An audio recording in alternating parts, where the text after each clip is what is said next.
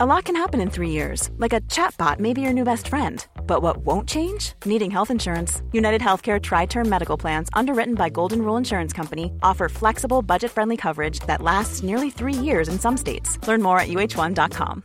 How would you like to look five years younger? In a clinical study, people that had volume added with Juvederm Voluma XC in the cheeks perceived themselves as looking five years younger at six months after treatment. Look younger, feel like you. Add volume for lift and contour in the cheeks with Juvederm Voluma XC. Reverse signs of aging by adding volume to smooth laugh lines with Juvederm Volure XC. For important safety information and to find a licensed specialist, visit juvederm.com. That's J U V E D E R M.com. Not for people with severe allergic reactions, allergies to lidocaine, or the proteins used in Juvederm. Common side effects include injection site redness, swelling, pain, tenderness, firmness, lumps, bumps, bruising, discoloration, or itching. There's a risk of unintentional injection into a blood vessel, which can cause vision abnormalities, blindness, stroke, temporary scabs, or scarring. Talk to a licensed specialist to find out if it's right for you. There's never been a faster or easier way to start your weight loss journey than with PlushCare. PlushCare accepts most insurance plans and gives you online access to board-certified physicians who can prescribe FDA-approved weight loss medications like Wigovi and Zepbound for those who qualify. Take charge of your health and speak with a board-certified physician about a weight loss plan that's right for you. Get started today at plushcare.com slash weight loss. That's plushcare.com slash weight loss. plushcare.com slash weight loss. Los invitamos a hacerse Patreons y miembros del canal para 1. Acceso adelantado sin publicidad. 2. Contenido exclusivo. 3. Mercancía. 4. Contacto directo con nosotros. Y 5. Más atención por su dinero. Chequen la descripción para más información. Me acuerdo. Que es lo Ya mismo. era pendejo desde chiquito. Eh, hay tuiteros que no son graciosos, como Chumel. Ya que te un tiro, negas, no mames, vale verga. Ya, pe- pelense. Son, son burbujas de alcance muy diferentes, acuerdo. ¿no? Que es lo mismo. Ah, pendejo pues, desde güey. chiquito. Eh, No, de hay hecho, tuiteros que no son graciosos. ha- hablé con como Víctor Chumel. hace poco, con Ya, Víctor del curso, tiro, que edita, porque pues siempre, o sea, pues alegamos pendejadas cuando nos vemos, pero Ajá. pues nos tapó a madre y, y pues no, pues es que, o sea, no, el pedo no es con Chumel, güey, o sea, ya me explicó cómo funciona el pulso y es, es de que, pues sí, cierto, güey. Y estamos en directo, ¿eh? Digo, Ay, nomás ay, avisando. ay, hola, hola. Hola. Hola, No, sí, que te diga amo. pinche Chumel es la verga. No, Sí, sí, no dijimos nada de ese güey. Pues es que, mira, en el tema de Chumel, güey, yo no sé por qué hay raza que. O sea, sí se, sí se traba con él. O sea, que realmente se traba, güey. Pues el vato es un. Hasta él lo ha dicho, hasta él se burla de él que soy un pendejo. O sea, soy un bufón. O sea, y, y, y a mí este pedo de, exigirle tanto a los influencers y, cancelarlos y, crucificarlos se me hace una pendejada cuando tienes a los políticos que realmente son los que deberías estar ex- exigiendo, haciendo pendejadas de verdad. O sea, que sí son extremadamente cuestionables. Bueno, sí, pero los políticos no te responden en Twitter y Chumel sí. Y es mucho más satisfactorio hacer enojar al Chumel Chumel sí. que tuitearle una pendejada al peje y que te ignore. Y Pero es salgas en la puto, güey. mañanera, ¿no? Ajá. Ni responder un pinche tweet, güey. Se te echó pinche abuelito 3000, güey. No hay pedo. Pues, o sea, pues ese güey llegó al poder por lo que vamos a hablar hoy. Ay, ay, no todos cultos, pero. pero, pues, o sea, ese güey, pues no, no vive para su- no vive para la gente, vive para él. Bueno, y para sus cercanos. Pues como, como cualquier político, ¿no? Como Pero debe el ser. pedo, o sea, es que el pedo de, de Chumel no, no es ningún pedo en realidad, o sea, es más bien Ay, que, sí. entender la pinche situación. Sí, pues me, me explicaron el pedo, güey, y ya pues es una pinche... Ah, Huevos, güey, a la verga mi gala, güey. putos, los de mi gala, güey. Esos pinches la pelan, ¿Quién saben, quieres güey. engañar? O sea, pinches tontos. No, te voy a explicar lo que güey, pues así, a eres pedo, güey. Pues no Chumel es mames. pendejo, tú eres el pendejo, no le entiende a Chumel. No mames, es que Chumel está bien, güey. Ah, es que en vivo sí, no hay pedo, pero hace rato. Ah, Es un personaje, pela, la verga. A ver, a ver, díganme, para empezar, ¿por qué dije que a la verga Chumel? Ah, ya me acordé. También me explicaron eso, güey, porque no, Es que- sea, no- no- agarré el hilo a media, sí supieron que Chumel le donó un niño con cáncer. Simón. ¿Quién chingados ha hecho eso, güey? No, qué buena gente, la verdad. No, no mames. güey. No, ¿sí o no? O sea, ¿estás de irónico o no? No, yo el otro No, jueves, irónico, pero, güey. pero pues ya casi no. Ahora más niños con polio. Sí joven. sí donan dinero ustedes. Sí, pero puros niños con polio, la neta. Sí, sí, sí. Sin mamar, güey, ya, sin No. mamar, donan dinero, güey. Sí, No, sí, neta, pues- por alguien, güey. Me toca el corazón, los niños con polio, los veo todos cojitos y digo, no, pues, espérate. Puta, Le- le- les dono, pero tenis Nike. Entonces no ni verga, güey. ¿Sí o no? Al cabo que les duran un chingo, ¿no? Les duran el doble, güey. Les dono los mismos tenis Nike que ellos fabricaron. Entonces sí o no. No, ese pinche. más que como están bondad, cojitos hay que darles el doble del izquierdo porque es el que se les gasta más rápido. sigue, sacan el clutch, güey. Sacan el chingado clutch, Viejo, güey. La diferencia entre Chumel y yo es que yo no lo ando tuiteando. Yo soy feliz con ver sus caritas todas chuecas y felices, sonrientes. No necesito la aprobación de la gente para donarle a los niños con polio. ¿Por qué lo tuitea, güey? Para ¿Por qué empezar, lo o sea, qué lo punto? ¿donas o no donas, güey? ¿Por qué lo tuitea, güey? Neta, ¿Eh, ¿Por qué? Pues porque se la estaba haciendo de pedo al gobierno, porque esos ¿Por qué güeyes dijeron, "No, es que darse pinche", pinches así que, de ah, pues, o sea, estoy mami y mame tirándole mierda al gobierno. Sino No. que poner el ejemplo, güey. Sí De soy. jodido. O sea, pero lo hizo, los niños le valen verga con tal de tirarle mierda al gobierno, ese güey lo hizo. Te juro que si, si el pinche gobierno agarra y prohíbe el puta color rosa, güey, sale Chumel vestido de rosa el otro día. No, no es posible que O sea, entonces la, la- crítica es de que tú sientes que esto lo hizo como para eh, eh, poner más en spotlight al, al gobierno. esto". Güey, ¿sabes cuántos años tiene el morro? El morro al que le donó tiene como 12 años. ¿Sabes desde cuántos años tiene cáncer? El morro y está pidiendo donaciones, el morro. Hace como 2, 3 años están pidiendo donaciones, Pero apoyo. tú ya sabías. Ay, güey, ya lo sabíamos. Ay, Ay, yo ¿sabes, güey? ¿Sabes No, investigó y todo. asociaciones de morros con cáncer hay. Eh, ahorita en el país hay varias asociaciones de morros con cáncer. Todas tienen ahí su buzón de donaciones abierto. Y hasta el pinche día que al presidente le conviene que se la hagan de apoyo, por eso va a Chumel y dice, ah, estaría conveniente que invirtiera una lana para donar. eso". El hijo de su pinche madre nunca, güey, neta, nunca le pinches importó. Le pasó por acá, güey, que un morro Pues sí, estaba güey, sufriendo. pues, a todo valió México, cabrón. O sea, o sea, también hablamos de eso, güey. Quienes no estamos involucrados con la enfermedad, es un chiste, güey. Así como este, ay, los de polio, los de polio, qué pinche risa, pinches idiotas. O sea, hasta que no te pinche estás cerca, güey. Pues ya a mí no me va a dar porque ya se güey. Pero, Gracias pues, a Jonas Salk que inventó la, la va- vacuna contra el polio. No, por eso, por eso, yo, yo por eso no, no bromeo acerca del cáncer, es un asunto serio. Por el polio. sí, pero el otro no. El caso es que el put- no sé, güey, o sea, me faltó un chingo de contexto y como que yo pensé que la estaba haciendo de pedo por una cosa política. Sí, Ah, No, no, no por haber dado. Y no, no sé si ese güey sí tuiteó así, doné y soy un ángel. Porque no Pues- creo que ese güey caiga en eso. No, no creo, es Sería tan buena gente, ¿no? No ¿te imaginas? capaz de hacer alarde de eso. ¿Te imaginas está monetizar la, es- es predicar con el puto ejemplo, güey. monetizar la caridad, eh, hacer pública tu virtud por puntos falsos de internet? ¿Te imaginas? Sería lo peor, ¿no? Qué bueno que no es esa internet, gente. todavía- Bueno, bueno, bueno, a mí no se que me hizo Tan mal, ya que me lo explicaron, no se me hizo mal. Ustedes sí dicen, pinche, vale verga. Ok, muy válido, güey. Pero para mí sí dije, neta, yo no haría eso, güey. ¿Por qué? Porque es un pedazo de mierda, güey. Es que, güey, ¿para qué está mamando que lo que, Ya. ay, mira lo que hice, mira, Hobbit, soy más altruista de que tú y soy más verga?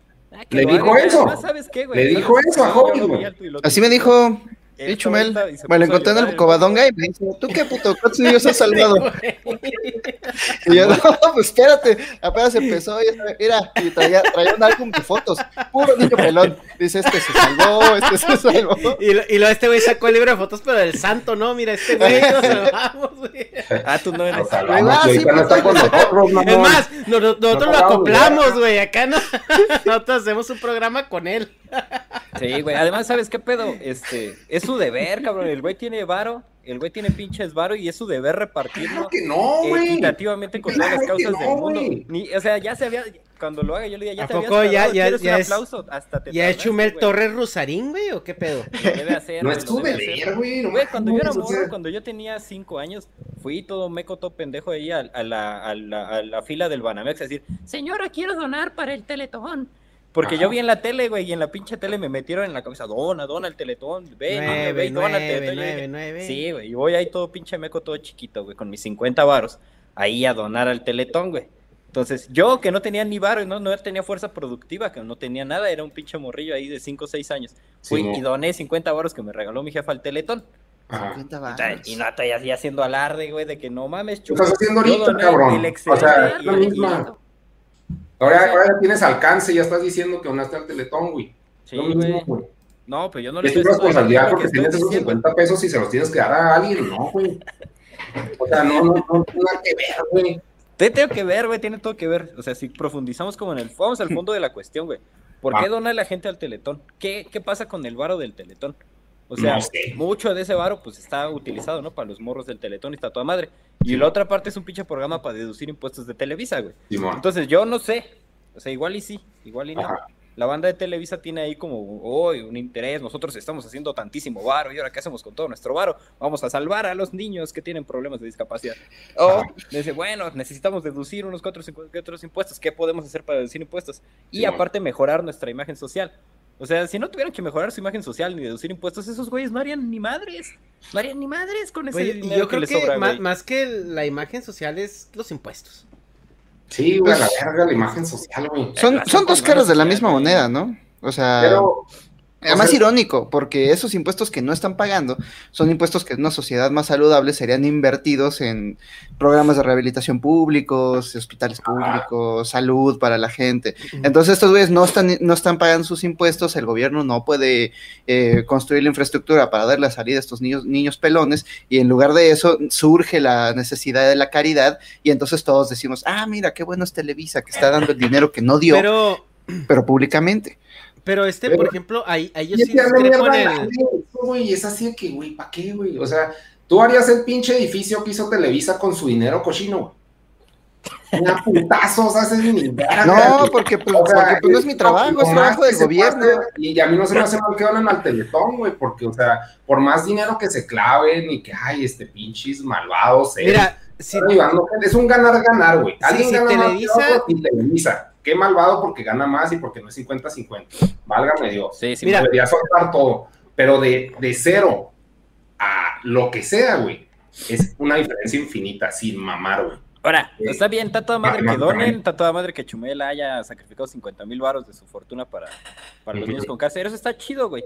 Pero que no vengan después a querer ofrecerse como unos pinches mártires de la nación, como unos ejemplos a seguir, como unos próceres, porque no lo son, güey. O sea, el hay pinche el Televisa, o sea, por el Televisa por un lado está donando para el Teletón, está chido, pero por otro lado está vendiendo pinches este, aceite oleico que, que da cáncer y almohadas soñare que se aplanan a la primera noche. O sea, y te dan así, te dejan peor que un niño de, de discapacitado, güey. Te dejan todo puteado sus pinches almohadas soñar y hacen un chingo de business que te dejan más puteado, que afectan más a la comunidad, que roban un chingo, que están ahí transando con un chingo de compañías. Entonces, por, una, por un lado tienes como la parte de, bueno, nuestra, nuestra mejora social y por el otro lado tienes ahí todas las chingaderas y toda la cagada que hacen, o sea, de vender publicidad hasta a la América, a la selección nacional, este, a cuánta mierda. que no es una persona haciendo ambas cosas, güey. No, no, no. Una o puta sea, empresa. las dos, Unos son los de Teletón y otros son los que a- a- contratan a Oleico, ya la misma Es una puta empresa, La gigante. misma Y puta- eso y también. Chumel es lo mismo, güey. O sea, Chumel es el, es el culero que le donó un varo a los niños con cáncer. Bien, era tu obligación moral por tener varo. Y por otro lado, güey, es el. Sí, ya, güey. Y por otro lado es el pinche güey que anda todo el pinche día ahí como morro de prepa, como dice un güey.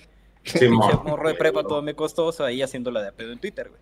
Entonces, Sí, eso sí se me hace. las acciones, las acciones no definen a la persona, güey. Están a toda madre sus pinches acciones, pero la persona se va a definir por un balance, ¿no? De las cosas que haya hecho por un lado y las cosas que haya hecho por el otro. Si no, vamos a estar ahí todos pinches eclécticos, como la canción del borrego de Café Tacuba. Y de, soy anarquista, soy nazista, pero en las tocadas la neta es el slam. Y en mi casa sí le meto al tropical. Sí, güey, todos pinches borregos, todos eclécticos. Y no hay, no hay una, de- no hay una definición, no hay una ideología, ¿no? Sí, pues sí. No mames, o sea, yo de repente voy a plantar un árbol y le voy a dar un pinche zape al hobbit. Y ya, no, yo ya planté un árbol, güey, yo no soy a toda madre. Pero, a ver, güey, en eso Yo lo que me decías, como tal, güey, pero bueno. ahorita que decías tú de que si Televisa pagara sus impuestos, el gobierno crearía la infraestructura. Huevos, güey, no lo va a hacer. O sea, Sí, mira, el, el- el- y, y decía esto alguien, güey, que yo- alguien decía, es que yo de donar mi dinero al Teletón y mínimo que se haga algo o a pagarlo de impuestos y que se vaya a, la- a los bolsillos de unos diputados, pues prefiero que Televisa este evade impuestos. O sea, y, y esa es una parte que, que, que triste, ¿no? Que no debería ser así. Pero es que si, si Televisa pagara esos impuestos, no van a crear eso. Ve el sistema de salud, güey, que tenemos ahorita en México. O sea, que ahorita para empezar, fíjate, con Peña Nieto, que, es, que se supone que era un sexenio súper corruptísimo, que, que, que se robaban feria al por mayor y, y todo esto, aún así había medicamentos, aún así había este como más recursos y ahorita que supone que no hay corrupción, o sea, no hay medicamentos, no hay recursos, no hay A ver, te voy a poner el bar, güey. A ver, el bar, aquí yo quiero pruebas. Yo Pero- voy a poner el bar ahorita, va a salir ahí el árbitro, vamos a revisarlo con los datos, güey, porque yo quiero Y- que chequemos, chequemos un par de datos, güey. O sea. ¿cuál es el pinche crecimiento de la deuda en el sexenio de Peña Nieto? ¿Cuál es el crecimiento de la infraestructura? Y, y cuáles son los, por ejemplo, los recursos que ya no hay, ¿no? Medicamentos y cuáles son las causas de que ya no haya realmente medicamentos. O sea, no es que llegara Obrador y dije, no, no, no, ya, ya no vamos a comprar medicamentos. Pero, pues, es que- Eso no, mira, que la, la austeridad. No, es que ya, ya sé dónde no vas. ya, ya, ya sé dónde vas, pero el punto es de que, ok, si, si tú sabes que hay contratos con estas farmacéuticas, ¿no? Que las farmacéuticas te están dejando caer, ¿no? Y, y, y tú, y a lo mejor hay un arreglo por ahí corrupto. O sea, ok, güey, pero no vas a... O sea, a lo que voy es de que no vas a dejar sin comer a alguien un mes, güey, porque el de la tortillería te está vendiendo al doble el kilo de tortillas. O sea, ok, es algo que tienes que arreglar, güey, es algo que tienes que de alguna manera ver cómo solucionarlo. Pero para eso debe haber un plan, o sea, no puedes decirle a alguien, no, güey, pues te vas a morir mañana, pues porque ya no queremos corrupción. O sea, ya no hay Pues que se medicamento. expropien las no tortillas. Ajá, o Expropian sea, las tortillas. es que es a lo que voy, güey. O sea, estoy de acuerdo, güey. O sea, la- el aeropuerto de Texcoco a huevo tenía arreglos ahí, este. Eh, eh, de, de de corrupción, güey. O sea, tenía, por ejemplo, contratos que se iban a hacer con dinero del gobierno y los que iban a hacer el profit de todo eso eran particulares. O sea, había, había muchas cosas que arreglar. Pero una cosa es como cagarte en eso, güey. O sea, decir, pues no se hace nada. A tener un plan, güey, para, para reaccionar, o sea, para corregir esa parte. O sea, y, y es donde no, no supieron actuar, güey. Este gobierno no, no sabe actuar en, en respecto a eso. Pero es, es, y por esa parte te digo, no nada más este gobierno, son todos los anteriores, güey, porque también el sistema de salud, por más, por más culero que esté ahorita, no es que hace, hace cuatro años estuviera 300 veces mejor, o sea, estamos hablando de que venimos de un, de una deficiente infraestructura en lo que son los servicios públicos de México. Y eso no es culpa del gobierno actual, es, es culpa de, de un mal manejo que ha habido pues durante casi un siglo. Pero pues también sí no podemos, no podemos como decir que este gobierno está luchando contra la corrupción y está haciendo las cosas bien cuando vemos que es más de lo mismo y hasta peor. Ah, pero has entrado en un hospital de la Sedena. Los hospitales del ejército están, mira, sí parecen del siglo XXI. Picudos, Impecables. Porque desde hace un chingo de sexenios, es, bueno, principalmente desde Calderón, ¿no? Es la rama a la que más eh, presupuesto se le va. O sea, cuando decimos, ah, yo no quiero pagar mis impuestos porque van a ir al bolsillo de algún güey corrupto. Este, en, en su mayoría no. Algo así como el 60% del presupuesto nacional se va a la defensa, a, a la defensa, al ejército.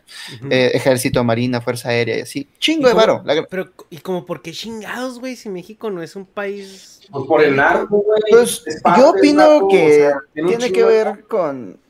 Sí, opino que tiene que ver con, con, con el sección de Calderón, ¿no? Este, donde, donde pues había ahí tratos por debajo del agua con el gobierno norteamericano, nos mandaban armas y los cachamos y dijeron, ah, es que era una, era, era Una, una, una táctica, ¿no? era una táctica de Vamos- vamos- inteligencia va- para ver dónde llegaban las armas. Sí, a, ver, perdieron. a ver, a ver quiénes, quiénes se matan con las armas que mandamos, ¿no? Ajá. Ah, pasaron Sí, los que, los que quieran contexto, busquen Operación Rápido y Furioso. Este, además el pinche nombre, son unos nacos, pinches güeyes de la CIA. No, era de la DEA, ¿no? Son. Güey. Todos los pinches mexicanos. No, pero estos son de la DEA, deberían. ¿Qué estás diciendo de mis micheladas con gomitas, cabrón? Verga, todo. Estaría, chi- estaría chingón que viera el mismo número de Operaciones Rápido y Furioso como películas. Así de, ya vamos en Rápido y Furioso 9. Ya vamos en la 9. Pues sí, nomás que no las vemos, no llegan al cine, güey. La defensa, la, la- la venganza del cártel de Sinaloa. No, tan cabrón. Oye, Jovi, ¿tú piensas que si se muere el pelón de Rápido y Furioso, siguen haciendo Rápido y Furioso? ¿Cuál de los dos? El, El- Vin Diesel. Ah, pues es que ya hay dos, ¿verdad? Ah, no, ¿cuál de los está La tres, güey? ¿Cuál de los Está tres? La Roca, el Vin Está el. Staton, La Roca y el, y el Vin Diesel, pero yo creo que el que revivió la, la franquicia fue La Roca, güey. Y Sí, eso escala. Eh, a Vin me- Diesel le, le arde en el orto, güey, que, que La Roca lo haya La revivido Roca. la... Sí, el, el, el. Negas, el Negas sí es, es, es Team Vin Diesel en eso. Que dice, no va a venir otro pelón mamado a, a arruinarme mi No, no, no, franquicia. Sí, güey, hay espacio para dos pelones aquí. En este pueblo solo cabe un pelón mamado. Están así antes de las filmaciones, los dos con su pinche trapo frotándose y viéndose feos. A ver, ¿a quién le brilla más la calva? Pinche madre, te odio. Así están frotándose para brillantarse la pinche calva. Entonces, ¿qué opinan? O sea, a ver, vamos a hacer una votación. Si se muere Vin Diesel, ¿hacen Rápido y Furioso 10? ¿O ya no lo hacen? Yo digo que sí, güey, nomás por el morbo. O no mames. Nomás así acá de que. Y se va a tratar del, del legado de Toreto, güey. El hijo de Toreto. Ajá, ajá, que va a salir que va, va, va a tener un hijo ahí perdido, güey. su algo así. madre. Ah, Está pues, cabrón. ¿se acuerdan que se murió el güey de Spartacus? Simón. Había una serie que se llamaba Spartacus y, y todavía después de que se murió, pero es que ahí el pedo es que ya era serie, no podían dejar de hacerla. Pero sí tuvieron que seguir haciendo los, los capítulos ya con otro güey. Mm. Simón.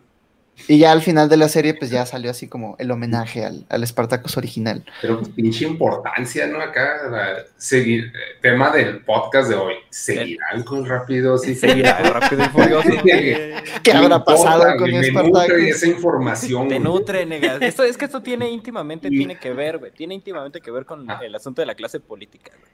O sea, Sí, cuando está- yo veo la clase política yo- y veo Rápido y Furioso 9, encuentro una analogía directa, de la Matrix, así de- del creador del Encuentro orden. una metáfora que cifra, güey, le cifra el pedo de Rápido Ajá. y Furioso 9 A y la, y la, y la, ¿cómo se llama? La clase política mexicana, güey. Y no es acerca de los pantalones ajustados, no. Definitivamente, no. Y repito, no es sobre los. Aquí puro pantalón bombacho. Pantalón de rapero de paracaidista. güey. No, no se trata de eso, güey. Este, yo pienso que si se muere Vin Diesel, ya tienen preparada, güey, una madre como la de Bojack Horseman que le mapearon la cara.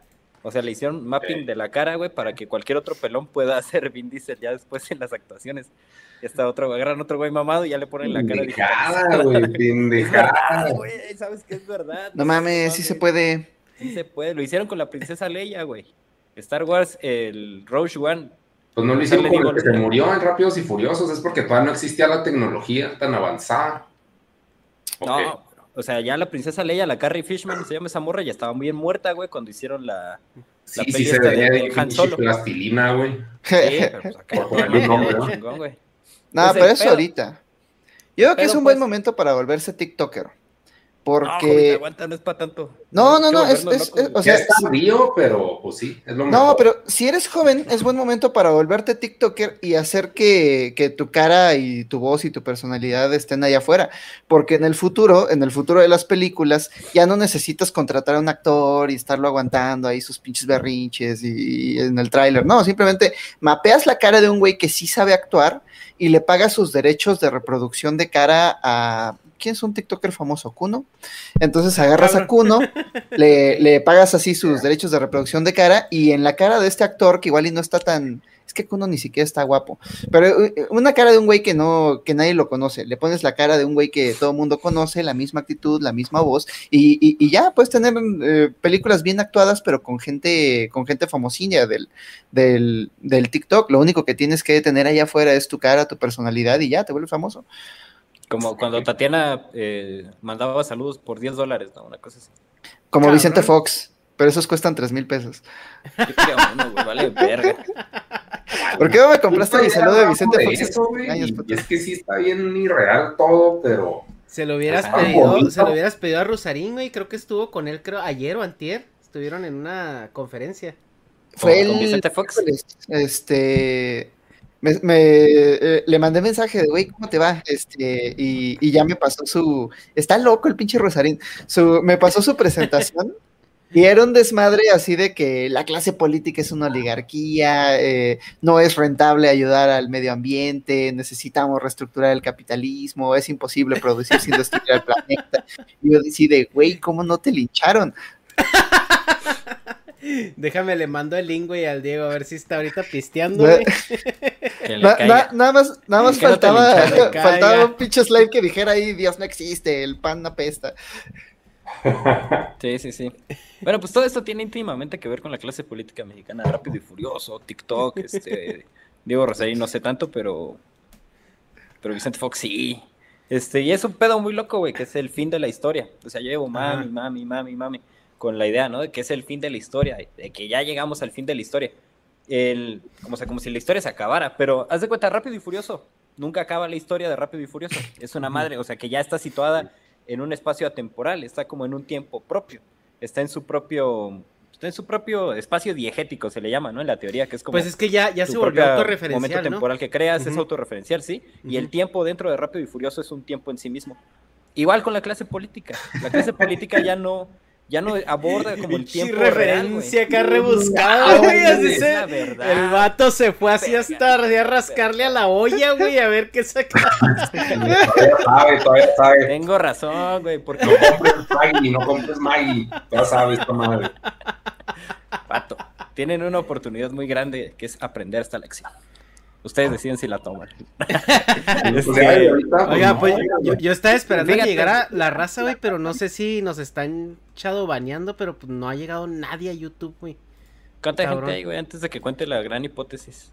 ¿Ya lo En, en ve- Juanito? 29, güey, tenemos, tenemos este, No 29 mames. A ver, échame- güey. A ver, Y- échame Y por lo general, por lo general tenemos, o sea, muchísimas más, ¿eh? Creo que el pinche canal del Congreso tiene más gente que nosotros. Sí. Yo güey, no- es algo raro, güey, pero ahí te va. Yo no cuento mis más anécdotas de niños con polio para menos de 500 A ver. personas. Vamos a ver A qué ver. pedo. Te chistes con polio.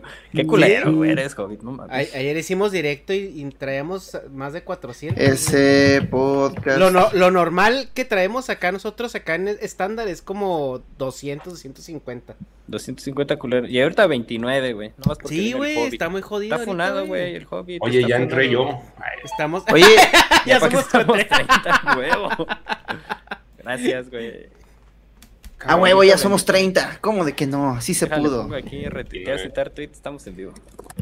Sí se pudo. Va a tuitear ustedes para mejor darle retweet. Entonces, Oye, ¿qué se me hace que sí te shadowbanearon? Porque, porque no me sale. Tuve que meterme al link directo. no lo puedo creer. Sí, güey, de hecho. En el Twister ahí me salió a mí. Oh, sí, cierto, güey. Qué pendejos ¿Qué? estamos, güey. Pues es que si el evento sale desde ayer y se llama la privilegiada clase política, creo que sí es de Shadowban por el puro título. ya por el puro Sí. acá. No hay Sí, pedo, güey. la pago. Sí, güey, sí, Sí, pues de ahí lo, lo, lo retuiteamos. Se ve que está más, más íntimo el pedo, güey. A ver. Pues saludos a los 30 pues que escuchas, bueno, 29 menos el Negas. Sí, ah, Y, y la familia del Negas que nos está Bienvenidos. Pero todos los demás 29, no mames, pues que se metan de una vez aquí al, al chat de Google y sí, sí, es ver, por eso, güey. meet.google.com slash JYO guion DIPN guion QYN. Oh, qué idiotas, güey, sí es cierto. Cuando estaba este güey, el, el Víctor, que hablamos de eso, es que sí hay un pedo acá muy siniestro al respecto y creo que como que se debe caer en, en términos clave para no, para evitar el shadow ban. Pero está pasando en todas las plataformas, ¿no? Como que, o sea, el objetivo de las plataformas no es eh, dar voz a los jóvenes. eh, no, es, es, es, es hacer varo, es vender ads. Y es más difícil vender ads de el nuevo pollo Kentucky en un video sobre política que, que en uno sobre bromas. ¿Qué? ¿No se trata de difundir la voz de las personas acalladas? ¿No se trataba de eso YouTube? No mames. No, que no. Yo siento que no. Qué pedo. Cabrón. ¿Qué? Güey, espérame tantito. Estoy revisando. No sé por güey. qué, güey. Me lo había puesto en unlisted, güey. Pendejada, güey. Pendejada, Ponle güey. No sé- ya, ya, ya. A ver. ¿Ves? Ya, Te digo, ya, es ya Susan, público, Susan güey. Wojcicki, está ahorita Eh. la CEO de YouTube ahí revisando. Nah. Sí, güey, Trabaja est- el- está, en un listed, güey. Y, y no, no lo había puesto en un listed, güey, porque sí salía. Ayer lo chequé, güey. Y sí salía. No, señor, no nos vamos a dejar, no nos van a callar. No, nos van a Sí, callar. ya. Pues ya- Diremos ya la verdad sobre Rápido y Furioso. Que chingue su madre quien la tenga que chingar. Oye, pero A ver, ya pues. Ya Sí, lo puse público y ahorita nomás que empecé a hablar, pero bueno, decías. Y, lo, y luego el esquizo haciendo directo, güey. Che esquizo, güey. Madre, ¿cómo vamos a poder competir con eso? Sí, güey, ¿cómo vamos a ganarle al esquizo, güey? Está bien, el sol sale para todos. No, ese güey no, es Darky. Es Darky. Ese güey es Darky, no se mete al sol. se pone. Toda la luna. Oye, entonces, entonces es que el, el- te digo que le hubieras pedido a Rosarín, güey, el- tu saludo de Fox. Ahí lo tenía, cabrón, ¿qué te costaba, güey? No, ¿Te es que imaginas los llegar- saludos de Vicente Fox cuestan. ¿Te imaginas Vale, llegar no, y decirle, madre. sí, pues la clase, eh, la clase política no vale verga? Oye, ¿le puedes mandar un saludo a mi compa? Y un saludo a mi gala y felicidades porque ya la despenalizaron, que diga. Eso, chingón. Ese- no se se hizo fiesta, ¿no? Pues el Vicente andaba haciendo ahí su lobbying, ¿no? Para que se despenalizara la mota. Ujú. Qué bueno, güey. Pues es que ya es necesario. ¿Tú qué piensas de eso? Porque aquí en Estados Unidos, cuando la despenalizaron, eh, como que a nivel federal o algo así, eh, me acuerdo que por... eh, imagínate que a ti te meten al bote, güey, eh, no sé, eh, eh, un, en, en un tiempo y dos meses después la hacen legal. O sea, ¿cómo funciona eso?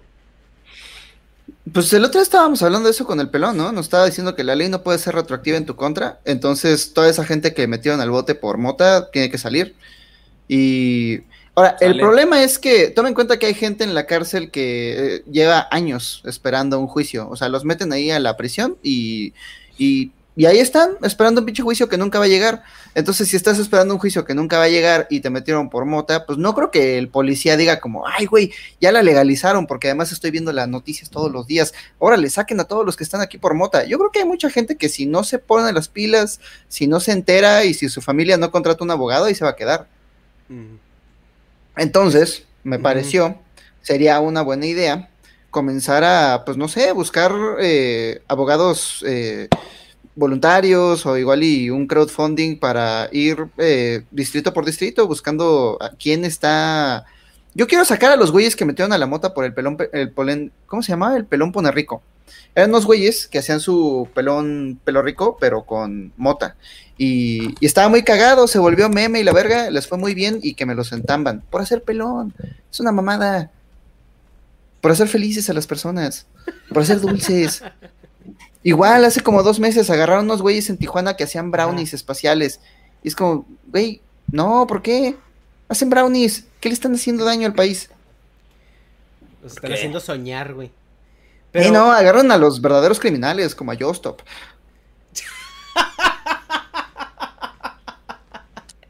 Y ahí sí mandan un operativo, no como con lo- no, no, no, no, no, no como en Culiacán, ¿no? Que en Culiacán ma- mandaron a seis policías diciendo, señor, sería mucha molestia si nos dejara a- apresarlo. Pinche cul- culiacanazo y no, ¿cómo crees? No hay que, Nos pero, permitiría darle eh, prisión preventiva. pero la casa Señor. de Yostop sí era como película de SWAT, así, el operativo, tres No, camionetas, ver, dos helicópteros. La- lamento arruinarte la fiesta del pelón pone rico, pero ahí sí voy a aplicar otra vez el bar, güey. Porque esos güeyes están en el tambo por comercialización, no por consumo. Ah, Esa menos madre- mal. Esa madre sí es ilegal, güey. O sea, tú sí, todavía no está legalizado la comercialización. Tú puedes meterte hasta los pinches varitas de incienso por el culo si quieres, güey. Para meditar más a gusto. Si ese es tu rollo, te pones en una pirámide de cobre, güey, que magnetice tu- tus chakras, que te alinee tus chakras, que te alcalinice el alma, güey. Te metes los- unas varitas de incienso en el ano, las prendes y es legal, güey. Tú fumas un toque y no hay pedo. Pero comercializar ese pedo sí ya está cabrón. O sea, todavía no está legalizado. Y los güeyes del pelón pone rico, pues por eso están en el tambo. Los demás, güey, pues sí van a salir. O sea, de- en ese momento se va a analizar la situación jurídica de todas las personas que estén en los distintos tambos. Pero esos monstruos, ¿cómo se les ocurre ganar dinero vendiendo dulces con marihuana? Eh, Eh, es, está cabrón. no sé, está, está bien pendejo todo el, todo el pensamiento alrededor de la mota. Todo el O maldito sea- sistema está mal, Jovi, ya lo sabemos. Es que está pinches absurdo, o sea, te puedes fumar un cigarro de laurel si tú quieres, un cigarro de manzanilla, un cigarro de tabaco que mata más gente, un cigarro de, de- de clavo, que es el que se usa para, para dejar de fumar. Pero esta planta, tiene algo esta planta en específico que por alguna razón, Ajá. si te haces un cigarro de esto ya, eres un criminal. Lo Pues sí te mismo. pone más idiota, ¿no? Ajá. Eh, si ese es el punto, el daño a la salud, entonces prohíban beber drano, prohíban este. eh, eh, o sea, es una regla estúpida. Es, es mi cuerpo. eh, si, no, si no tengo autoridad sobre la carne que empaca mis huesos, entonces sobre ya qué está, tengo ya autoridad. tienes autoridad, ya se, ya está despenalizado el consumo de todo, güey, de la moto. Oye, pero ahí el, el pedo es de que despenalizan el consumo, pero no despenalizan la comercialización, como decía, ¿no? Entonces, El Es una mamada, ¿no? Ok, o sea, estás, estás fumando, pero ¿dónde la conseguiste, cabrón? Ajá. Valió, me la regaló el Pachamama. Que fue lo que pasó precisamente aquí en Estados Unidos, ¿no? Despenalizaron el consumo, pero no la comercialización. Entonces lo que la gente empezó a hacer es pues, sembrar sus plantitas. Simón. Pero acá yo creo que, o sea, van a ser como varias tácticas como para di- disfrazar la comercialización. No sé, ahí en el Gabacho igual estaría bueno que nos contaras como cómo fue el proceso de adopción de la comercialización, porque acá estábamos pensando que lo primero que podrían suceder son como los clubes de intercambio de cannabis y que tú te suscribes a un club de intercambio por mil baros al mes, ¿no? O sea, Ujú. 100 dólares al mes, 50 dólares al mes. Y te van a llegar bolsitas de tu suscripción de intercambio y tú también tendrías que dar algo de intercambio. Y tú podrías dar de tu propia hierba o tú podrías dar, por ejemplo, una reseña. Entonces yo, por ejemplo, yo doy mis mil baros al mes y mi reseña de mi mota y ya Simón. recibo yo la mota, ¿no? De los que sí siembran, que nomás es un culero, ¿no? Que se There's never been a faster or easier way to start your weight loss journey than with PlushCare. PlushCare accepts most insurance plans and gives you online access to board-certified physicians who can prescribe FDA-approved weight loss medications like Wigovi and Zepbound for those who qualify. Take charge of your health and speak with a board-certified physician about a weight loss plan that's right for you. Get started today at plushcare.com slash weight loss. That's plushcare.com slash weight loss. plushcare.com slash weight loss. Ever catch yourself eating the same flavorless dinner three days in a row? Dreaming of something better? Well, HelloFresh is your guilt-free dream come true, baby. It's me, Kiki Palmer. Let's wake up those taste buds with hot, juicy pecan-crusted chicken or garlic butter shrimp scampi. Mm. Hello Fresh. Stop dreaming of all the delicious possibilities and dig in at HelloFresh.com. Let's get this dinner party started.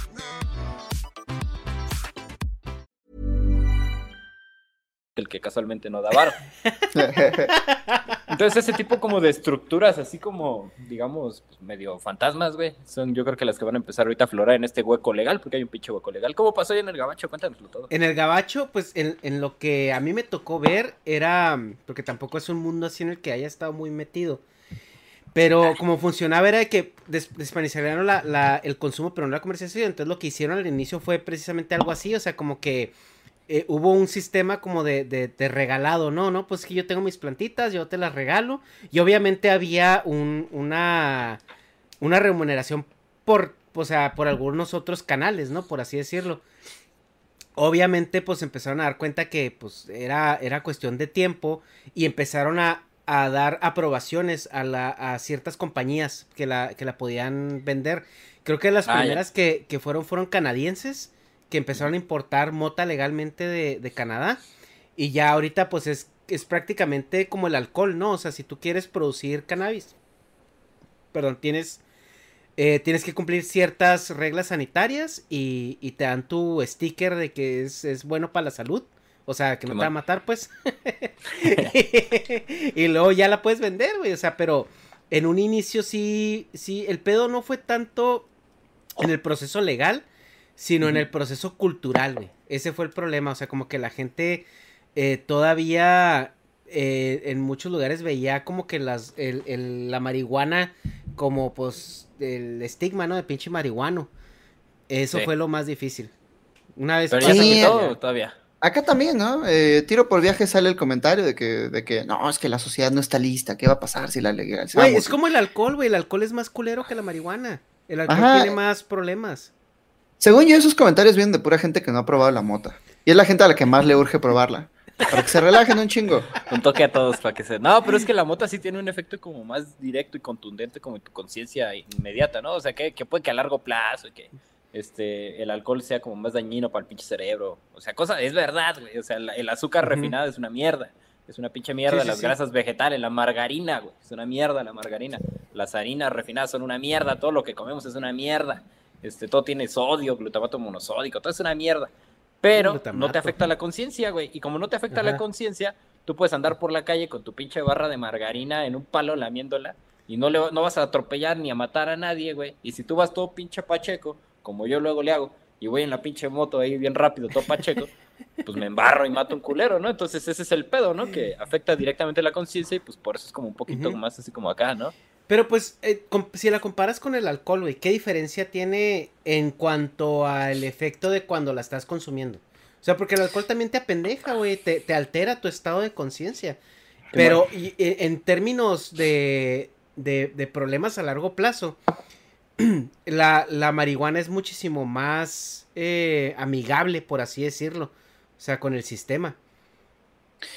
Creo que el problema no es tanto del efecto que causa en el cuerpo. Digo, hasta los pinches eh, antidepresivos, esos que te dan energía para matarte, te, son legales, ¿no?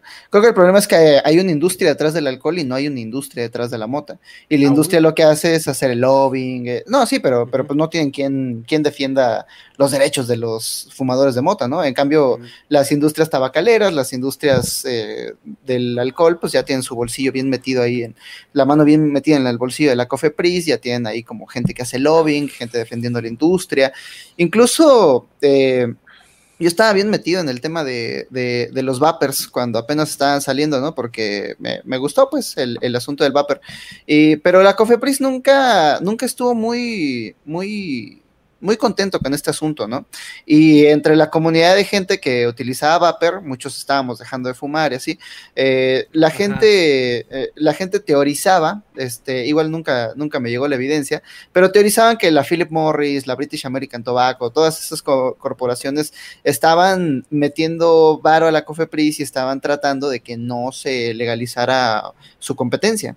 Entonces, la, la mota, pues puede que tenga una, una industria, pero eh, incluso en Canadá, donde ya es legal desde hace años, no es una industria gigante, son pequeñas cooperativas como de tres güeyes que siembran ahí en un warehouse, porque la producción es baratísima. Eh, si necesitas, lo más difícil es la cosecha, y para eso he visto que los hippies este, la- los contratan ahí para una temporada, hacen la cosecha, les pagan en mota y ya. O sea, no necesitas como toda la industria que necesitas para el tabaco, ¿no? Las máquinas para hacer cigarros, las, eh, las secadoras industriales, las plantaciones gigantes. Pero pues Un eso- warehouse te da negocio. Eso en México todavía, porque aquí en Estados Unidos ya está en ese nivel de, industrialización. O sea, en ahorita la mota creo que los lugares donde más se está produciendo es ya en California y en, y en, y en Colorado, ¿no? Y Colorado fue como la punta de lanza porque creo que fue el primer estado en completamente despenalizarla. Así, Así era, era el, el Ámsterdam de, de Estados Unidos. y luego ya California. De hecho, California creo que más recientemente ya empezó a haber este eh, tiendas públicas donde si tú eres mayor de 21 años puedes llegar a comprarla, ¿no? Eh, entonces, el, el punto es de que ya llegó a ese grado de industrialización donde ya hay parcelas enormes con automatización, control de calidad, eh, una cadena de distribución impresionante y hasta ciertas mezclas, ¿no? Entonces, a lo que voy yo es de que, güey, una droga como la marihuana, no te voy a decir que todas, ¿no? Porque hay drogas sintéticas que son extremadamente abrasivas para el cuerpo. Pero una droga como la marihuana, eh, yo siento que debió de haber estado cinco pasos adelante de la legalización antes del alcohol, cabrón. O sea, el alcohol es muchísimo más agresivo con el, con el cuerpo que, que, que la mota. Y se me hace como muy doble moral la gente que está como diciendo que la mota lo único que va a hacer es una generación de marihuanos y de buenos para nada. Cuando pues tienen problemas de alcoholismo en su casa, cabrón. Así que, pues de qué me estás hablando, ¿no? O que tienen otros problemas de adicciones eh, más fuertes que lo que te puede hacer un, un churro de mota. La, la historia de la prohibición de la mota es bien interesante en Estados Unidos, porque la DEA era- eran tiempos como muy liberales para el, para el, los negocios, ¿no? Eh, apenas eh, acababan de acababan de sacar el, el New Deal. El New Deal es esta propuesta de, de me parece que es de Woodrow Wilson, donde eh, para responder a la a la a la Gran Depresión se le pide a las empresas que, que paguen un 90% de impuestos después de cierto threshold. Es lo que, lo que no cuentan en los Estados Unidos. Este, después de cierta cantidad de ganancias tenías que pagar 90% de impuestos. La propuesta original era 100% de impuestos. Este, pero ya las, las compañías negociaron y al final se quedó en 90%. Este, esto, esto se lo, se lo dieron a las grandes eh, uniones y, eh, y, sindicatos de trabajadores a cambio de que no hicieran la revolución comunista. Bueno, ya ocurrió el New Deal, las, eh, pero a cambio de tanto dinero que estaban dando, a las empresas se les dio puta, la libertad que ellos quisieran, ¿no? Había relojes con radio. el elemento este sí, sí, sí, sí, bueno pues brillaban en la oscuridad no este Había, había de todo, pintaban las casas con asbesto, había soldaditos de plomo, eh, eh, nada estaba regulado, era el salvaje oeste. Eh, y como nada estaba regulado y era el salvaje oeste, la DEA, que era la, la, la, la Drugs, no es cierto, ¿cómo se llama esta? Drugs and Firearms Administration, la de drogas y armas de fuego. Ah, yo nada más conozco la DEA. FDA. No, esa es la, la de Food uh, Drugs Administration. La FDA es de Food and Drug Administration. La DEA es este. para continuar la anécdota, digamos que fue la DEA. Drug, Enforcement Administration. Me parece que fue la DEA. Este. Eh, pues están terminaba la guerra, decidieron ya no darle tanto presupuesto a todas las administraciones eh, públicas y de defensa de los Estados Unidos, y todas ellas empezaron a, a, presentar su mejor caso para ver quién sí merecía presupuesto y quién no. Este, la Fuerza Aérea, ¿no? Dijo, ah, pues nosotros somos los únicos que pueden entregar la bomba nuclear. el ejército decía, pues ¿quién va a proteger las, eh, eh, las tierras de, los Estados Unidos? Y la DEA, el argumento del director de la DEA en aquel entonces es que la mota era la droga favorita de los mexicanos. Y decía, los mexicanos cuando la fuman se vuelven violentos se les ocurre pisar la, sombra de un hombre blanco e incluso miran a las mujeres blancas a los ojos. Ese era, ese era su argumento. Y fue un argumento tan efectivo que se prohibió. Se prohibió. Este, es, verdad. Se prohibió, pero no tenía mucho efecto, ¿no? Hasta que llegó, hasta que, hasta que llegaron los finales de los ochentas con Ronald Reagan, que inauguró su guerra contra las drogas y su argumento de Just Say No. Eh, Fíjate, qué interesante. Hay, hay esta teoría de la conspiración que toda la gente afroamericana cree, que es que el FBI fue el que plantó crack en los barrios negros para, desestabilizarlos, para generar adictos, para destruir los movimientos de, de, derechos civiles. Eh, es, una, es una teoría que todos los afroamericanos creen. Entonces, eh, Dave Chappelle apenas estuvo en Saturday Night Live hablando acerca de este tema, ¿no? Hablando acerca de cómo Ronald Reagan, su argumento en contra de la adicción para de la adicción al crack era just say no, simplemente di que no. Y entonces, frente a la crisis de los opioides que ahorita está devastando a las comunidades blancas en los Estados Unidos, dice dice Dave Chappelle, fíjate, ahora sé cómo se sienten ustedes frente a la crisis del crack, porque a mí tampoco me importa. Just say no. es que. sí, de hecho, en, Estados Unidos hay, una crisis extremadamente grande e importante por los opioides, digo. Eh, tú vas al doctor y te digo, porque me ha pasado, yo tengo en mi casa botes y botes de, de opioides. Porque vas, güey, es que es real, vas con, con cualquier cosa, ¿no? De que, oye, este, no sé, eh, hace, un, hace unos años me caí en la bicicleta y, pues obviamente me, golpeé bastante. Llegué y me dieron un bote de Vicodin. Así que no, pues ahí está y... Ese es, el de Doctor House, ¿no? Sí, sí, yo, ya me estaba comprando mis, mis sketches y mi bastón y todo, güey. Eh, andaba bien mamón ya. Pero, pero el pedo es de que en los refills te dice refills ilimitados, güey. A conforme lo vaya necesitando. Entonces tú nomás, o sea, América, güey. Puedes hasta vender si quieres. Sí, güey, entonces tú nomás, tú nomás hablas, güey, y dices, oye, este, pues ya se me acabó, voy a ir por mi refil, y ya te lo tienen listo, güey. Nomás pasas por él y ya. Entonces, sí es importante ese pedo, porque mira, por ejemplo, tengo una, amiga que la ayudé a cambiarse de casa el año pasado. Y, y bajando un, un mueble donde tenía casi la farmacia tenía gavetas y gavetas retacadas de opioides. Y le digo, güey, ¿qué pedo con esto? me dice, es que a, mí me, hacen alergia y cada vez que voy al doctor me dan, me, me, los dan, pero no me los puedo tomar, entonces ahí se quedan. Entonces, ¿por qué se lo dan? E, exactamente, güey. O sea, exactamente. O sea, si ella tiene un historial de alergia, ¿por qué le siguen dando opioides? Y aquí el pedo es que los opioides te los dan como si fueran dulces en kermés, güey. Es, es, es muy fácil obtenerlos y, y, y te puedes volver adicto muy fácil a ellos porque te digo, yo sí cuando, cuando recién me caí, pues sí andaba imputeado y sí me tomé uno. No mames, güey, si te aventas un trip bien cabrón y esas madres son altamente adictivas. Sí, bien cabrón.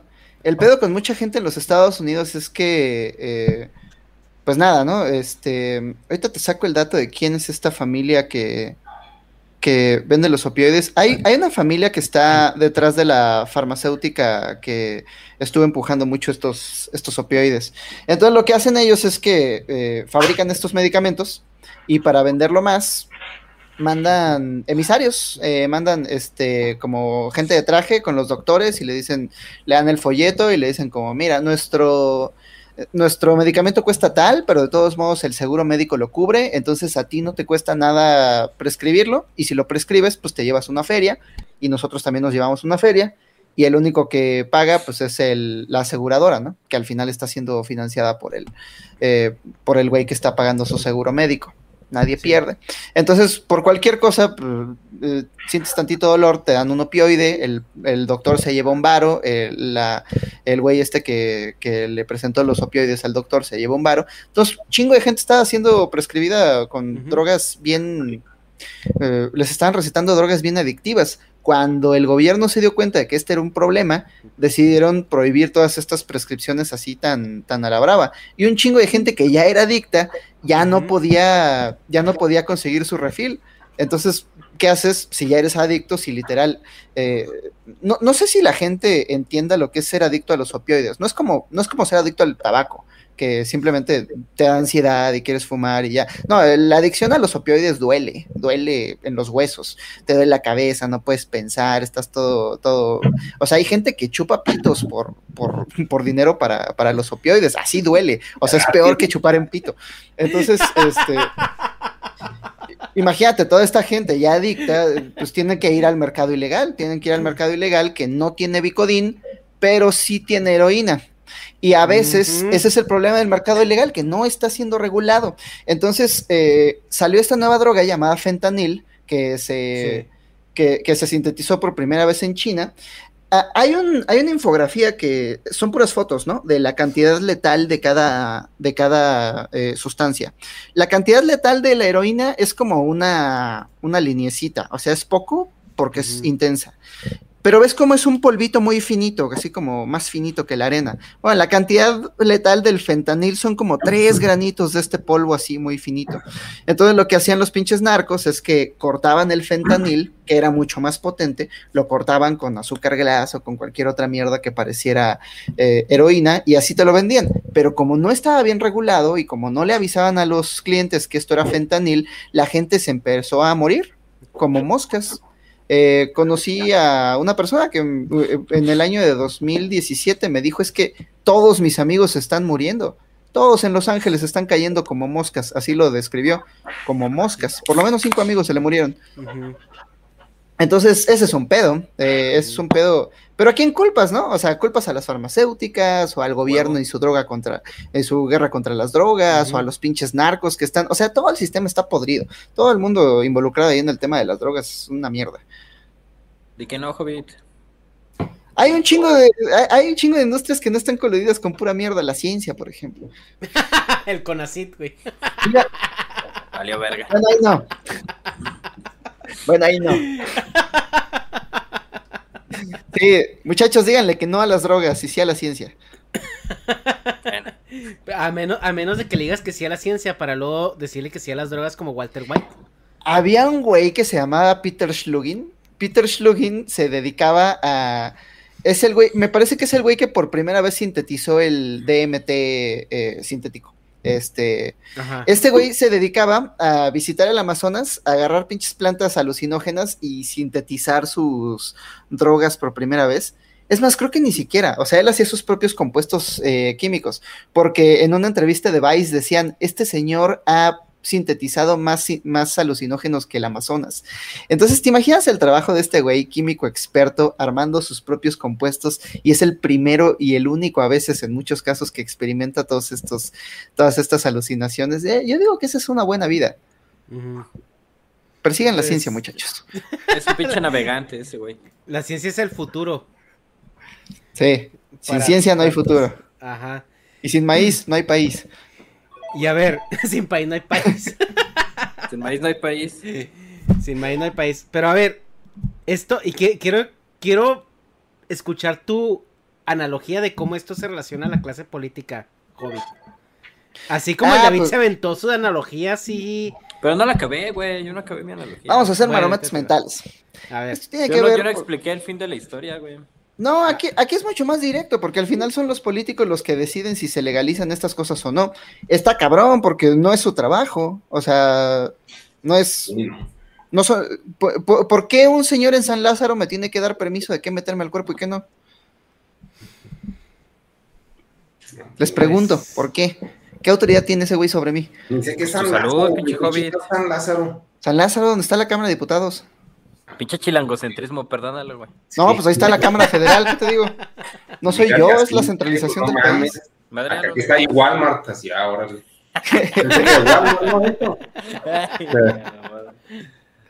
ya Ah, cuál es, güey.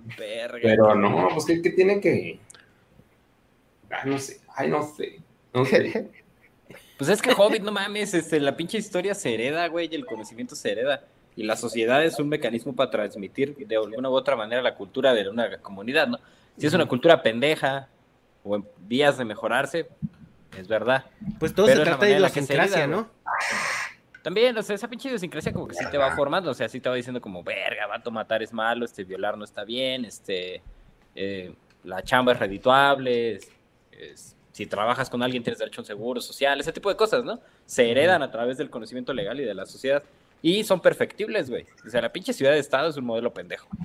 Pero en- como modelo pendejo, pues es un modelo que se puede ir hered- heredando a las demás generaciones para que lo vayan mejororando, ¿no? Y La cada nación ciudad... Estado. Eh, La ciudad de estado. Este, No, la ciudad Estado es como Atenas. por eso, pues es lo mismo aquí, güey. ¿Qué, qué, qué No, pasa, güey? aquí ¿Qué es pasa? nación, son muchas De ahí ciudades. sale. No hay No, pedo, bueno, el estado, de güey. pinches por facturas. Mamadas por puras pagoteras. Está bien, el estado. Este, El Estado, fue el responde, Estado. güey. Hashtag El, fue el eh, estado. Hashtag el, el estado de ebriedad. Se, se va heredando. Pero, a ver, bueno. No, pero haz de cuenta, cada, cada generación o cada grupo de personas temporal, porque yo no creo tanto en las generaciones como, ay, la generación X, ay, los baby boomers. No, o sea, hay un grupo de personas vivo en un tiempo y el Estado, las leyes de ese Estado corresponde a ese grupo, de- al pensamiento de esas personas y a la vez esas personas corresponden al Estado que se les heredó. O sea, por ejemplo, tú llegas al mundo con un Estado precedente, heredas la lógica, la ética y la estética de ese Estado precedente, después tú reflexionas, supuestamente, o no lo haces y vales verga toda la vida, reflexionas sobre la ética y la estética y la lógica de ese Estado precedente, lo criticas y sobre los huecos que deja la crítica se va construyendo, se va reconstruyendo el Estado que va a proceder y se va así heredando y se va haciendo una como antítesis del Estado, ¿no? Es lo que dice Hegel respecto a la evolución de la historia. Entonces, ¿por qué chingados este, eh, unos culeros eh, entrajados de San Lázaro, donde está el Walmart, te van a decir qué, es lo que debes pensar? Pues porque eso es lo que pensaba la gente de antes, ¿no? Respecto a las drogas. ¿Y por qué pensaban eso antes? Ese sí es el tema como interesante, ¿no? ¿En qué momento empezamos a pensar que la pinche droga era una pinche calabaza, ¿no? Aquí en México, por ejemplo, o sea, heredamos la política de las drogas de Estados Unidos, yo digo que sí. Y en ese momento se permeó una idea sobre las drogas en nuestra nación que empezó a primar, güey, copiada de, lo que mandaban los gringos allá. Y ahora nosotros tenemos esa idea de las drogas heredada y nos toca a nosotros este, criticarla y pues ya aquí está, ¿no? La nueva ley de la mota. Además, toma en cuenta que ni siquiera es como lo que ellos pensaban. O sea, el argumento hacia afuera, las películas de propaganda gringas en contra de las drogas eran, ponían unos hippies eh, así con su bebé, y era como, ah, ¿qué daño puede hacer si me fumo un churro? Y ya se fumaban un churro y al rato ya eh, se ahogaba el bebé en la bañera, el güey le estaba pegando a la vieja, está un desmadre, ¿no? Ese era el argumento hacia afuera. Pero el origen de la prohibición es que la DEA estaba buscando fondos y utilizó un pretexto racista para justificar su existencia.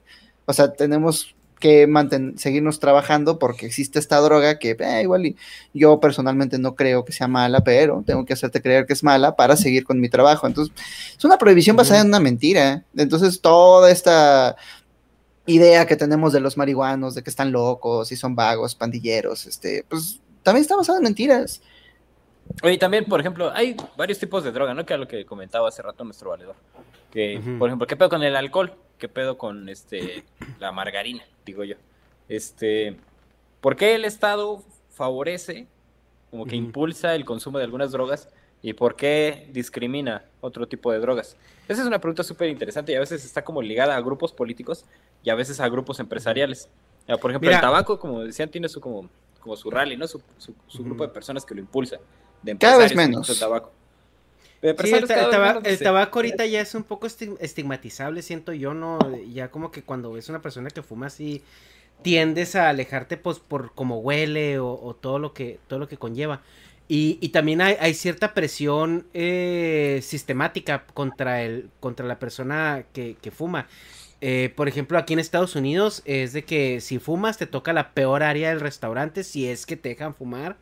Si fumas te toca, así como que te toca pagar muchos, muchos fees para un hotel, para un carro, para cosas así. Entonces o fumas sí hay como- afuera, Ajá, sí en el hay frío mucha- y con los homeless. Así es. Sí hay mucha presión sistemática para, para el fumador, ¿no? Para evitar que, que fume. Eh, en cuanto a favorecer drogas, por ejemplo, yo siento que hay drogas que entraron que ni siquiera nos dimos cuenta que eran drogas, como el azúcar, ¿no? El azúcar es una, es una droga que eh, es un daño horrible porque a un adulto no hay tanto pedo, pero a un niño, o sea, eh, está muy cabrón, güey. Si tú le das dulces o, azúcar refinada a un niño chiquito, le estás alterando su química cerebral de una manera importante, ¿no? Y, y hay, pro- hay muchos problemas de, de actitud y de, y de funcionalidad de los niños eh, de en edades de 3, 4 años que pues tienen una dieta bastante mala al respecto con carbohidratos y azúcares refinadas. Pero el caso del alcohol, yo siento que se, que se le dio una prioridad para regularlo. eh, porque al final de cuentas, legalizar eh, algo no es como que free for all, ¿no? Es, es regularlo, es poner eh, eh, leyes que lo, que lo vayan dictaminando. Yo siento que es por el problema que hubo de gangsters, güey, lo que estamos viendo ahorita en cuestión de, de las drogas, ¿no? Simplemente en ese entonces tomaron una decisión, creo yo, en un momento más oportuno, no lo dejaron que escalara tanto. Pero si se acuerdan, todas estas leyendas de, de las mafias era por el alcohol. Al Capón era alcohol, este, Ah, el- o sea, todas, todas estas personas míticas eran, eran por eso. Y había mucha gente muriéndose, o sea, eh, el famoso Moonshine, que había mucha gente que lo, lo hacía en, en la noche en, en su casa y, y se morían porque pues era alcohol de baja calidad. E incluso la DEA, güey, tuvo un operativo donde contaminaban el alcohol de la, de la ciudad con veneno. Para Esos que, los, culeros. para que los al- alcohólicos que, que, que pisteaban se murieran. Entonces la misma DEA mató a un chingo de personas, güey. Ah, pero en ese caso fue al revés. Primero vino la prohibición y luego vino la violencia. Ajá. Porque los alcohólicos norteamericanos eran muy felices pisteando diario y golpeando a sus seres queridos. Y así vivían. nadie los metía al tambo, nadie, nadie les hacía daño. Sí. Pero una organización de mujeres católicas que salían a la calle con pancartas que decían, estos labios nunca tocarán los labios que hayan tocado el alcohol, eran tiempos románticos, Ajá. este, hicieron un chingo de lobbying, hicieron un chingo de lobbying por, por prohibir el alcohol hasta que finalmente llegó un presidente cristiano evangélico que escuchó a estas señoras y dijo, ah, pues es buena idea, vamos a prohibirlo. Y en el momento en el que prohibieron el alcohol empezó el desvergue, porque si lo prohíbes ya no puede haber regulaciones, si no hay regulaciones los pinches gángsters se hacen de, del negocio y si de todos modos ya esto es un negocio ilegal, pues entonces sí se vuelve eh, anarcocapitalismo en el más puro sentido, es como tengo competencia, los mato. ¿Quién me lo es. impide? De todos modos, si ya estoy cometiendo un crimen, ¿por qué no voy a cometer dos, no? Este, y se le salió de las manos. El problema fue cuando llegó el pinche Al Capone y en la masacre del día de San Valentín, era un día de San Valentín, agarró a sus 14 competidores y a todos les dio paredón. Y ahí es cuando la DEA se puso las pilas. Pero al final el gobierno gringo tuvo que ceder, porque justo si no hay regulación, se hace el pinche moonshine de bañera que sabía bien culero. Había. eh, a- había unas pastillas que vendían para tomártelas con el moonshine. Bueno, el otro día una, una chica que hace cócteles me estaba, me estaba contando que, que la gran mayoría de los cócteles, los famosos de Estados Unidos, el Manhattan, eh, el- el- el- eh, todos esos, surgen ah, en esta misma época, donde el whisky se hacía en bañeras, porque el whisky sabía tan culero que tenías que vestirlo de lo que sea. Entonces ya le echaban así que sus, que sus gotitas de mierda amarga con, con regaliz y no sé. Sí, pero, pero la prohibición es primero y luego viene la violencia. Aquí en, esta, aquí en México pasó lo mismo. Todo el mundo era bien feliz fumando mota. Hasta la rola de la, de la cucaracha dice que le faltaba mota para fumar. Era así de normalizado. Y luego, y luego se prohibió, pero no se prohibió. Porque si te das cuenta, eh, incluso en Los Detectives Salvajes, ¿no? Roberto Bolaño habla acerca de cómo confiesa un crimen, básicamente. Dice, ya, sí, yo me iba a Acapulco por fajos de mota y me los cargaba en mi mochila y ya me los vendía en la Ciudad de México. Eso hoy es impensable. ¿Te imaginas ir a Acapulco por mota y luego venderlo en la Ciudad de México? Te agarran en la estación y te, y te remiten al tambo. Eso hoy sería impensable. Es desde el sexenio de Calderón cuando empieza todo este desvergue de super demonizar las drogas. Si haces drogas no eres un buen católico, te vamos a matar, el ejército en las calles. Primero la prohibición y luego la violencia. A mí lo que. eh, la- lo que a mí más me. Me cuestiono al respecto es. Que, por ejemplo, aquí en, aquí en California se vio un aumento de calidad, ¿no? En, en la mota que la gente fuma. O sea, porque obviamente ya cuando la legalizas, ya tienes que pasar controles de calidad, ya está regulada, ya tienes ciertos estándares. Entonces, imagínate esa gente que estaba pisteando ese moonshine culero, güey, que sabía horrible. Ya cuando hay regulación, o sea, todos los procesos que hacen precisamente para ahora que tú seas el que, el que escoja el producto. Y no tanto que pistees lo que hay, ¿no? Entonces, imagínate la calidad de la droga, o sea, en el momento en que se legalice, ¿no? Eh, eh, ¿cómo, ¿Cómo va a cambiar ese mercado? Me estaban contando que en California venden unas mierdas que se llaman Moon Rocks. Oye, pero, ¿cuál, es el, cuál es el punto de, de estar hablando de esto de las drogas, güey? O sea, no, no es que les quiera cambiar el tema nomás, o sea, no, no- no está mal la marihuana. Ese es el punto, ¿o cuál, cuál es? ¿O de que debería ser legal? ¿O, o cuál? Ya, ya es legal acá. Pues no es legal, más bien hay un hueco legal y, Sí, y a, más bien. y a través de ese hueco pues ya puedes, pero, pero pues no han legislado al respecto. Pues, ¿por qué no tienen todavía lista una ley para comercialización? Ah, ya, ya vi cómo lo vamos a alegar con el tema. El problema es ese, la clase política. La clase política que legisla para señoras espantadas y católicas y que por temor a perder ese voto de gente hipotética, que ellos imaginan Ajá. que son su electorado, que además piensan muy mal de su electorado, ¿no? Por miedo a perder esas señoras católicas que se imaginan que votan por ellos, pues no legislan, no legislan este tipo de, este, este tipo de, de- de asuntos. No quieren, no quieren legislar el aborto, no quieren legislar eh, eh, la, la- la despenalización de las drogas. Y entonces la gente sigue cayendo en la, en la cárcel. Eh, gente que pues, su único pedo era pues, que les gusta fumar y ya. Pero, Y si no eran criminales antes en la pero es que cárcel. aquí estamos hablando desde la perspectiva del consumidor totalmente, ¿no? O sea, es de que, ay, debería ser legal. Pero yo creo que, o sea, si no es legal, es porque no sabemos nada del poder, güey, y por qué no es legal. Porque esos güeyes, si les conveniera, si, si fuera algo que les conviene, como dices, lo harían legal. Pero algo se los impide, es algo que les estorba en su manejo del poder. Entonces, por eso. Mm, Yo creo que es más bien el voto, ¿no? Es persecución del voto. No, a mí se me hace que también es el narco, porque es meterte a los putados con el narco. Si no estás, si no estás pagando impuestos, si lo ah, ya es legal, ya págame impuestos, así que, ah, chinga tu Ah, madre, chinga. te mato, güey. Entonces, es de que no, entonces, pues no, que sea ilegal. Y metemos a la cárcel al consumidor, güey, no al pinche creador del pinche imperio y el que tiene el poder. Es una pelea de poderes. Si te- o sea, es de que, ah, yo voy a entrar a tu pinche negocio capitalista con mis leyes. Es de que no, pendejo, no. Y vas a perder aparte, güey. Entonces yo creo que por eso es ilegal. Es de que, ay, debería, porque no hace daño y la chingada no es que haga daño, no. Es el problema que le va a causar al gobierno regular algo tan cabrón y tan grande. ¿Qué pasaría Así con, lo- Eso ¿Qué no es legal. ¿Qué pasaría con los narcos si la mota se hace legal? Pues imagínate qué hueva, güey. Burocracia, güey. Ya tienen su burocracia, tienen su imperio armado, su pirámide de distribución, y luego va a ver el papel, la forma 18, así que chinga tu madre, güey. O sea, yo creo que, o sea, la mota también sí es algo tan común. O sea, meter una droga a la pinche legalidad, algo a la legalidad es, es jale, güey, es talacha y es lidiar con el güey y negociar. Son periodos largos, güey, que no duran seis años quizá, o sea, o chance sí, pero matan un chingo de gente y dicen, pues, ¿para qué nos metemos en ese pedo? Que siga ilegal y, y qué malos los ilegales. Ay, pendejos, pinche, o sea, la culpa es del consumidor, en este caso. Yo así lo veo, o sea, como que más pinche simplista. Y si nosotros decimos, o sea, pues estamos hablando desde la perspectiva de consumidor, no conocemos nada de cómo se maneja allá arriba el pedo. Es que, irónicamente, una buena manera de, de pararle el negocio al narco sería pues, descentralizar la producción.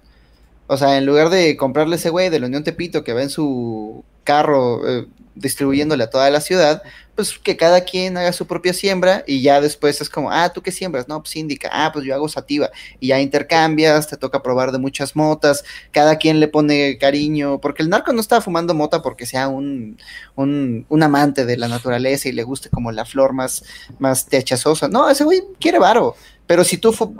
Sí. Pero yo conozco, conozco un par de pachequillos que, que siembran su propia mota, están locos. Tienen se compra uno de estos, vive en un depa muy chiquito, entonces se compró como un tambo de este tamaño que por dentro tiene como puro papel, eh, papel aluminio y una luz ultravioleta. Eh, programada para apagarse cada 12 horas. Entonces cada 12 horas le das el estrés de la oscuridad a la planta y con eso aseguras que va a tener así como las flores más cabronas. Y sí me las ha mostrado y es una, pues, puedes ver los, las ves de lejos, de cerca y se ven los cristales de THC ahí saliéndose de la flor. El pedo ahí pues es de que pues no, no está loco, simplemente, o sea, le apasiona ese pedo y sabe trabajarlo. No, digo loco bien, ese, ese tipo de... Eh, ese, ese güey nació para eso. Creo que ese pinche es un problema muy grande siempre que hablamos, güey. O sea, la pinche, cómo comunicamos las ideas, es muy pendejo. Me incluyo, obvio. Pero, o sea, como que tacharlo de loco al marihuano, es lo que yo me... Esa es la moraleja que me puede dejar, si soy bien pinche y simplista. Yo sé que su público es más complejito mental, güey, y son mágicos, pero, o sea, la gente normal, güey Está, están locos. güey. Entonces, o sea, si es loco al marihuano, pues va a seguir tachado de loco. Entonces, más bien ese güey es un pinche conocedor de botánica especializado en la pinche marihuana esa, güey. Pero también, por ejemplo, el pinche narco se, se entera de, de, que está un pendejito así jugando a, Don Vergas, o lo mete a trabajar, güey, o lo truena. Y ese es un aviso y también, pues, ah, por eso había tantos colgados antes. Este pendejo lo colgamos y lo matamos porque estaba haciendo competencia al pinche capitalismo principal, Alfa. Entonces, esa que, o sea, y tú dices, ah, si todos produjéramos, o sea, el peor es de que los primeros que empiecen a hacer eso, si, si la situación del narco es culera en esa zona, los van a matar, güey. O sea, tendrían que ser todos así uniformemente creando así, que como con las películas, güey, que todos actúan al mismo tiempo y lo, wow, no mames, y ah, no puedo contra tantos, ah, me derrotaron y todos ganamos, chicos, eh, pero no, o sea, sale ah, pues, en uno, al narco. Con brotes, no, pues, y si una vez. rápido, pues, o sea, crean miedo y a base de miedo controlas a la pinche gente. De una vez a las tres, todos nos ponemos a... Que todos nos pongamos a hacer ese proceso. Es que estás mal, Jovita, estás mal. No, no es cierto. No, no, no está mal, nomás es de que, pues, o sea, se me hace muy cabrón tanto, o sea, sí tendrían que, que logísticamente ponerse de acuerdo de, bueno, vamos a hacerlo todos, para que no nos maten. A ver, les voy a dar como a mi No nos van a matar a unos, pero no a todos. Una perspectiva como más o menos pensadona, güey, de lo que llevo pensando de cómo va a jalar el pinche narco legalizado, ¿no? Es como los Levi's, o sea, los pantalones Levi's son legales, güey, pero hay pantalones Levi's pirata más baratos.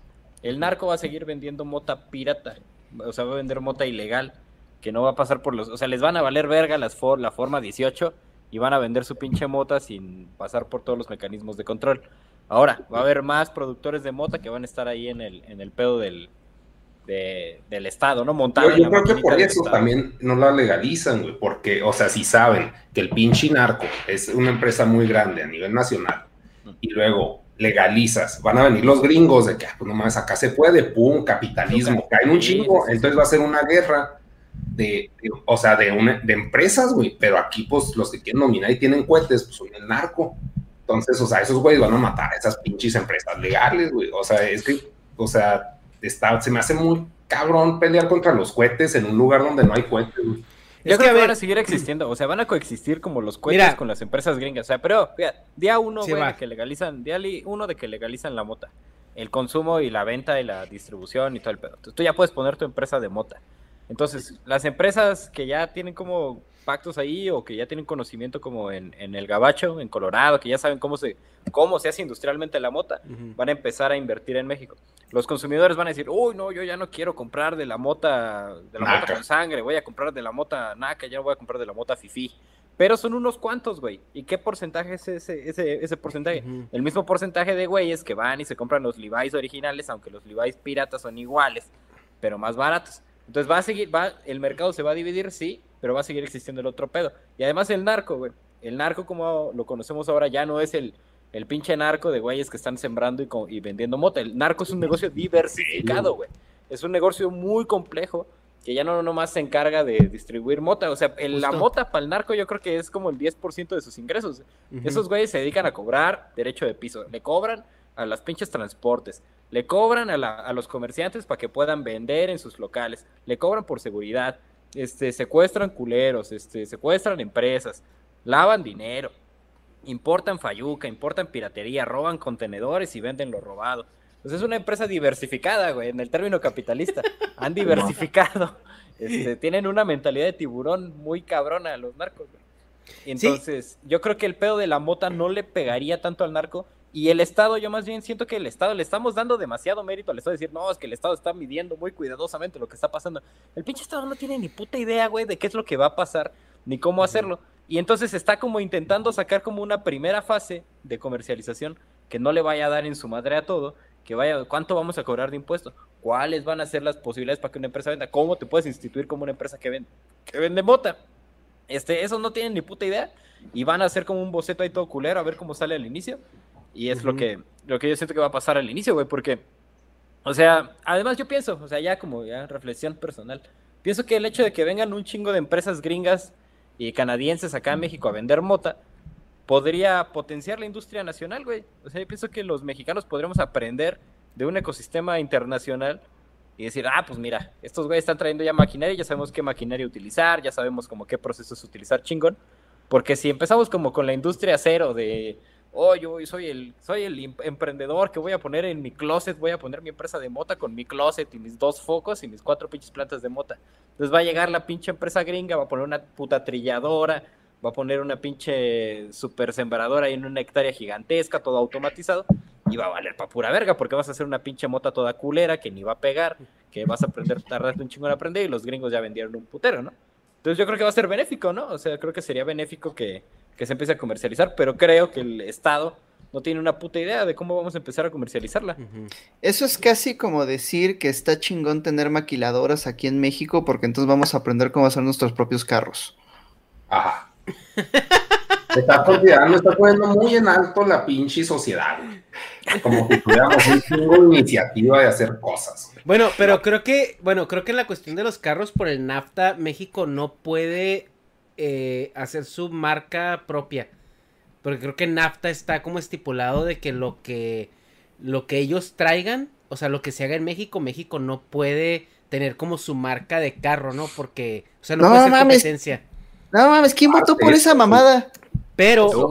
Y esa, y esa es la, e- esa es la ventaja que tiene China, porque cuando las, las maquiladoras llegaron a China, China les dijo, ni verga, güey, o sea, nosotros si queremos, vamos a sacar Ajá. nuestra marca de carro, güey. Te copiamos todo lo que hagas Ajá. aquí. Pero en México, en México, en, en NAFTA, por eso no hay una marca de tele mexicana, por eso no hay una marca de electrónicos mexicana, por eso no hay una marca de auto, porque yo una vez lo pregunté, dije, güey, todos los automóviles de América No se, de hacen, en- México. se hacen en México, güey. O sea, México es el productor de automóviles más grande del mundo, cabrón. O sea, apenas, apenas China lo pasó. Y creo que es por, lo- por el NAFTA, güey. El NAFTA tiene estipulado esa parte. En tiempos más civilizados y honestos, a ese pedo se le llamaba colonialismo. Es neocolonialismo tal cual, güey. Ese es el Tiempos que no viviste, güey. Más Y, y na- NAFTA para... No los Na- viví, na- pero, pero na- pues ahí están na- los libros. La gente orgullosamente los decía, libros, o sea, estas son no mis te colonias. Tu fe en pinches libros, Sí. güey, O sea, no te consta que sean más honestos esos tiempos. No me consta, pero muchos libros dicen lo mismo. Entonces creo que entre sí, todos ellos tienen No, algo de No razón. se pusieron de acuerdo. Na- NAFTA, NAFTA para la gente que no está familiarizado es el TLC, el Telecan. El Telecan. El, que, el NAFTA que es se, en el gabacho. que ¿no? se pudo haber llamado CUM, Uf, pero les dio, les dio, les dio miedo. el cum. Pero no mames. sí. Oye, pues es cierto, güey. Es que son muy buenos capitalistas, pues no por nada, güey. Es que sí, Sí tiene un chingo de Es la sentido máquina, todo güey. eso, güey. Es que ve qué chingadera, es lo mismo que ocurre al interior de las empresas. Es como. Es que es lo, es lo que la gente no entiende del capitalismo. La gente piensa que cuando hablamos de capitalismo hablamos acerca de los mercados y del iPhone y de comprar y vender cosas. Eso no es capitalismo. Capitalismo es solamente la relación entre el empleador y el empleado. La relación del empleador y el empleado y quién se lleva los excedentes de tu producción. O sea, para que una empresa te contrate a ti, tú tienes que producir más de lo que estás cobrando. De otro modo no funciona. Esa es la manera básica en la que... eh, porque de otro modo, ¿por qué te voy a contratar, no? Si me vas a cobrar más de lo que estás produciendo. Entonces, para que este sistema funcione, yo tengo que sacarte a ti más de lo que te estoy dando. O sea, en- y, y así es como funcionan todas las empresas. Ese es el problema. El lo- a lo único a lo que nos referimos cuando hablamos de capitalismo es a esta relación entre en donde los dueños del capital tienen los medios de producción y ellos deciden hacia dónde se van los excedentes de lo que tú produjiste.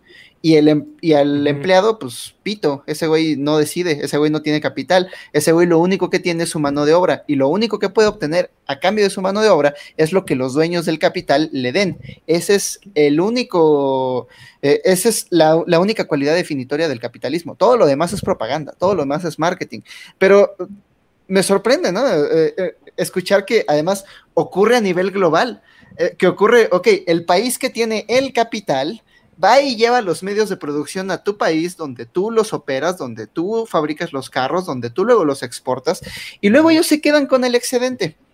Claro, Empresas que ni siquiera pagan impuestos en su propio país. O sea, sí. O sea, pero ¿por qué te sorprende? Se me hace raro, güey. Porque toda la vida. Es la lógica así. del mundo, güey. Desde 1994, ese sí. el- que sea común no significa que tengamos que aceptarlo.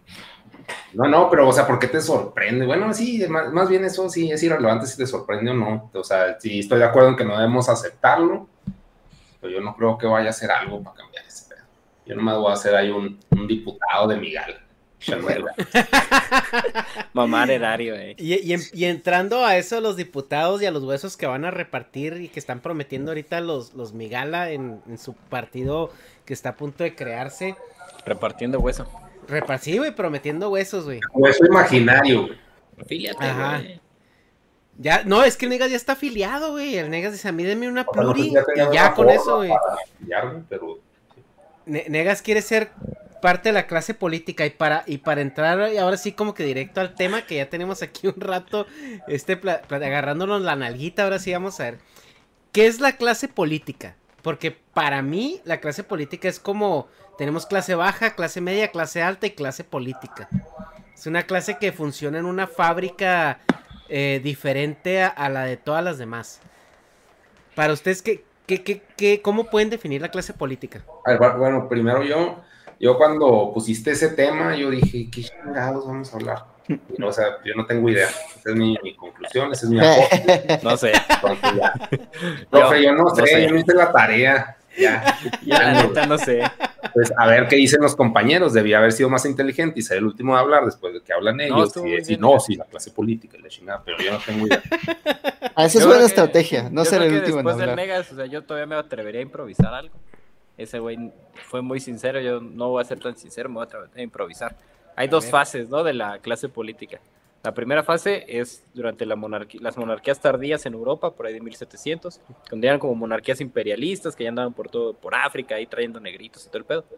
Este, se formó la primera como idealmente clase política con las primeras cámaras de representantes y se habló de los cuatro estados, ¿no? O sea, el primer estado que eran los reyes, el segundo estado, los clérigos, el tercer estado, la clase política, y el cuarto estado, este, el pueblo, la gente que no tenía ningún tipo de poder. Y se hacía esa jerarquización por, los, por el acceso al poder que tenía esa banda, y ese acceso al poder les daba tratos especiales y hacía que pues, tuvieran privilegios que las clases inferiores no tenían y acceso a cosas que las demás personas no tenían. La, la- creación inicial de esos cuatro estados era más o menos porosa. O sea, uno podría ascender, por ejemplo, de la clase normal a la clase de eclesiástica, o podría ascender a la clase política, o podías ascender a la clase como aristotélica si te cogías a la hija de un rey. Este, Como Elías Ayub. como Elías Ayub. Me mamó su tweet, güey, de que casi casi el tuit de que si tú lo deseas Ah, lo sí, puedes lograr, güey. Decrétalo Eh, y lo consigues. Ajá, decrétalo o, o cásate con la hija del güey más rico del planeta, ¿no? Eh, bueno, ese era el plan, ¿no? En el primer, la primera fase como del, de la clase política. Y la segunda fase política fue cuando se polarizaron la- los accesos y se restringieron los accesos y se limitó la porosidad entre las distintos, los distintos estados.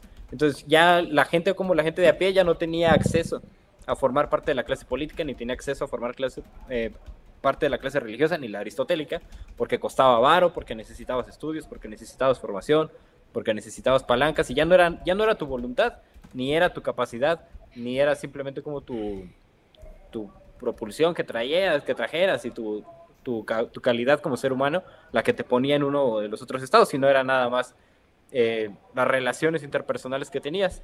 Y e- esa, esa ruptura de la porosidad, eh, la, digamos, el, el cierre entre el tránsito entre clases, empezó a generar en, por ahí en los años 1900, en la primera, lo que llamamos como la segunda fase crítica de la modernidad, un fenómeno muy interesante que describe Peter Bürger en su libro de Teoría de las Vanguardias, y es el inicio del nihilismo. Este, es como, ¿en qué momento surge el negas, güey? Por ejemplo, es el inicio del nihilismo. Ahí, o sea, cuando tú dices, este pedo, yo ya no tengo acceso a la clase política. Yo ya, lo que yo diga, lo que yo piense, no importa cuántas veces miente la madre, Dios no me va a escuchar. No importa cuántas veces grite que los odio, los políticos les vale un pito. Y no tengo injerencia personal en la manera en la que se toman las decisiones en el mundo. En ese momento, cuando tú, o sea, cuando no sirve de nada lo que tú hagas, por pura indefensión aprendida, como el perro al que le están electrocutando para que no acceda a la puerta y no acceda a la comida, el ser humano, limitado por la misma sociedad en la que vive, entiende que no sirve de nada, que haga rabietas, que, que alce la mano, que implore, que, que diga vamos a aliarnos, que esté mamando. No sirve de nada que estés mamando porque el, mundo va a seguir sin ti y eres uno más y no importa. Y eso genera nihilismo. El nihilismo, no importa lo que haga, no, no voy a hacer nada. Entonces, si no importa lo que haga, me voy a dedicar a mis propias cosas y chinguen todos a su madre, yo voy a seguir mi vida, o no la voy a seguir y ni siquiera mi vida ya me importa, ¿no? Entonces, en esa segunda fase de la, de la modernidad y en esa segunda fase de la clase política, creo que es en la que nosotros todavía estamos habitando un poco, porque se entiende acceder al, al- a, lo, a lo político como un privilegio. Y ahora, o sea, los, los partidos políticos creo que tenemos que empezar a analizarlos también, para entender que los partidos políticos son el sustento de la existencia de una diferencia entre los habitantes de a pie y la gente que anda ahí. O sea, ¿cuándo se originaron los partidos políticos? El primer partido político en México es el PRI, ¿no? Así es como entendemos aquí como es el, el partido político.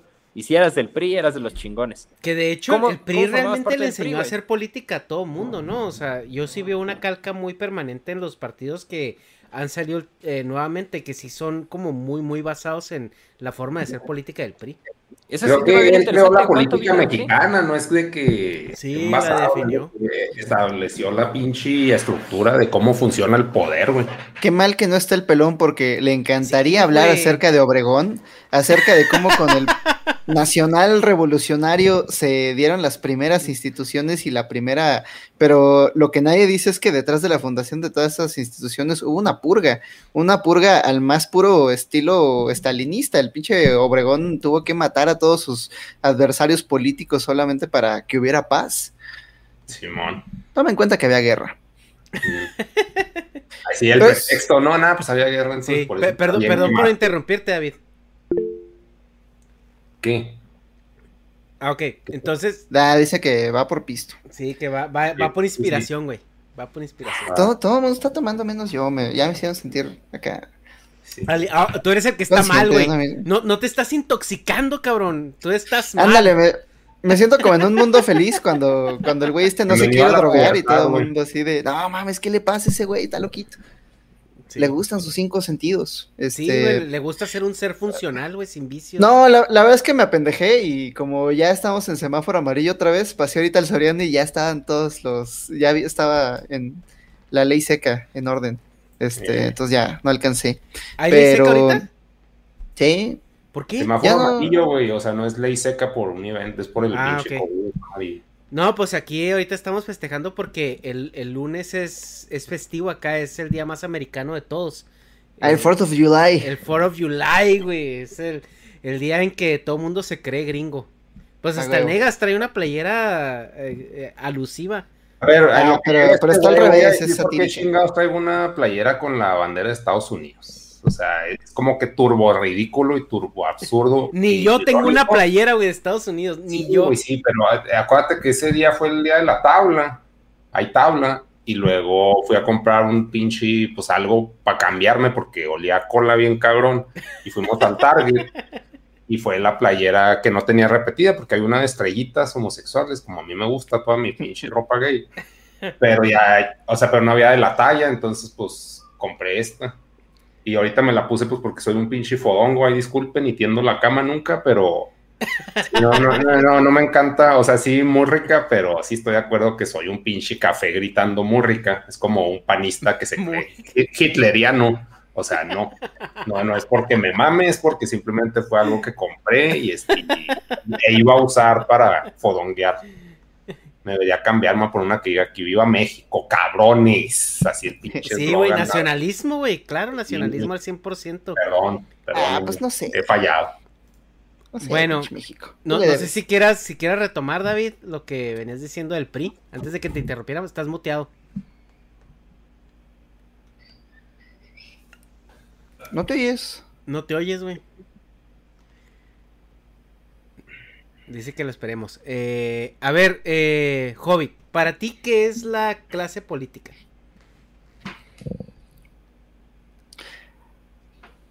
En el caso específico de México, tenemos un. De- déjame, déjame re- reducir un poquito eh, más la pregunta.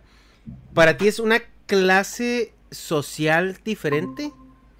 ¿Qué pedo me oyen? Ahí me copian. Ya, ya, Sí. ya, te- ya. Copy, copy. Ah, como les decía, el Hobbit está mal. Pero a ver, ¿por qué? Ah, no es cierto, Hobbit. ¿Cómo querés decir incapaz? Incapaz de ir en contra. Somos Migala, Migala, estamos unidos. La gente de Migala, una sola conciencia, unidos. O ahí, tocados de la mano. Este, yo lo que, o sea, pienso que, o sea, ya que les cuento, ¿no? Que vemos de los cuatro estados de los, de los victorianos tardíos y Ajá. del nihilismo, ya partimos como de dos pedos muy grandes, pedos muy cabrones que todavía estamos heredando y que todavía tiene la clase política. O sea, primero, ¿por qué chingados tienes jerarquía, tienes privilegios que otra gente no tiene? ¿Por qué chingados tú tienes privilegios que los, que los demás ciudadanos y la demás gente del mundo? Pues no. O Ah, sea, pues ¿por porque qué? ellos reparten esos privilegios. Ajá. O sea, es, está mal. Está mal que la banda esa tenga ese, ese tipo de privilegios, que tengan fuero, por ejemplo, este, que tengan este, salarios así como los que tienen, que, que tengan como la capacidad de toma de decisiones tan arbitraria. Sea, está mal, güey. Y- El fuero me parece importante. Sí, Porque. pero así sí, como está usado, o sea, definitivamente que está de la verga. Es que el fuero, yo lo entiendo desde la perspectiva que te asegura una estabilidad política, ¿no? En, en- Sí. en, eh, como, como Estado. Sí, que puedes pero- legislar sin el temor a que te metan a- al Sí, tambo. claro. Ya, ya, ya. Sí, o Ya, sea. La, la- eh, por ejemplo, el fuero yo lo veo más como una aplicación práctica como en el sexenio de Calderón, ¿no? Que él tomó decisiones muy controversiales que desembocaron en una guerra bastante encarnizada, ¿no? O sea, Sí. eso es como el fuero, o sea, yo tomé una decisión en base a mi criterio tratando de perseguir un objetivo, ¿no? Que yo, eso haya salido muy mal, pues ya es otro pedo. Pero eso yo entiendo el fuero, pero ahorita el fuero en México parece que se utiliza para hacer tus pendejadas eh, eh, conscientemente y, y no recibir consecuencias, ¿no? Ya ves eh, Sí. esta situación del, del gobernador este que lo, le quitaron la candidatura y luego mandó a la hija, no me acuerdo quién era. Sí, Ah, Salgado Macedonio. Ese güey que trae, que trae, trae pedos de acusaciones por violación. Y ese güey está persiguiendo el, el- el puesto político precisamente para seguir con el fuero. Y Ese no, es un no gran afrontar, ejemplo, güey. ¿no? Porque el güey, el güey no tiene el fuero como tal legal, porque solamente tienes fuero cuando estás ocupando un cargo. Ese güey no está ocupando ningún cargo, güey. Pero tiene un fuero invisible, como un fuero, un fuero metafórico. Quizás me, me expresé un poco mal en- en- al utilizar la palabra fuero. Pero ¿por qué la gente que está, por ejemplo, en la clase política tiene privilegios de protección legal? O sea, vayamos al ejemplo como más burdo, güey. O sea, agarran al hijo de un diputado, pedo, manejando un pinche carro, atropella a un hijo de su puta madre. Dice, oye papi, ¿qué crees, güey? Atropellé a un hijo de su puta madre y estoy aquí en los separos. Sácame. Y lo sacan a la verga. Y, o sea, hacen uso del poder y de la economía como se les da su chingada gana. Y roban y, y delinquen y tienen... Ay, mira, también Celia Lora y su papá no es político. Ajá.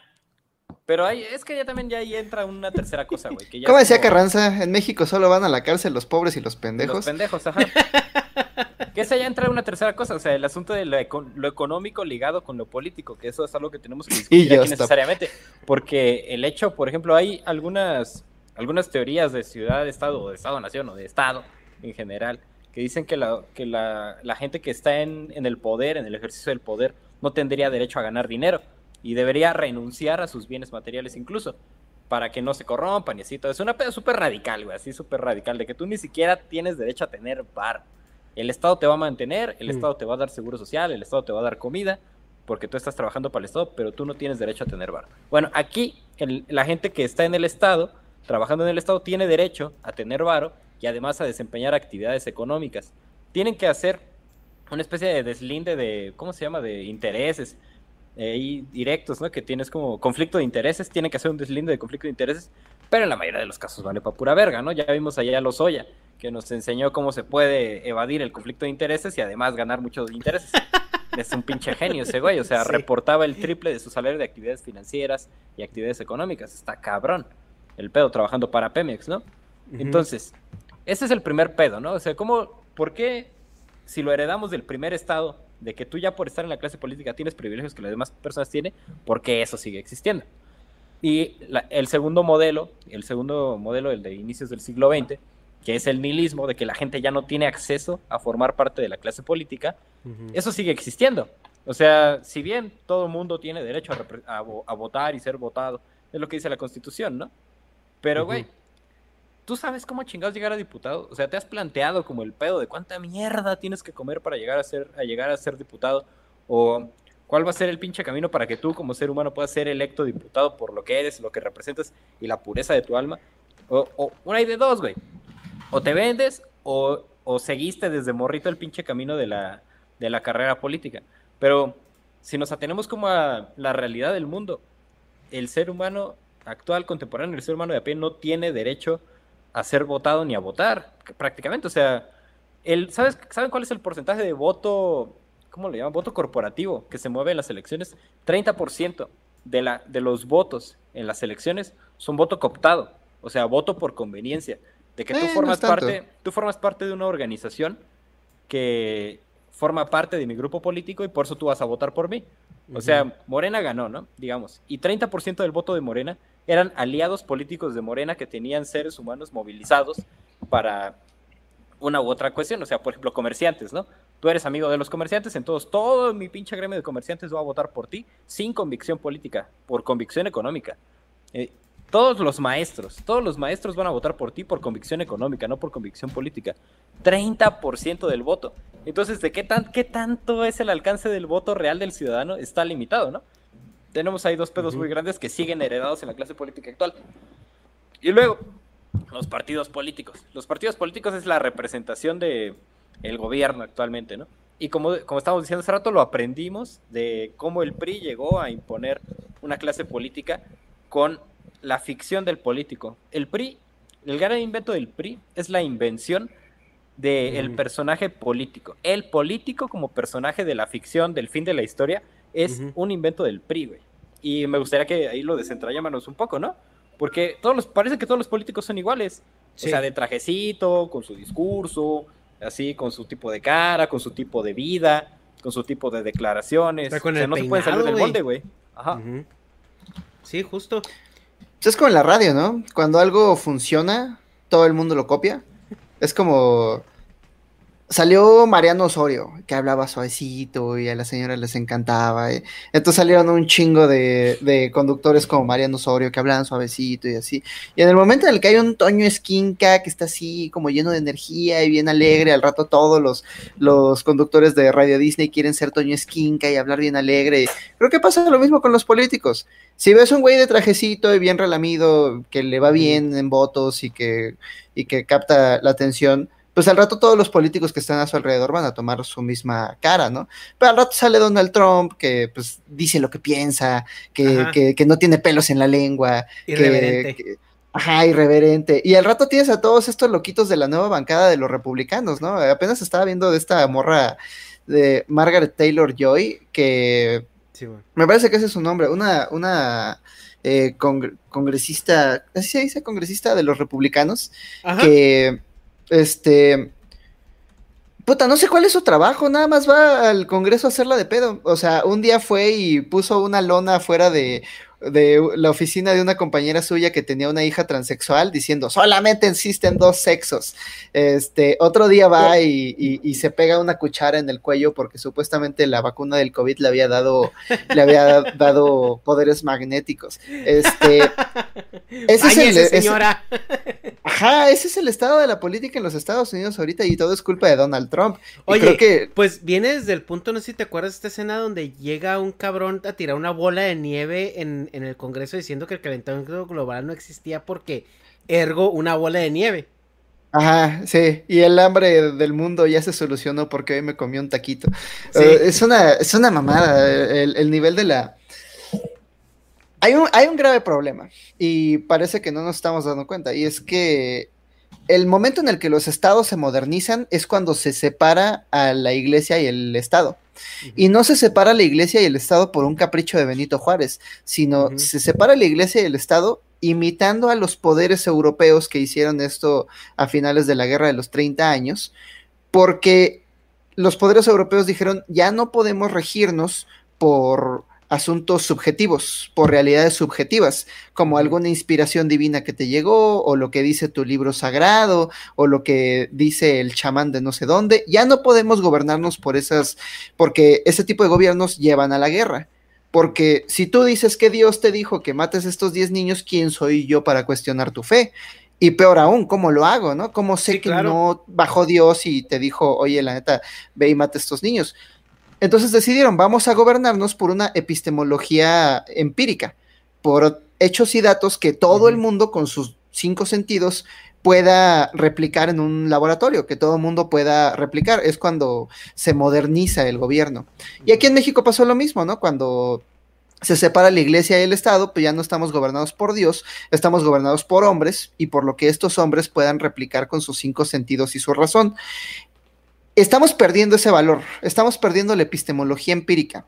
Y otra vez nos estamos gobernando por asuntos subjetivos, como la izquierda, como la derecha, como los principios de mercado, como la economía, como la mano invisible, como la autorregulación, todas estas cosas que no tienen sustento en la ciencia, una vez más son las, eh, son las avenidas de la, de, de la ideología por las que nos estamos gobernando. Y una vez más hay violencia, y una vez más hay un desvergue. No nos hemos agarrado a vergazos en la calle porque es mucho más difícil la guerra ahora que en el 1600, pero no lo sé, en Portland hace unos meses se- sí se estaban agarrando a palazos y traían escudos. Eh, sí, Portland, eh, sí. Bueno, yo sí, recuerdo. cuando- yo cuando tenían su zona de- autónoma de Antifa. No, ese fue La- en la de. Charlottesville. Seattle, ajá, ajá, ajá. Sí, que fue, hicieron su, su chas, ¿no? Ajá. Su- la, la zona ah, que no tardaron en, en empezarse a matar entre ellos. Sí. Charlottesville se me hizo bien interesante porque, porque una vez más, ¿no? Ves que Ajá. pa- ah, eh, te recuerda como, ah, ok, para esto teníamos diálogo político, porque cuando las cosas no se resuelven por medio del diálogo, güey, tenían falanges, o sea, falanges como en la antigua Grecia, ponían sus escudos estos hechos de botes de basura unos contra otros y se agarraban a vergazos por arriba. O sea, qué rápido regresamos al estado de la edad del bronce. Así es, güey. Es que es, es una. A ver. Yo creo que la, la dialéctica política ahorita no existe. Ahorita están solamente.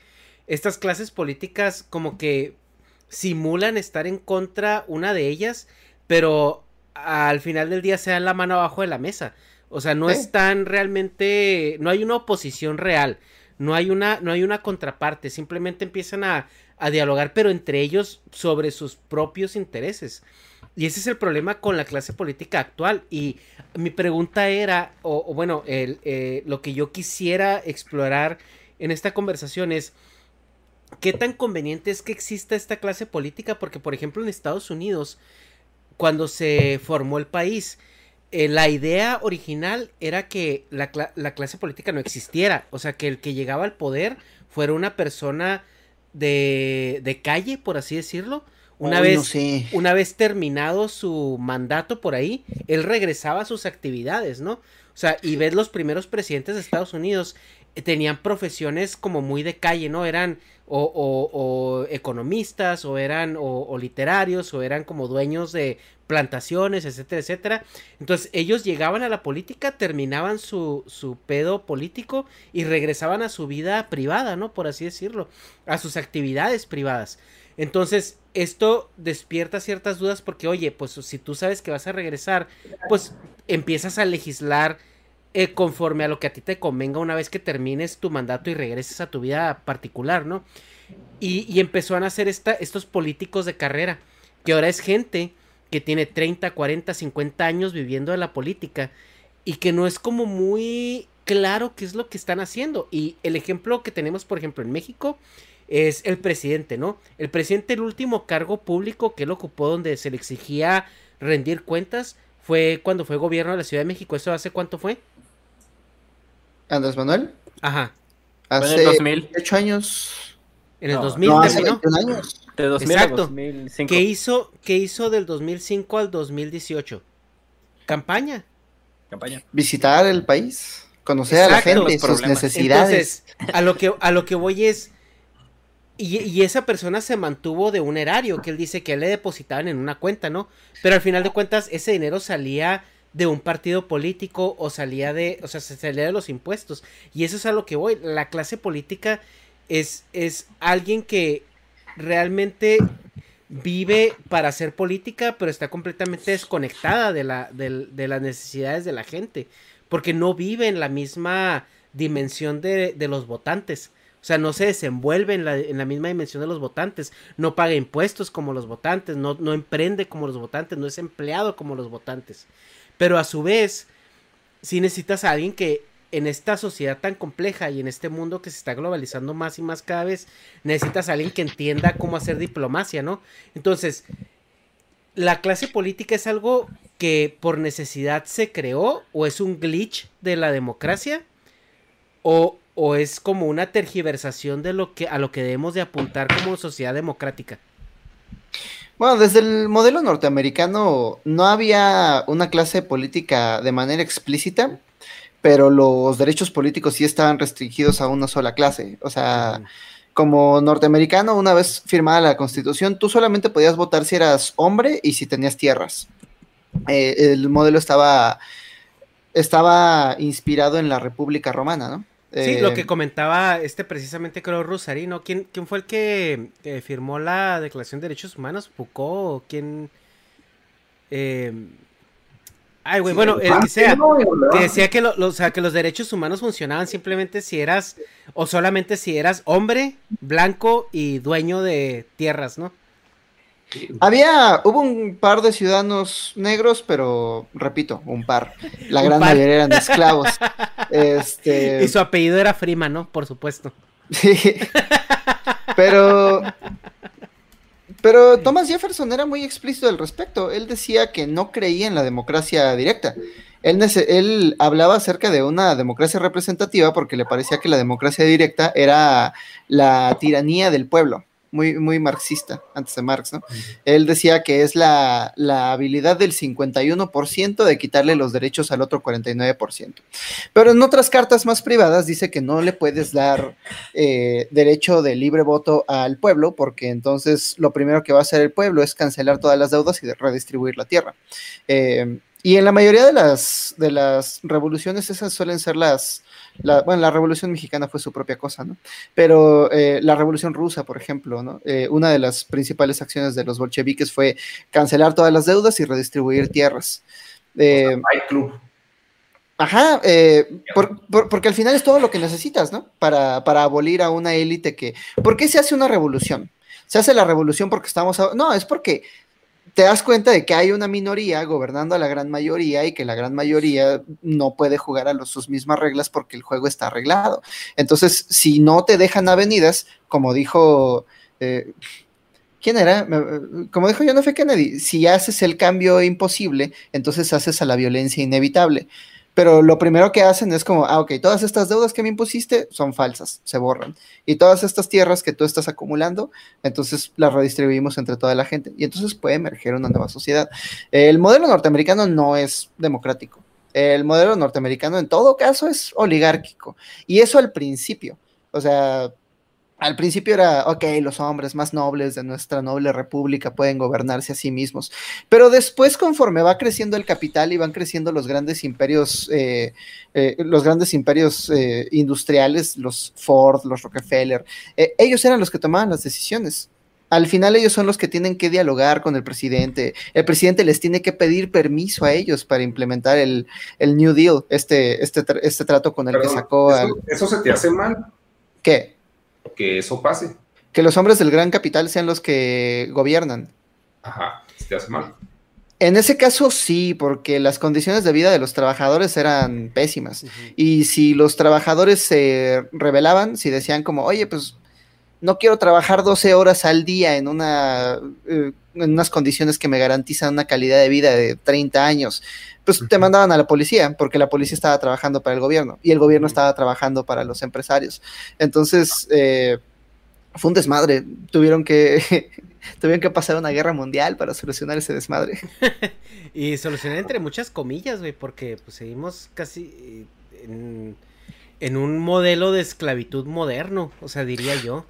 Entre muchas comillas, después de después del New Deal, este trato que para los que van llegando, eh, el presidente le impuso una tasa de 90% de impuestos a los empresarios.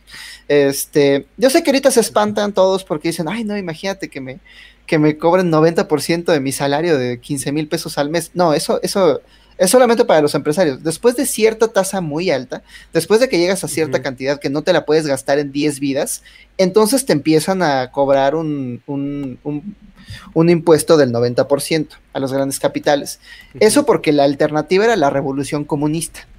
Esa era la alternativa. Acababa de pasar en Rusia, ¿no? Entonces todos los... cambio, yo te prometo que si tú le chingas, tus hijos van a tener una mejor calidad de vida que tú. El sueño americano. Tú trabaja, te compras una casa, tu casa va a subir en valor, tus hijos van a poder ir a la universidad y ellos van a poder llevar una mejor vida que tú. Eh, muchos países eh, aliados eh, y, colonizados por estos países europeos y Estados Unidos, entre ellos México, gran parte de las revoluciones que ocurrieron en el 68 fue, fue, fue de gente exigiendo estos mismos derechos para, sus propios países. Y luego nos dimos cuenta de que no hay suficiente tierra para darle el estilo de vida de un norteamericano de clase media a todos los seres humanos del mundo. O sea, si seguimos haciendo esto, nos vamos a quedar sin tierra, nos vamos a quedar sin recursos. Y entonces en los setentas eh, es cuando viene el movimiento de, uy, se va a espantar la audiencia. Espérate, ahí viene la palabra. No, no, el de neoliberalismo. ¿Qué es el neoliberalismo? Es cuando se rompe el pacto entre las empresas y los trabajadores de que mientras ustedes sigan creciendo en productividad, nosotros vamos a seguir incrementando sus sueldos. Si te das cuenta, hay una gráfica muy famosa, es la gráfica de productividad de los empleados contra eh, la remuneración de los empleados. A partir del 1977-78 es cuando ambas gráficas se despegan. La productividad de los empleados ha, ha, seguido creciendo de manera lineal desde entonces y a partir del 77 la remuneración de los empleados se queda quieta. Obviamente es de los empleados no calificados, ¿no? De los empleados de clase media, sí, porque la remuneración de los CEOs y de los y, de y de los directores de estas empresas ha seguido creciendo de manera estratosférica. Me parece que Jeff Bezos gana 400 veces lo que gana el empleado promedio de Amazon. Eh, sin contar los derechos laborales y demás. Entonces, eh, apenas estaba releyendo este libro de David Graeber que se llama Deuda, que habla acerca de este periodo, habla acerca de cómo el trato que se le dio a la gente de clase media en el mundo occidental fue como, ok, ya no vas a tener el salario de clase media, pero tienes nuevos vehículos de inversión. Ahora tú puedes ser un capitalista, como todos los otros capitalistas. Tú puedes comprar acciones, estas acciones van a subir de precio y al final de tu vida productiva vendes estas acciones y ya te puedes retirar e ir a las Bahamas y, y- y morirte sin hacer nada, ¿no? Tú puedes adquirir deuda si así lo quieres. Ah, es cuando empezaron a es cuando empezaron a emitirse las tarjetas de crédito, ¿no? Que tenían unas tasas de interés altísimas, pero pues es deuda. Tú eres responsable de tu propia deuda, tú puedes eh, pagarla. Y eso te hace un pequeño capitalista. Tú puedes, este... eh, antes de este periodo la gente no se asumía a sí misma como capitalista. Este es un, este es un desarrollo bastante nuevo. O sea, yo... eh, y, y- y se me hace... Se me hace... Se siente como en... ¿Están viendo Attack on Titan? Yo ya lo vi, sí, sí, sí. Yo... Se, se- se siente como esos güeyes que... así que... No mames, es que, es que les pasa exactamente lo mismo. A, todo es- a toda esta bola de, de- de pobres diablos abandonados de la mano de Dios, les borran su historia, les quitan su pasado y les dicen, esta es la mera neta y esto es lo que tienes que defender. Y ahí van ellos diciendo, sí, lo que dijo mi libro de historia. Bueno, lo que dicen la... porque ya ni siquiera nos enseñan bien historia, ¿no? Lo que dice la publicidad, lo que dice... eh, lo que dice mi ley, lo que dice el AGE, es que tú eres un pequeño capitalista, tú estás en control de tu propia, de tu propia deuda, de tus, de tus propias inversiones. Entonces tú, la manera en la que triunfas en este sistema es adquiriendo deuda, invirtiendo, siendo listo acerca, de- pero el, el Estado no tiene ninguna responsabilidad contigo, es más, el Estado es malvado, el Estado son una bola de corruptos que se van a llevar tu dinero de impuestos y se lo van a gastar en lonas de campaña. Lo que tú tienes que hacer es apostar por más libertad empresarial, más libertad económica, más libertad para oprimir a otros, para que así tú puedas volverte en el opresor de otros y volverte rico de su, de su mano de obra. Eh, ¿De qué estábamos hablando? No, como Alejandro Fernández, güey, nos, nos desviamos un chingo, cabrón. A ver. Es que está roto ese pinche país. Apenas estaba viendo el. Apenas estaba viendo el programa este de John Oliver last week. eh, me, me desespera un chingo el programa de John Oliver. Porque debería llamarse síntomas del capitalismo, pero nunca vamos a hablar del problema original. O sea, todos son putos síntomas del capitalismo. Todos. Este. No, no se te oye nada, pinche negas. Estás muteado, güey. Negas, estás muteado. Negas. Ahorita que se dé cuenta que está muteado, güey. Ah, perdón. No. Este. pues, o sea, no, no puedes mandar a la verga estar diciendo los síntomas porque se te acaba el show. O sea, es un puto show nomás. O sea, no vas a decir, ah, esta es la solución. Bye. Chido, se acaba el programa. O sea, tienes que estar mame y mame y mame y mame. Pues como nosotros. O sea, todo, todo lo que estás diciendo, pues ahorita la pinche relación de acá con Titan y todo ese pedo es de que, güey, o sea. O sea, yo no le veo ninguna solución. Se me hace un pedo tan grande, güey, tan complejo Ah, que, que, ah, o es sea, que, Espérate, espérate, espérate, espérate, ahorita, ahorita hablas con. Este, el pedo es de que, pinche, o sea, a mí se me hace más fácil copy-paste, güey. Así que país le va chido, este. Copy-paste, güey. Fin. O sea, está muy pelada y así, ay, claro que no se puede negar. No, no se puede, pero es lo que a mí se me hace, pues fácil, güey. Si este güey ya le sirve algo bien vergas, pues ya nomás vas, se lo, se lo copias y ya. Ya sé que, por ejemplo, ahorita lo que dijo Hecha de que no puedes copiar dadas ciertas regulaciones como el NAFTA o el Tratado de Libre Comercio, o sea, sí entiendo eso. Y es muy inteligente por parte, yo lo voy a llamar del capitalismo, que ya lo definiste como algo mucho más simple, que es la relación entre el empleado y el empleador, pero, o sea, Todo lo demás el sistema económico que vivimos actualmente, ¿cómo le ponemos el nombre? ¿Cómo lo vamos a llamar, güey? Si no va a ser capitalismo, ¿cómo se llama el sistema económico actual? Es que se llama neoliberalismo, pero a los niños les da miedo la palabra, porque lo usa el presidente. ¿O imperialismo de las corporaciones? Ahora, es neoliberalismo en los Estados Unidos. Aquí es neocolonialismo. Aquí ni siquiera es liberalismo. ¿Libre de qué? ¿Quieres- e- eres libre de competir contra el maíz importado de los Estados Unidos, que además tiene todos los subsidios del mundo. A ver cómo te va. Eso no es libertad. Bueno, o sea, bueno, pero ¿cómo se llama? El punto, o sea, ¿cómo se llama el sistema económico actual que vivimos? Vamos a llamarle neocolonialismo solamente para hacer enojar a los muchachos del chat. ¿Cómo de que no?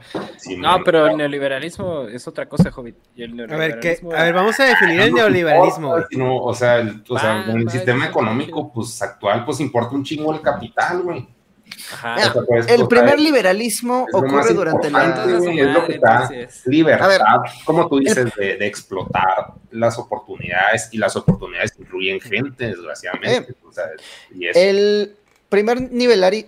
El primer Porque a ver, hay, hay- liberalismo... hay una confusión. El, el capitalismo muchas veces lo confunden con la terminología de. mer- de mer- ay, cabrón. De. Mercantilismo. eh, mercantilismo, sí, exacto. Eh, o, la, o la economía de mercados. Economía de mercados. Muchos dicen, es que es el capitalismo. Pero no, el capitalismo es la relación, como dice el Hobbit, es la relación del empleado-empleador. Y Es como- que no me gustaría mucho meterme en toda esa terminología porque da pie a conversaciones circulares, donde Sí, los fans sí. del capitalismo te dicen como, no, es que el capitalismo es perfecto, y les dices, ah, sí, pero ¿y qué hay de este error? Y te dicen, ah, no, es que eso es mercantilismo, pero el capitalismo es perfecto. Ok, pero ¿qué hay acerca de esto? Ah, no, es que ahí es el Estado, entonces es... es una no hay que entrar en eso ya, güey, nomás. circular. Este, el primer liberalismo ocurre durante la Revolución Francesa, cuando los capitalistas, eh, que no eran Amazon, no eran eh, corporaciones globales, eran pequeños talleres de capitalistas que hacían una producción a escala muy local. Bueno, el liberalismo era liberarse de la monarquía para poder hacer su propia economía. Le salió bien, tuvieron a un Napoleón que después esparció esta ideología por toda Europa y luego como Europa eran los dueños del mundo, pues la esparcieron por todas sus colonias. Esa es como la base teórica sobre la cual el neoliberalismo dice, ahora tenemos que liberarnos de las garras del Estado. Entonces, en el paraíso de los neoliberales, todo es privado y todo el mundo, todo el- no, hay, no hay gobierno, la gente se gobierna sola a través de las corporaciones, ¿no? Este, No, y más allá aún, o sea, el, el mercado tiene injerencia sobre el gobierno. Hay dos momentos clave en la historia de la humanidad, que es, por ejemplo, cuando tenemos como una razón, que no era una razón, sino un gobierno teocrático, era un gobierno a partir de las supersticiones, y a través de la razón entendimos, o se entendió históricamente, que era una mamada dejarnos eh, llevar por las supersticiones de la gente, y eso generó una, una fase crítica que pues, dio origen a un montón, una revolución del pensamiento, y entre ellas la, la Revolución Francesa. Inició, en ese momento inició la modernidad. Y era lo que ya estaba, lo, lo dijo hace rato el Hobbit, ¿no? O sea, la modernidad como un periodo en el que ya no nos vamos a dejar gobernar por ideas como falaces irracionales y religiosas. No podemos. Eh, esa modernidad tiene, tiene una característica muy interesante, que es, el, que es que el Estado restringe a los mercados. Hay una razón de Estado. Eso se llama razón de Estado. El hecho de que los distintos mercados estén restringidos por lo que el Estado les permita hacer. O sea, tú no puedes vender este, piel de mapache, este, tú no puedes comerciar a cierto precio las cosas, este, tú no puedes venderle hierba a los niños. No puedes. No se puede. Yo como Estado, lo, yo como Estado impongo mi razón de Estado y constriño al, mer- al mercado. En la segunda fase crítica de la modernidad, bueno, en la primera fase crítica de la modernidad es, una fase inmediata. Inmediatamente que surge la modernidad, surgen personas que dicen, güey, ¿cómo de que no puedo? ¿Cómo de que no, va- no voy a poder vender lo que yo quiera, el precio que yo quiera? Es la primera fase crítica de la modernidad, con su movimiento romanticista, con sus críticos a la, a la razón pura, crítica de la razón pura de Kant. Es un libro que surge inmediatamente después de los primeros movimientos completamente racionales, de los primeros estados alejados de la religión, crítica de la razón pura. Porque no podemos dejarnos que nada más por una razón excesiva nos gobernemos, sino que tenemos que atender a las emociones de las personas. O sea, no, a mí me vale verga que estés triste. Tú tienes que entrar a la pinche escuela y si no entras a la escuela te meto a la cárcel, cabrón, como Estado. Esa es razón pura, güey. Esa es una pinche razón pura y una razón objetiva de que todos los niños están obligados a ir a la escuela, aprender, poner atención y después empezar un pinche negocio y si no se van a la cárcel por pinches inútiles. Esa es razón pura. Entonces hubo crítica a la razón pura que dijo, no, no, no, no podemos, no, señor Estado, no mames. Tenemos que estar relax con la banda, cada quien va a despacharse a su ritmo, campechanito, pero con algunas cuestiones estamos de acuerdo, pues no le podemos vender heroína a los niños, estamos de acuerdo, estamos, ok, ok, de acuerdo, apliquemos la razón con eso. Le falta la No, mentalidad no. de tiburón, ¿no? selección natural. Los romanos tenían una costumbre bien chingona. Los romanos, cuando iban a escoger eh, o cuando tenían que votar por una ley, agarraban y aventaban unos caracoles al piso y luego aventaban una gallina y dependiendo del caracol que picara la gallina, era la decisión que se tomaba legislativamente. Surgió en un periodo de la, de la historia Comprensible. romana, muy comprensible, pero nosotros, oh, Muy, señor muy no razonable podemos- esos No métodos. ¿no? podemos dejar que las gallinas nos gobiernen. Lo- luego, esa- luego, ¿por qué el Imperio Romano decayó? entonces Me lo pregunto todas las noches. Ya, a- a partir de eso entendemos cuál es la razón de Estado, ¿no? O sea, el Estado tiene capacidad de elegir y de optar por encima de un montón de pendejadas que pueda creer la gente y va a primar sobre esa, pero le va a dar coba para que deje llevar sus emociones. La segunda fase crítica de la modernidad es cuando el mercado le dice, oye, pinche Estado, déjame venderle hierba a los niños, déjame poner mis pinches maquiladoras y pagar lo que yo quiera pagar. Y el Estado te dice, no, no, no, ni madres. Tú tie- hay una madre que se llama salario mínimo, culero. Y si tú pagas menos del salario mínimo, te vas a la chingada con tus pinches máquinas y las pones en China, güey, porque aquí hay salario mínimo. Hay una madre que se llama Seguro Social y si no pagas el Seguro Social, te vas a la verga con tu pinche maquiladora y la pones en China, güey. Esa es la razón de Estado. Y en esa fase crítica de la modernidad, la segunda fase crítica, el mercado se hizo tan poderoso que le pudo decir al Estado, ah, sí, culero, hay, hay seguro social, hay 20 días de vacaciones, pues me voy a la verga china con todas mis máquinas y tú te quedas en la pinche miseria y en la inopia porque nadie más va a venir a poner trabajo aquí, güey. Entonces dice el, dice el Estado, no, no, no, aguántame, perdóname, por favor, hay que negociar, vámonos tranquilos, seis días de vacaciones. Imagínate, un güey va a tener 30 años de, de vida laboral, 6 por 3, 18, 180 días de vacaciones en su vida. Está bien, está toda madre que un güey tenga 180 días de vacaciones en los 30 años que va a trabajar. Y entonces el Estado cede a la razón del mercado, güey. Eso surgió en 1930 más o menos, y en ese momento inicia una cosa llamada la postmodernidad. Cuando ya no hay una modernidad con un Estado y con una razón, sino que hay una modernidad regida por un mercado, güey. Y ese pinche mercado le da un nuevo vuelco, le da, hace nuevas, nuevas reglas para vivir en la vida de los, de los gobiernos. Los gobiernos ya no pueden poner sus leyes como quieran, dependen. Dependen de lo que las empresas que están en sus territorios hagan y digan y quieran. O sea, hay un chingo de tabacaleras que están aquí trabajando en México y van a decir, no, señor Estado, ¿cómo cree que va a ser ilegal el cigarro? Haga ilegal la marihuana. Y si haces ilegal el, el cigarro, se me- te va, se te va a armar un pedo porque te voy a quitar inversiones, te voy a quitar varo, la gente que no vota por ti va a votar por mí. Yo tengo capital político y lo voy a mover, entonces yo voy a mover a la gente para que vote por mí en toda esta región. Y si no votan por mí, se van a empezar los pinches muertos y va a haber un desmadre. Eso es razón de, eso es razón de mercado. La razón de mercado in- inaugura la posmodernidad. Y con la posmodernidad se inaugura el neoliberalismo.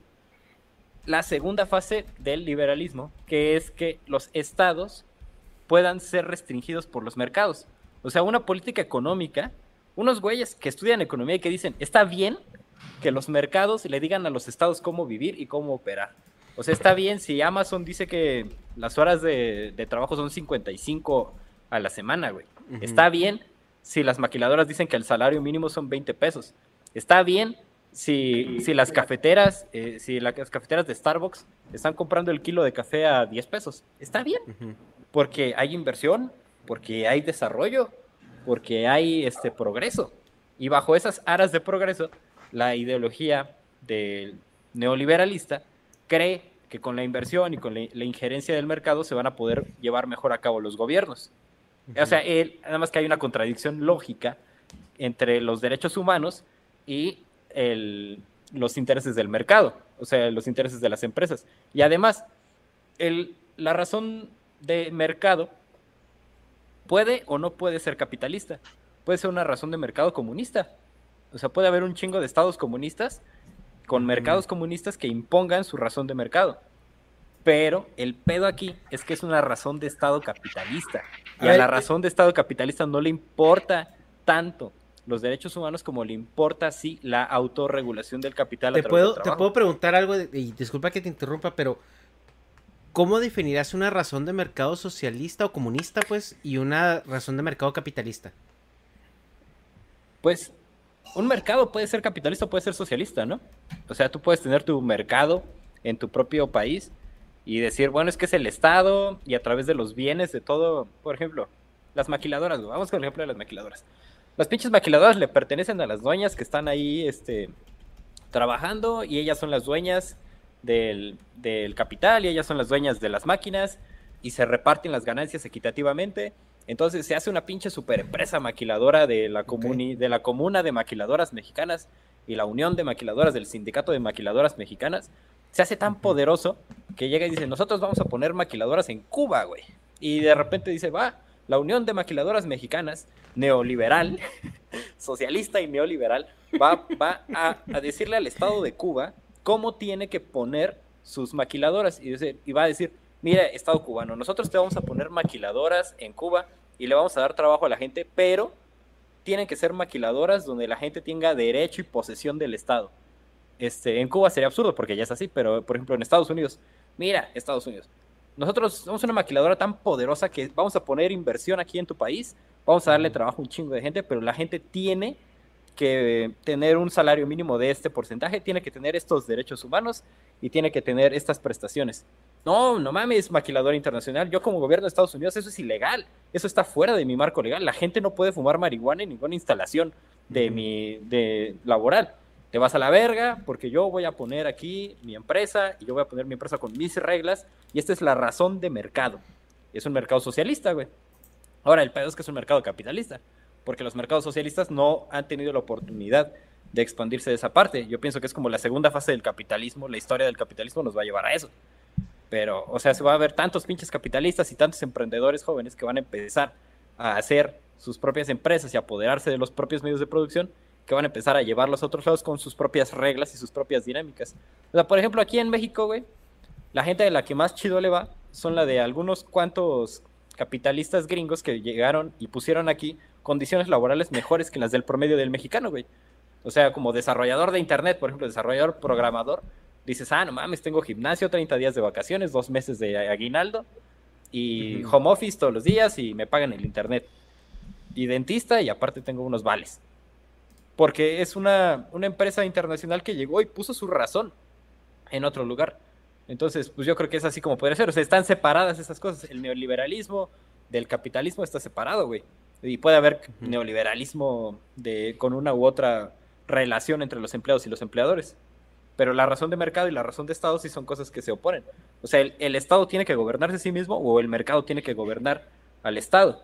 ¿Quién pone las reglas?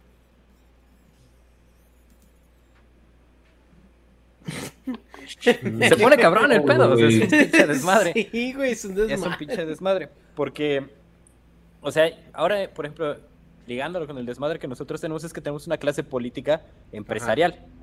O sea, recurriendo, ¿no? Más o menos a la, a como lo denomina el presidente, es una clase política empresarial. O sea, son güeyes que tienen intereses empresariales y a, la vez tienen intereses políticos. Pero estás de acuerdo que él también pertenece a esa clase. O sea, a lo mejor él, él directamente no, pero sus hijos son parte de esa clase. ¿Sus hijos son empresarios? Pues sí. Pues no sé los, qué los, los hijos son dueños de esta empresa de. Creo que es de chocolates y de cerveza, güey. Tienen dos empresas. Ajá. Es que entonces podemos eh, ir como dibujando la, la, la, línea de cómo están relacionadas estas clases, ¿no? Si ya estamos aceptando que hay una clase política, entonces en la clase política está el servicio de la clase capitalista. Mira, es que desde el punto donde hay gente que vive de ser político por tantos años y estamos hablando de que no nada más en México, en Estados Unidos también existe eso. Los Clinton han vivido de hacer política toda su vida. En, Bernie Sanders, güey. O sea, va a hacer política toda su vida. Ya ah, eso es a lo que se refiere. Joe Biden, o sea, sí, güey, o sea, es gente que ha vivido y ha estado en la política más años de los que debería. O sea, incluso hay gente que desde nunca ha tenido otro trabajo más que el estar en la política. Entonces... No, y, y está bien, o sea, porque también la política es una chinga. O sea, tenemos esta imagen del político como el güey corrupto y demás, porque son los únicos que llegan a las noticias.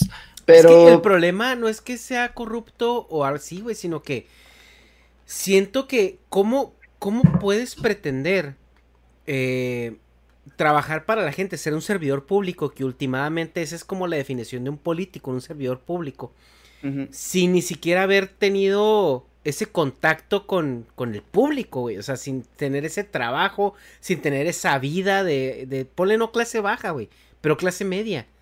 O sea, ¿cómo, cómo pretendes legislar o cómo pretendes servir a, a- la gente si, en toda, si toda tu vida o, o- o los últimos 20 años o 30 años de tu vida no has experimentado el ser una persona de a pie? Es que ahí es donde tengo mis dudas acerca de si la clase política es realmente una clase, porque nos quejamos de que los políticos no son gente como nosotros, y aún así nosotros renunciamos a nuestro derecho y responsabilidad de hacer política. Nosotros nos quejamos de que la clase política está bien pitera, pero, pero pues, a ver por qué no eres tú. Pues es que hay ¿por qué mucha, n- hay mucha ignorancia al respecto, güey, porque, por ejemplo, se supone que en una democracia funcional todo va fluyendo de abajo para arriba, ¿no? No de arriba para abajo. Entonces, pero eh, una, la democracia que al menos tenemos en México, en todos los demás lados, no es funcional, güey, porque todo va- viene de arriba para abajo. O sea, el presidente, una única autoridad, te dice cómo debe funcionar las cosas, te dice quién es el bueno, quién es el malo, y te dice qué es lo que debes de aspirar o no debes de aspirar. En este Pero- caso, güey, Andrés Manuel es lo único que está haciendo, güey. Andrés Manuel te está diciendo que si aspiras, si eres, si eres una persona con aspiraciones, estás mal, cabrón.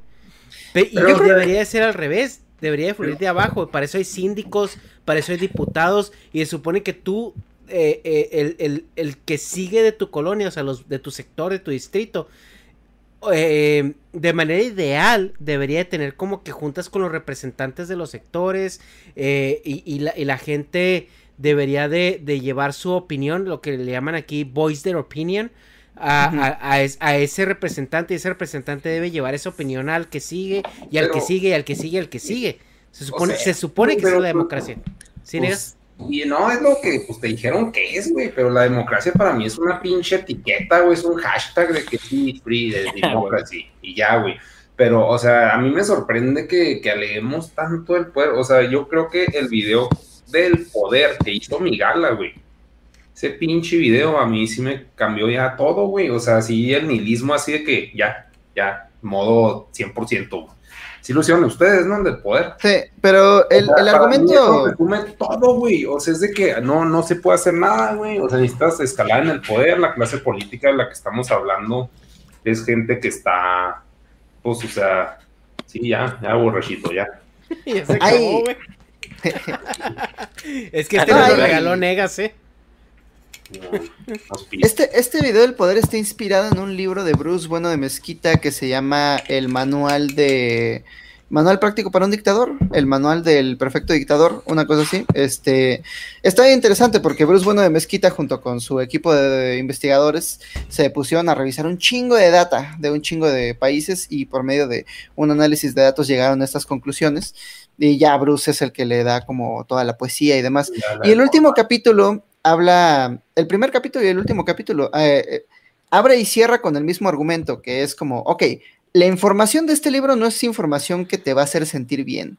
Es información cruda y cínica acerca de cómo se maneja el poder en el mundo. Pero es importante que lo analicemos así si queremos buscar alternativas, porque de otro modo estamos trabajando sobre una fantasía. Sí, es que, Eh, por ejemplo, a mí la, la alternativa funcional que le veo a todo eso, o sea, en mis ejemplos de vida, porque pues también uno tiene un alcance de, de vida limitado, o sea, si me voy a poner a analizar el pinche imperio romano, pues se me hace así información obsoleta, güey, porque ya no existe ese pinche imperio. Existe Ah, pero es un una historia imperio. fascinante.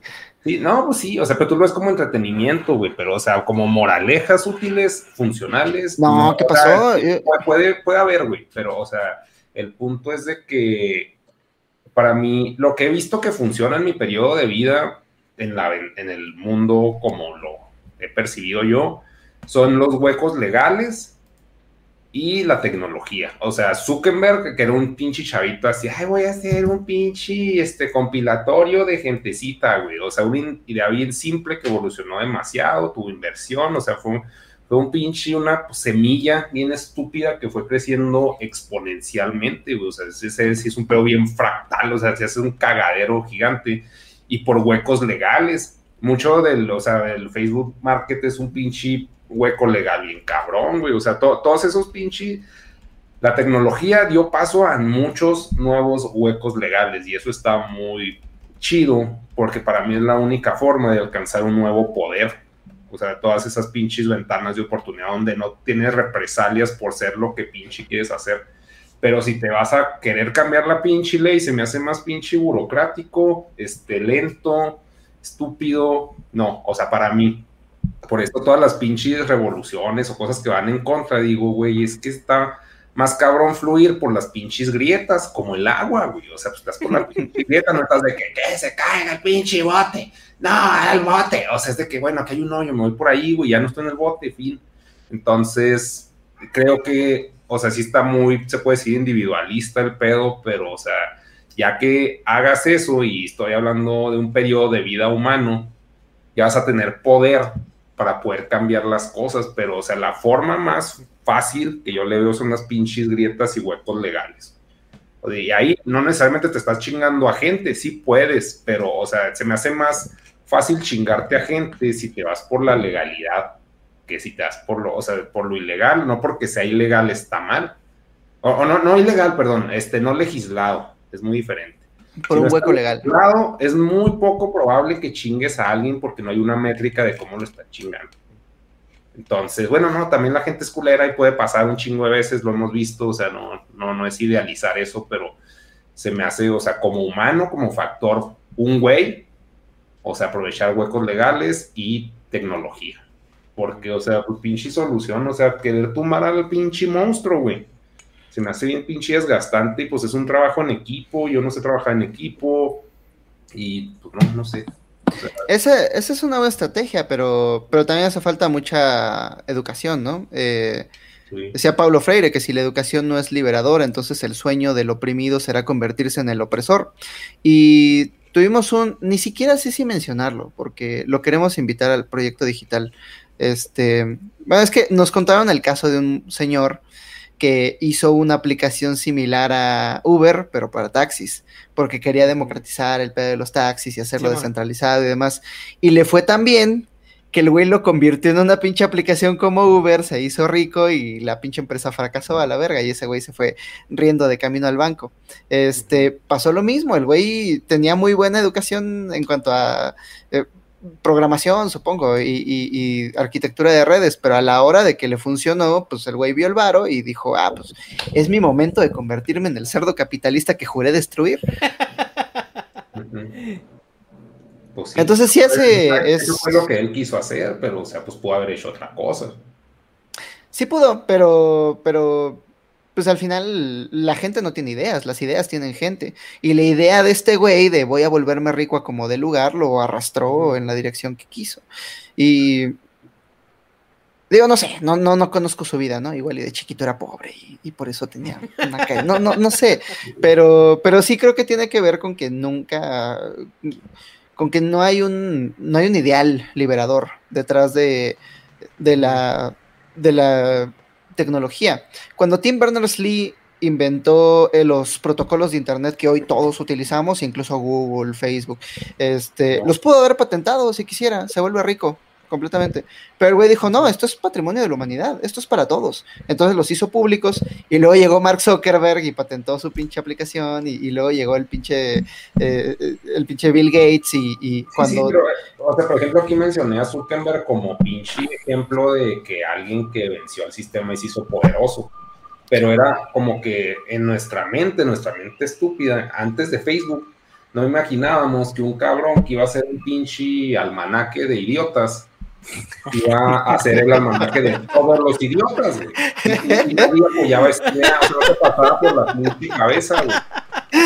Entonces, o sea, es algo que es muy absurdo, es una idea y el güey la supo capitalizar o, o, o, sus socios, no necesariamente él, o sea, él es la cara de toda la pinche empresa, pero pues, o sea, es una o sea, es lo que se me hace, lo que he visto que funciona y como dices, también esos güeyes, los que son muy inteligentes, que hicieron los protocolos y, que no los patentaron ni que hay pobrecitos viven abajo de un puente, lo dudo, güey, no sabemos cómo viven y, o sea, por ser tan cabrones y tan listos, así como el de McAfee, güey, que hizo su cagadero, o sea, pues ese güey vivió la vida que se dio la chingada gana, güey. y luego se mató.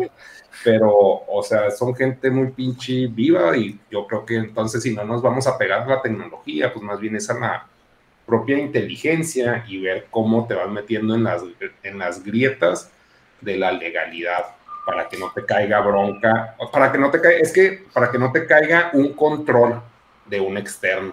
Ajá. Para evitar el control externo creo que es la mayor libertad que puedes tener. Entonces, Pero, ¿tú te imaginas que Mark Zuckerberg es libre de controles externos? No, y a estas alturas no, güey. Pero, o sea, por ejemplo. El güey tiene que entregar los- reportes a los sus güeyes de los inversionistas. protocolos sí son muy libres. O sea, este güey pues le puede llover acá amenazas de muerte diario, que nosotros no vemos y no salen en los medios, como lo del Epstein, que lo matan y que no se mató él. O sea, esos güeyes viven con el culo en la mano porque son aparte figuras públicas con poder, pero o sea, si eres pues ir anónimo y tienes poder, yo creo que muchos güeyes de Reddit que son muy inteligentes, no quiere decir que tú por consumir Reddit seas inteligente, ni yo, sino que hay muchos güeyes muy Ah, vergas ya ahí. me emocionado. metidos, Que, que son muy, muy pinche listos y esos güeyes nadie los conoce y ahí están como anónimos, pero chance tienen la vida resuelta porque en algún momento hicieron unas buenas transacciones con Bitcoin y ya es de que nomás bajan sus goteritos y ya están a tu madre, o sea, El son, pinche Satoshi, el güey es anónimo y, o sea, y revolucionó lo que entendemos como dinero. O sea, o los güeyes. escondidas, güey. Ser listo y o la no CIA. avisar, no avisar de que, ah, soy listo, porque lo, ah, a ver, vamos a regular a listo que no sea tan listo. Bájale de huevos a tu inteligencia, güey, porque aquí todos somos estúpidos y todos, de- es la misma regla para todos. Entonces, yo creo que el hecho de hacerse, hacer público algo, pues nomás, este, a mí me caga, o sea, sí creo se puede decir en la Matrix, güey, pero, o sea, hasta decir una idea de que voy al Oxxo, no la debo decir, güey, porque al soltar esa información a la Matrix, güey, vamos a poner como, generó NPCs que se van a spawnear en el Oxxo, porque así, if este güey dijo que va al Oxxo, entonces vamos a poner pendejadas estorbosas en el Oxxo, güey. Así como que no, no, no debes comunicar cosas que te van a beneficiar a ti, porque todo te va a estorbar. O sea, así como tú, vamos a hacer un partido político y salen todos los pendejos, no, está mal, y la chingada, ay, que la chingada, o sea, para mí hubiera sido mejor, desgraciadamente no fue así, ya esto que ya se reduce a, a marketing, lo que estamos haciendo, pero es de que aquí está el partido político, ya está hecho, o sea, ya, ya no, así, pues como te estorban, güey, pues ya está, ya está firmado, ya está todo. Ah, es que venimos con noticias, ya está. Eh, ni nos dimos cuenta. Sí, El, el viernes pasado eh, nos invitaron a una charla del partido Migala y dije, ah, pues vamos a hacer nosotros cuatro y, y el público. Ni madres, ya había toda una estructura. O sea, el búho, o sea, la verdad es que todo se lo debemos al búho porque él es el que más se ha movido en ese tema. Eh, invita a la gente a partir del, a, través del Pasquín, la gente se organizó en su propio grupo de Facebook y ya se están organizando por estados. O sea, ahí están así de que la célula del partido Migala en San Luis Potosí, eh, que en Baja California, de que en el Estado de México. Aquí en la Ciudad de México incluso se quieren organizar por delegaciones. Este, el pedo ya se nos fue de las manos. Entonces lo que le decía al búho es que hay que apurarnos con valores y estatutos, porque si no, alguien más, este, alguien más listo va a venir a, a decir, no, pues somos un partido neonazi. Entonces, este, no, vamos, vamos primero. Te pone presión, ¿no? Te pone presión Sí, como sí. para, para, pues, las cosas siempre te pone presión, es de que, como si yo digo, güey, voy a hacer monos. No mames, la ay, Pero está bien, porque, porque hay banda huevona como yo que si no les pones un cohete en el culo no hacen nada. Entonces Sí. está bien, ya, que ya tenemos ahí como el, el, el reloj tiqueando para abajo, entonces ya podemos como ponernos a trabajar. Pues sí, está bien. Yo la neta sí se me hace un pedo, un jalezote. Y, o sea, sí se me hace muy respetable por el, por el simple hecho de toda la burocracia que van a pasar, güey. No La va a pasar el búho, yo voy a hacer videos. de que aquí está el partido de que verga, güey. Qué logro aguantar tanta puta burocracia. Qué barbaridad. güey. O sea, ya, mira. ya es un pinche win. Yo sospecho que todos los seres humanos estamos eh, programados de forma distinta, todos venimos con distintas cartas a la mesa y hay gente a la que le gusta la burocracia, hay gente que le gusta discutir. No El- sí, El, otro día estaba hablando con un señor, es un señor bien, bien inteligente, este, me, me cambió la vida, porque yo pensaba que necesitas un pinche abogado para todo, ¿no? Y el güey me dice, no, los abogados son un, son, son un trabajo inútil. Solamente existen abogados porque la gente no conoce sus derechos, pero si conocieras tus derechos, tú puedes ir frente al juez y decirle, no, a ver, eh, a ver, demuéstrame dónde estoy mal, demuéstrame dónde estoy mal porque yo me sé la constitución mejor que tú y entonces te la puedo y, y tenía un caso práctico, ¿no? De, de, de- tenía como cinco, cinco anécdotas de cuando se agarraba zapes a los, al- a los, y, y- y me puso a pensar como, güey, sí es cierto.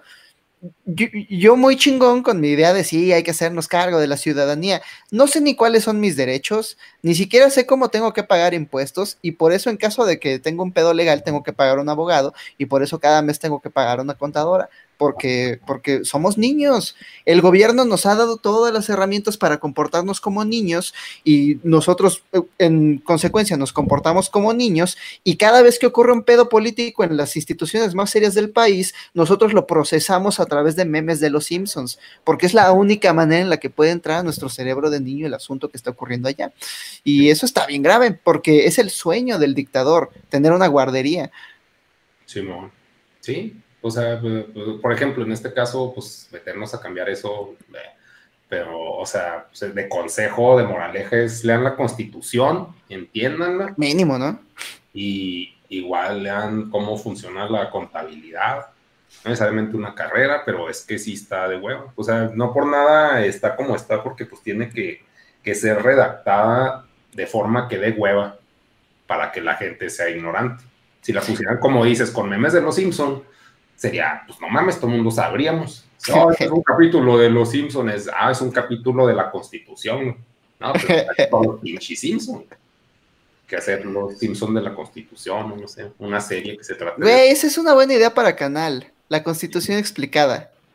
Sí, y entonces sigues tratando como niños a los ciudadanos y les explicas con dibujitos sus propios derechos para que en lugar de comentar, ah, gracias por la labor de difusión, te comenten, antes estaban más cagados tus videos. Sí, raza. Pues sí, pues es que es que finalmente si estás en una plataforma de entretenimiento, pues vas a tener que entretener, si no vas a estar mal. Ese es, ese es, un, e, e, ese es un problema que comparto aquí con el payino. Eh, ¿En qué momento decidimos que el entretenimiento es el fin último de nuestras vidas? Yo creo que no es el fin último, sino que es la generación de dopamina más pinche piquitos, así, ah, ah, ah, qué rico, qué rico, qué rico me la estoy pasando. Por eso se hace una fiesta, tienes muchos piquitos de esos, pero no es la razón última, es como que biológicamente es delicioso entretenerte. Yo, yo opino que la... Es que sí, es, es, es, que es muy triste, o sea, en lugar de... ¿Cómo, cómo decían? Este natural, o sea, triste y natural, no sé decía esta canción, es mejor quemarse que irse apagando poco a poco. Es justo eso, en lugar de en lugar de tener un gran shot de dopamina así bien cabrón una vez a la semana, no, tenemos uno chiquito cada media hora que nos impide concentrarnos en las labores del día a día. Y ahí estábamos todo el día, medio aburridos, medio, medio nos la pasamos bien, pero al mismo tiempo no, medio nunca estamos pensando en nada, vemos el memes todo el tiempo. Está bien triste esa situación. Yo opino que toda la gente borre sus redes y se mete un ácido. Oye, pero... estás generando picos dopamínicos de putazo, estás, o sea, eso te me hace muy pinche adictivo, o sea, un pinche ácido. Ay, bueno, no, no es adictivo, o sea, la dopamina no es adictiva nunca, jamás. El sistema de dopamina funciona... Eh... Pues de que está rico, rico le sigo, y ya. Y eso también, no sé, eh, eh, ¿estás de acuerdo que, por ejemplo, TikTok es el Kinder huevo Güey, no mames. TikTok está aterrador. ¿Qué pasa? O sea, YouTube por lo menos tú decides qué ver. YouTube por lo menos tú le das clic a las mierdas que vas a ver. Y sí tiene un autoplay, pero durante esos cinco segundos del autoplay, pues puedes verte ahí en el espejo negro. Y, te desconectas y que, ah, cabrón, que estaba viendo. Ajá. ya, pues. Pero TikTok no, TikTok, su lema es sigue mirando, se pone mejor porque el algoritmo está tan especializado que va aprendiendo tus gustos de tal modo que al rato te llegan puros videos que el algoritmo sabe que te van a mamar y como son breves, entonces eh, es un shot de dopamina chiquito. Entonces es como estar apostando constantemente. Es como estar en las tragaperras, este, ¿no se llaman tragaperras? Las máquinas tragamonedas. Este, el otro día estaba viendo una estadística. En los casinos, por lo menos de Las Vegas, que es donde se hizo esta estadística, se saca, no sé si tenga que ver con que hay muchas más monedas tragaperras que, muchas más máquinas tragaperras que mesas, pero se saca aproximadamente un 400% más de ganancias de las máquinas tragamonedas que del resto de las mesas juntas. Esto es porque el juego es mucho más rápido. Entonces, como es mucho más rápido y es mucho más breve, se siente como que Microtransacciones no. Microtransacciones lo llamamos en los videojuegos. Ajá, ándale, las microtransacciones, te estás gastando un dólar por segundo, pero es uno tras otro, tras otro, y entonces... ¿Y qué tanto? Eh? Hicieron un estudio, ¿no? Eh, si tú tienes un chango y lo tienes encerrado en una jaula y tiene una palanca, y cuando jala la palanca le cae un, una, una uva, pues el pinche chango, sus niveles de dopamina se elevan bien cabrón, se pone muy feliz porque las uvas le gustan mucho. Pero si alteras el mecanismo de la palanca para que le caiga una uva solamente el 50% de las veces, entonces los pinches niveles de dopamina del chango se van al cielo, porque el sistema de dopamina no es un... No, la dopamina no es el neurotransmisor del placer, sino que es el sistema que regula nuestro sentido para el propósito.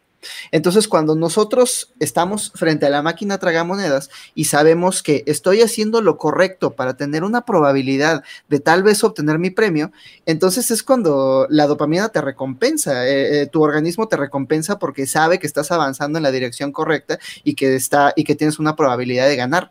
Se siente mucho mejor apostar que tener eh, el, el, resultado ya el resultado ya ha ganado. O, sea, 100% de las veces es acción y consecuencia.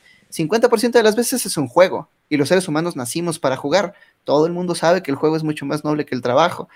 ¿Qué prefieres? ¿Trabajar ocho horas al día o estar jugando tu juego favorito? Se siente mucho mejor. Y eh, las redes sociales son eso, pero llevado a la vida fuera de la pantalla, ¿no? Ah, ya puedes guardar tu pantalla en el bolsillo, entonces fuera de tu... Pero además se siente mucho más real porque es un juego social. O sea, cuando te aparece el puntito rojo y, lo ves y, le picas, no sabes qué hay del otro lado de ese puntito rojo. Puede ser un mensaje de tu crush diciendo la neta siempre me gustaste, puede ser un mensaje de un amigo diciendo vamos a una peda, o puede ser Rappi diciendo no se te antojan unos tacos, tienes 100 Rappi pesos para gastarte. No lo sabes, es, una apuesta, estás jugando todo el tiempo, nunca sales de ese juego. Simón. Sí, como dices, pues sí es triste y ¿A quién le ha pasado que ya no puede ver una película completa sin sacar el celular? Uh, pues, a mí. pues, que yo creo que. Oh. Ah, no, no, no, perdón, perdón, perdón, al revés. A nadie. Yo... yo creo que desde que eh, la pandemia, es, eso ya pasó, ¿no? Eh, eh, la pandemia redefinió la experiencia del cine en, en, en, y la experiencia de cómo, de cómo vivimos todo, ¿no? Ya Ojalá le tenemos que poner pause todo tiene que ser como súper flexible y acomodándose a nuestras necesidades. Porque cuando ibas al cine, eh, al menos yo ponía mi celular en silencio. Pero eh, es algo que cuando estoy viendo una película en, Netflix, no hago. Porque es más fácil ponerle pausa a la película y hacer lo que tenga que hacer. Fíjate que el otro día estaba viendo. Por fin empecé a ver la tercera temporada de Westworld. Y es una serie densa, cargada de significado. Este, y, tuve que poner el teléfono en, en, modo avión. Este, sí, porque de otro modo me están llegando mensajes todo el tiempo y cuando volteo es como, ay, güey, qué pendejo, ya no le puse atención, ya no vi nada.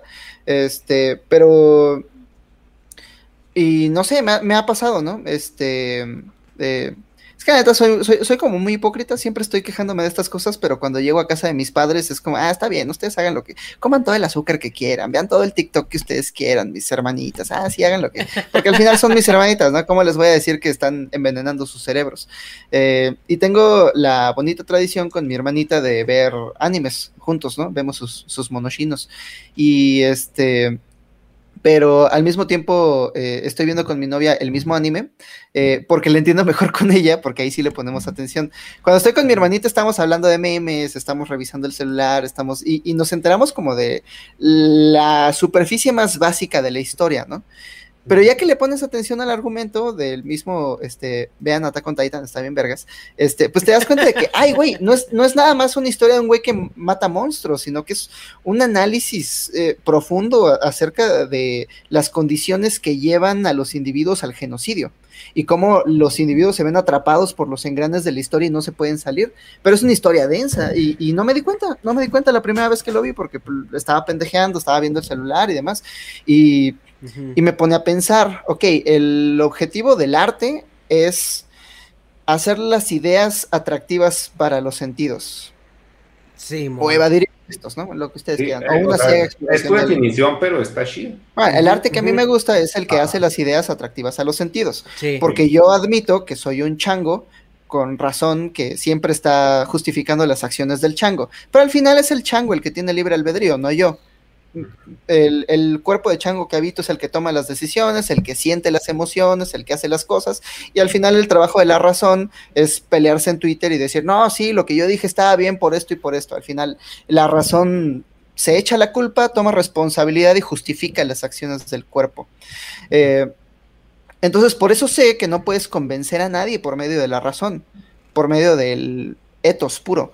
Eh, necesitas llegarles a través del patos, necesitas llegarles a través de la emoción, necesitas hacer las ideas atractivas a los sentidos a través del arte.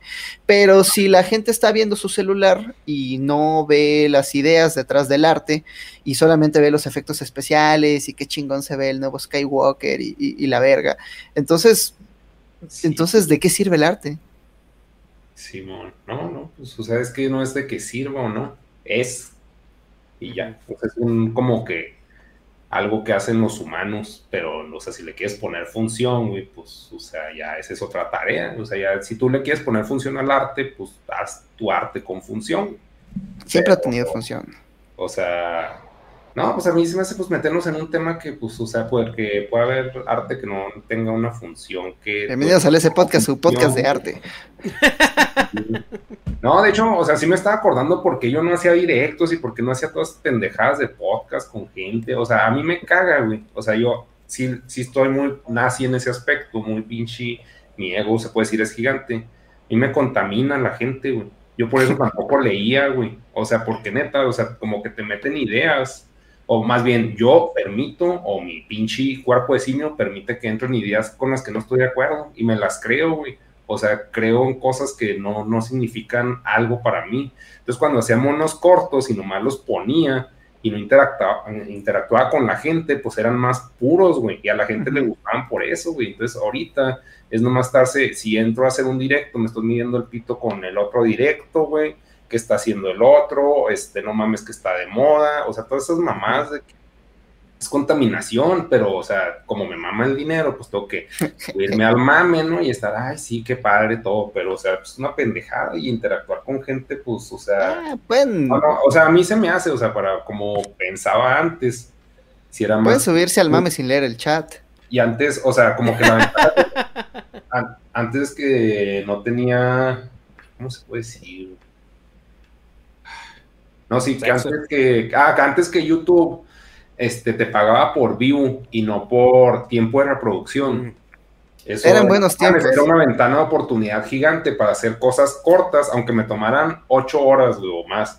Tomaban dos días, pero por las views, como era un contenido corto y que iban a consumir varias veces, como un TikTok, era de que, pues, a huevo, güey. O sea, porque puedo hacer un mensaje breve, o sea, será mi arte, güey, sin albur. Este, contenido breve que la pinche gente, o sea, va a consumir varias veces y yo voy a ganar dinero de eso. Pero te quitan esa forma de adquisición de dinero, güey. Tienes que migrar a, pues, a métodos más burdos, más básicos. O sea, si tienes que meterle más pinche creatividad al pedo y, y aunque no quieras, güey. Y si ya te haces, o sea, si te crees la pinche mentira de que esto no es esclavitud, esto del youtuber, es una pinche esclavitud peor, güey, porque está en tu casa, güey. Pinche látigo ahí de que, güey, o sea, haz más, haz más. Y siempre estás pensando, bueno, antes ya no, güey, antes pensaba un chingo, es que todos están haciendo cosas ahorita, todos, o sea, si no, o sea, no, no todos al mismo tiempo, pero, o sea, o sea, así como que va creciendo el pedo. Nah, yo no. Más- No, pues es un chingo que no conoces, güey. O sea, no, no porque no lo conozcas no existe, pero o sea, hay demasiada creación, hay mucha gente muy joven haciendo un chingo de cosas que nos vamos a enterar cuando brotan así, vamos a decir, ay, ese pendejo dónde salió de la nada, pero ese güey tiene un periodo de construcción que nosotros desconocemos. Sí. ¿Cómo le tiramos mierda a Bad Bunny de que, ay, pinche música culera y le chinga así? ¿Cómo llegó Bad Bunny a ser lo que es, güey? O sea, no, no por nada, o a mí me mama mucho el caso de Post Malone. O sea, todas esas cosas. pues, pero bueno, yo ya me estanqué en este pedo, yo ya me metí mucho al juego. que Estás, compa- el estás juego ha comparando a. Bad Bunny con Post Malone. Sí, pues sí, o, sea, están. Uno, Bad Bunny es más grande que Post Malone, desgraciadamente. O sea, me gusta más Post Malone, pero, o sea, Bad Bunny es un pinche fenómeno más, más grande. percibo yo, chance estoy equivocado. Pero, o sea, yo me, me metí tanto este juego que ya ni siquiera me gusta jugar, güey. ¿Que la economía de la atención o la economía en general? Se dicen, ah, pues Negas es un amargado. Pues sí, güey, porque está haciendo algo que no le gusta, güey. o sea, está valiendo verga, o sea, opinando temas que no va a solucionar, güey. Y está así de que, ay, se, se cree bien vergas y la chingada es, no, güey, es que ya estoy en este pinche juego, güey, así como Chabelo. O sea, Chabelo, o sea, me mama mucho el caso de Chabelo porque ese güey nacía, para que llegue al punto de que, hola Chabelo, le estoy tragando tacos de caca, güey, chinga tu madre. O sea, para que llegue al punto, güey.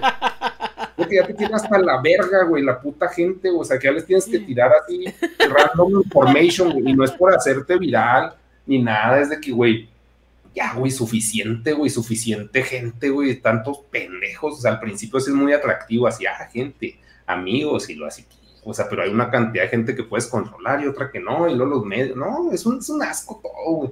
Y ustedes, pues, no se los come, y qué bueno, y Chance nunca se los come, pero, o sea, sí, como que el juego ha migrado a una porquería que ya, pues, no se me hace chido. O sea, empezó como un pedo muy artístico, el, el concepto de YouTube, y creo, o sea, yo así lo percibo, o lo percibí, y para todos era una pendejada. Ahora sí, un concepto muy irreverente. Irreverente, güey, sí, pues por eso, y también el nombre, bueno, ¿para qué nos metemos en esa pinche historia? Pero... Entonces por eso dejaste de hacer cortos, por el cambio Sí, de por- YouTube. Sí, güey. Por eso, y lo, no, porque los cortos que hacía también, como se hizo un contenido tan normie, güey, es de que, ay, no puede ser grosero, de que, que la chingada. O sea, ya no puedes ser tú. Si, si dejas de ser tú y te vuelves algo turborrosa y la chingada. Ah, eso sí fue ya. una chingadera. sí. Entonces, pero, pero es normal porque, o sea, si, si se normalizan las cosas, lo raro ya no va a estar chido. O sea, mi, lo que debía haber hecho, lo que debo hacer es migrar, irme con Del Toro, así, güey, yo también estoy loco, güey, pélame. O sea, con alguien que tenga el capital, güey, para pagarme mis pendejadas, güey. Es Pero, que- o sea, eh, ¿Sabes si cómo no- me siento? Sien- siento que, que nos falta el vocabulario para definir nuestra propia esclavitud y por eso nos sentimos libres. Entramos al, al- al YouTube y decimos, ah, mira qué pinche libertad, puedo, re- puedo revisar todos los videos todos iguales, pero el que yo quiera. Este, pero para... Es que ahorita estoy iniciando el proceso de animación de un video, eh, por fin, por fin muchachos. Este, y, y antes de eso me gusta pasarme un par de días viendo los, los staff picks de Vimeo. Los staff picks, eh, Vimeo, como es una empresa mucho más pequeña, entras y luego, luego te dicen, nos das dinero. eh, por 14 dólares al mes te damos un plan premium que es igual, pero danos dinero, estamos desapareciendo.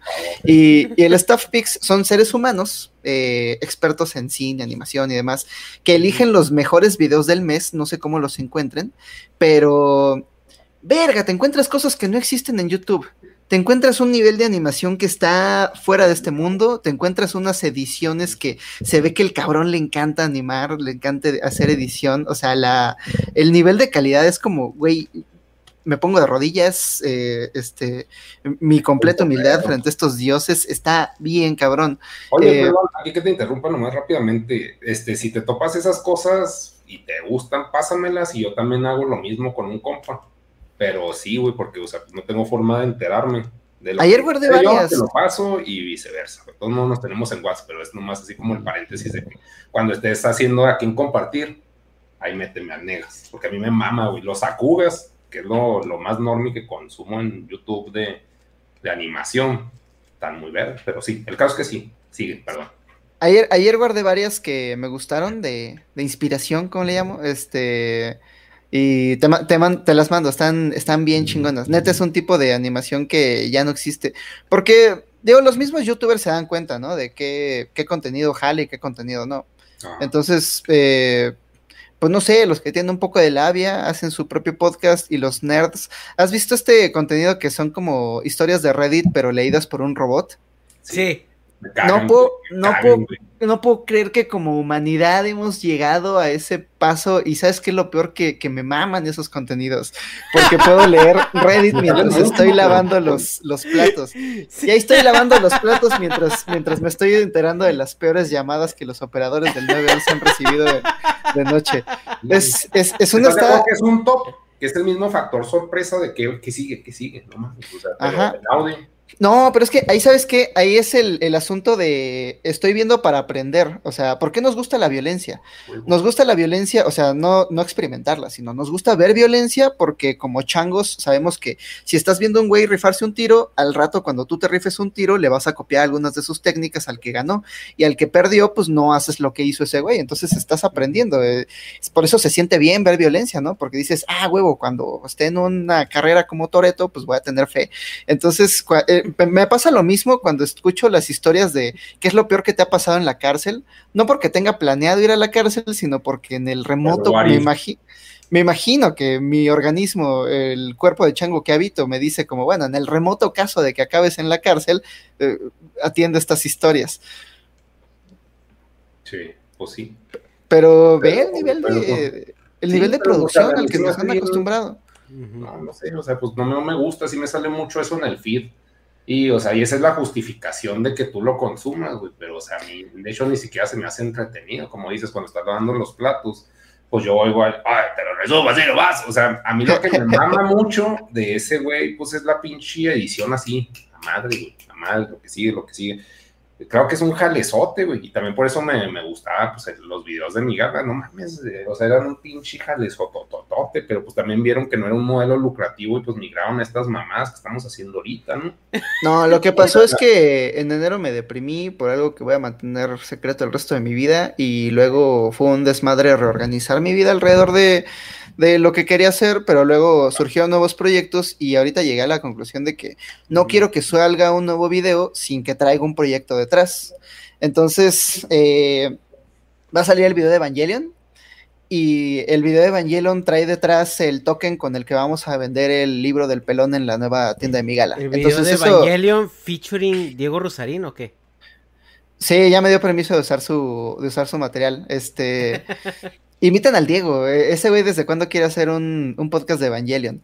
Este, luego viene el video del, el video del partido Migala. El video de, el partido Migala viene con un, con un formulario que dice como, ok, si te interesa participar en esto, eh, éntrale al, entra, al partido, danos tus datos y ya después vemos cómo nos organizamos.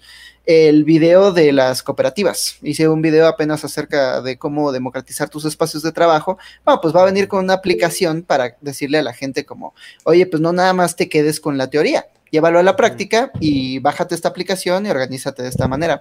Y porque no sé, la verdad es que, Negas, si te sirve de algo, me, me tocaste, te voy a denunciar. No, la última vez que hablamos, este, creo, Me creo que sentí tenías- como el monaguillo de tu corazón. No, me, me, me tocas- me tocaste, pero de manera, pero de manera sentimental. Creo que tienes razón. Creo que está muy fácil diagnosticar al sistema sin ofrecer una solución. Y al final, cuando uno balancea como qué tanto bien y qué tanto mal estoy creando en el mundo, es como, pues un montón de gente que no tiene poder sobre estos es- asuntos se está enterando de otra cosa que está mal con sus vidas y no les estoy ofreciendo un camino de salida.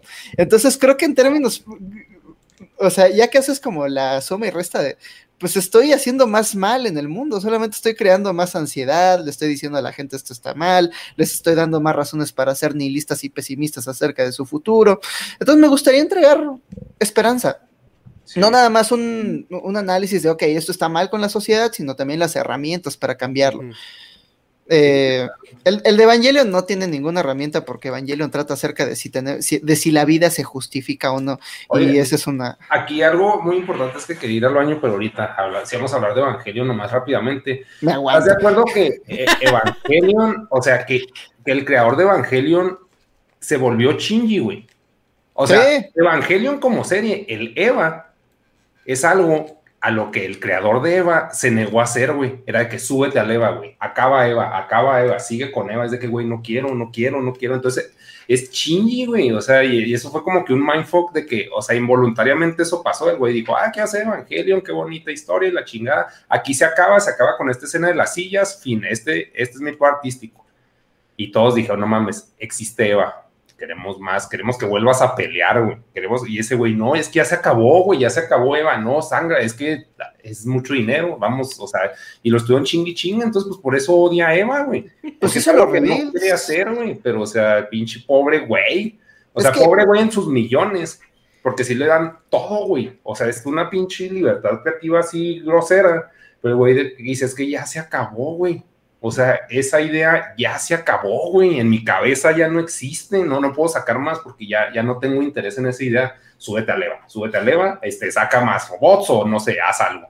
Capitalízalo a huevo, es de que, pues, no Más o menos, porque el estudio Gainax sí tenía un, un control muy cabrón sobre él. De hecho, hay una teoría que dice que en el capítulo 15 Shinji y Asuka cogen. Este, pero cuando entregaron el, el capítulo, el estudio les dijo, nada, no mames, no podemos poner eso en televisión, quítalo. Eh, pero hay escenas, ¿no? En, la en el final de Evangelion hay un flashback donde se ve a Asuka con su, con el traje, con la ropa de Shinji y a Shinji con la ropa de Asuka, pero los dos están en la cama, este, o sea, se apunta como a que eso pasó, ¿no? Eh, eh, los últimos capítulos los entregaron así literal media hora antes de, que llegara el, la hora de, de ponerlos al aire y por eso nadie se dio cuenta de qué chingados habían esos capítulos. Pero cuando todo el fandom, que una vez más, en lugar de ponerse a escuchar los diálogos y decir, ah, ok, creo que es una serie acerca de lo que significa descubrirse como un ser consciente en el universo, en lugar de, de no, decían, "Pues es una serie de robots. Entonces ya el final los confundió y se me hace bien triste porque este güey estaba muy deprimido.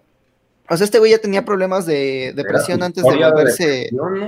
Ajá, tenía problemas de depresión desde antes de entrar a Studio Gainax, pero ya que estaba ahí, eh, pues todo el estrés, la carga de trabajo fueron demasiado para él, se deprimió demasiado. Entonces empezó a leer mucho acerca de psicoanálisis y llegó a una solución. Eh, por eso los últimos dos capítulos parecen una sesión de psicoanálisis, ¿no? Porque es Shinji convenciéndose a sí mismo de que, ah, ok, una persona que se odia a sí misma no puede confiar en otras personas, no puede amar a otras personas, entonces este es el universo que yo creé para mí. Si quiero tener una mejor vida, entonces tengo que amarme a mí primero y entonces ya puedo eh, interactuar con los demás. Este, y esa era su solución. Eh, se me hace bien triste porque cuando uno se entera de una buena noticia, entonces va y se la cuenta a todo mundo, ¿no? Pero la gente no quería soluciones a sus problemas psicológicos y la gente no quería una resolución feliz. Ellos querían una. No, porque somos japoneses, güey. Tenemos Ellos que querían una historia de robots. Entonces le llegaron cartas de amenazas de muerte, le pintarrajearon toda la fachada del estudio, fue un desvergue. Entonces, eh, Hideki Anno, me parece que se llama, eh, escribió The End of Evangelion. The End of Evangelion es el final triste de Evangelion. Es como, ok, ¿qué tal que Shinji decide que él no merece vivir? ¿Qué tal que Shinji decide que sí se odia a sí mismo? Porque la tiene muy fácil, ¿no? Al principio es como, güey, Shinji, ¿por qué te odias a ti mismo si salvaste al mundo? No, puto. La The End of Evangelion comienza con el Shinji todo deprimido que va y se encuentra a Asuka en, en coma y cuando le descubre las tetas va y se masturba con su amiga en coma. Y entonces se odia a sí mismo porque es un pervertido y porque está, este, y a partir de odiarse a sí mismo y de llegar a la conclusión de que, de que la... Está bien interesante porque Asuka y Shinji son como dos caras de la misma moneda. Son Adán y. Eva, básicamente. Sí. Entonces, Asuka no sirve para nada porque no puede manejar el, el robot, pero no se quiere morir. Le da mucho miedo morir. Y Shinji se quiere morir, eh, eh, odia la vida, pero es el único que puede salvar al mundo. Y los dos pendejos no se ponen de acuerdo y Asuka se convierte en Prometeo, traiciona a los dioses y el pinche Ajá. Shinji se convierte en Satanás y acaba con todo el mundo. Entonces fue como un pinche así. Hay una escena, hay una escena donde donde Shinji sacrifica el resto de la humanidad, spoilers por cierto, simplemente porque dice, pues a la verga todo, yo no merezco vivir y todos ustedes tampoco, me odio a mí mismo y a ustedes más que a nadie y huevos a todo mundo y que se vaya a la verga la existencia. Y entonces se va a la verga la existencia cuando estás viendo cómo vale la verga todo el planeta y demás, entonces la, la película se pregunta, ¿qué es realidad? y salen unos güeyes disfrazados de los personajes de Evangelion a las calles. Y luego salen un- la- los actores de doblaje de los tres personajes a la calle, como para decirte que, esta no es una historia nada más de ficción, esta es una historia de la realidad. Y luego sale una toma de la audiencia, como diciéndote, esta es una historia que habla acerca de tu realidad. En el momento en el que decides que nada se justifica, estás hablando acerca de toda la gente que te rodea. Y luego pone una escena eh, eh, como un frame para cada una de estas cartas que le llegaron y todas son unas cartas como muy distintas, unas a favor, unas en contra, pero justo cuando llega una carta que le dice eh, ojalá te mueras, en ese momento el dios, este gigante que había creado Shinji, se corta a sí mismo el cuello, como diciendo huevos para el pendejo que me mandó esta amenaza de muerte. Es una pinche obra de arte esa película, pero es una obra de arte, es, es literal el pinche Hidekiano pintándole huevos a todos sus, a todos sus fans que no entendieron. Sí, no, es que también eso se me hace muy estúpido que tengas que explicar tu arte, güey. Es de que, güey, están pendejos o qué verga, güey. Y si están o no están, no es mi bronca, cabrón. Hubo una conferencia de pues, Picasso. Por económicos y contexto acá, pues es de que sí tengo que hacerlo, güey. Pero, o sea, explicar las pinches cosas, es de que, güey, no, o sea, el arte creo que, o sea, lo, son interpretaciones y ese es, tú es tu propia interpretación, entonces la gente se clava con cómo lo interpretaste, pero ahí en ese caso, lo que se me hace más culero es de que, güey, no nos gusta cómo terminaste los últimos brochazos. Así que, güey, déjame en paz, cabrón. Ya lo acabé, güey. Haz el tuyo. güey, o sea, de pendejos, güey. O sea, se me hace eso, pues se puede decir una falta de respeto humana, güey. Es de que, pues yo hice estos monitos y ya están, güey, chinga tu madre al fin. No, no, es que como más, más. hubo, hubo una presentación en una galería de Picasso donde eh, cuenta la leyenda que lo estaban atosigando tanto los pinches reporteros de, oye, esta pintura qué significa? Oye, esta de qué habla? Oye, esta pintura. Que Picasso se paró y dijo, pues parece que les interesa más hablar de pintura que ver pintura. Simón, pues sí, o sea, decir, no, y luego aparte, pues son los medios, así, güey, pues tengo que sacar una nota huevo, güey. Y no, no quiero pensar, dígame usted qué chingados es, o sea, pero a voy al baño. Pero, acabo de descubrir algo bien cabrón, y es que las películas del Evangelion, los reveals, voy a aprovechar que el ese podcast está muteado para, para hablar de, Evangelion. Acabas de descubrir que el, que el David está bien callado, güey. No, espérate, es que, es que. ¿Tú ya viste Evangelion, Payino? Voy en el ¿Yo? 20. Ok. No, el David. Sí, voy en el 20. No, espérate, es que se pone bueno en el, en el, en el 25. desde el inicio está bueno. Bueno, se pone raro en el 25. Está raro desde el 2. Ya apareció la, la escena esta donde llega un alien del espacio y le, y le canta la oda a la alegría a Asuka. No, todavía no. Es que está muy bonito. Pero bueno, antes de que lleguen y cambiemos al tema de Evangelion, que a mí me interesa mucho ese tema porque soy un puto geek, nerd y otaku, güey. A ver, Hobbit y David. ¿Por qué David no tiene un apodo así como el santo, el Hobbit? ¿Por qué es David a secas? Porque soy el hombre promedio, güey. Es que nadie lo ha analizado, pero yo soy la persona. ¿Cuál, cuál es la edad promedio del mexicano, güey? O sea, la edad neta, neta. ¿Cuál es la edad promedio del mexicano? 29 años. 29, 30 años, ¿no? 29 años, yo tengo 29. Este, ¿Cuál es la estatura promedio del varón mexicano? Que 1,70, ¿no? 1,73. Yo tengo 1,73. ¿Cuál es el calzado promedio del mexicano, güey? Eh, 7. Calzo del 7, güey.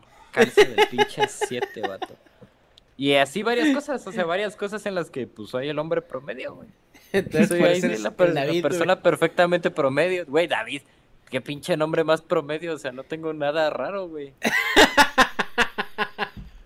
Oye, así en el pues, pinche feómetro tengo cinco, en el guapómetro tengo cinco, güey, está normal. Ah, mira la monachina. El Negas nos está enseñando una monachina que se la están este perdiendo porque pues tenemos un video ahí cíclico que está llevándolos un trip de LSD, no sé si vieron el directo, pero no, güey. Estamos ahí está, en Está tripiosón, está chido. Sí, mon, es para que se estén metiendo DMT en este momento.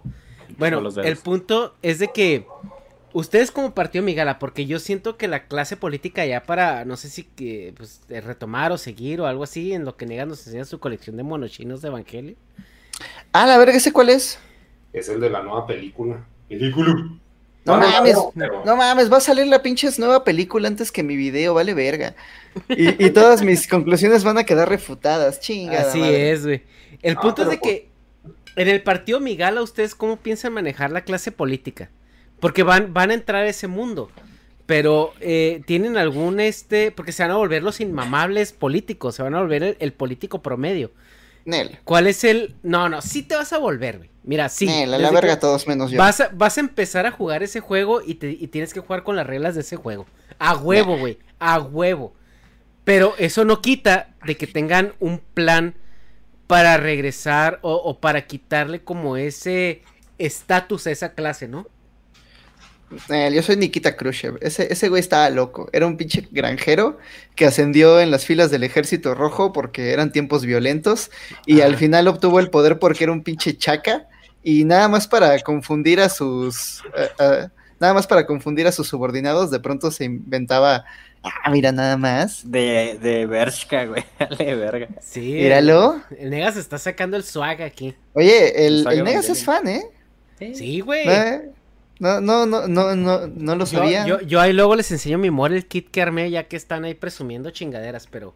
Ah, pinche, pin- pinche Negas bien fan de Evangelion y se queja de que vemos Attack on Titan. Le va a gustar. Sí, es que, es que el Negas es un personaje que ve el primer capítulo y si no le llama la atención lo manda a la verga, güey.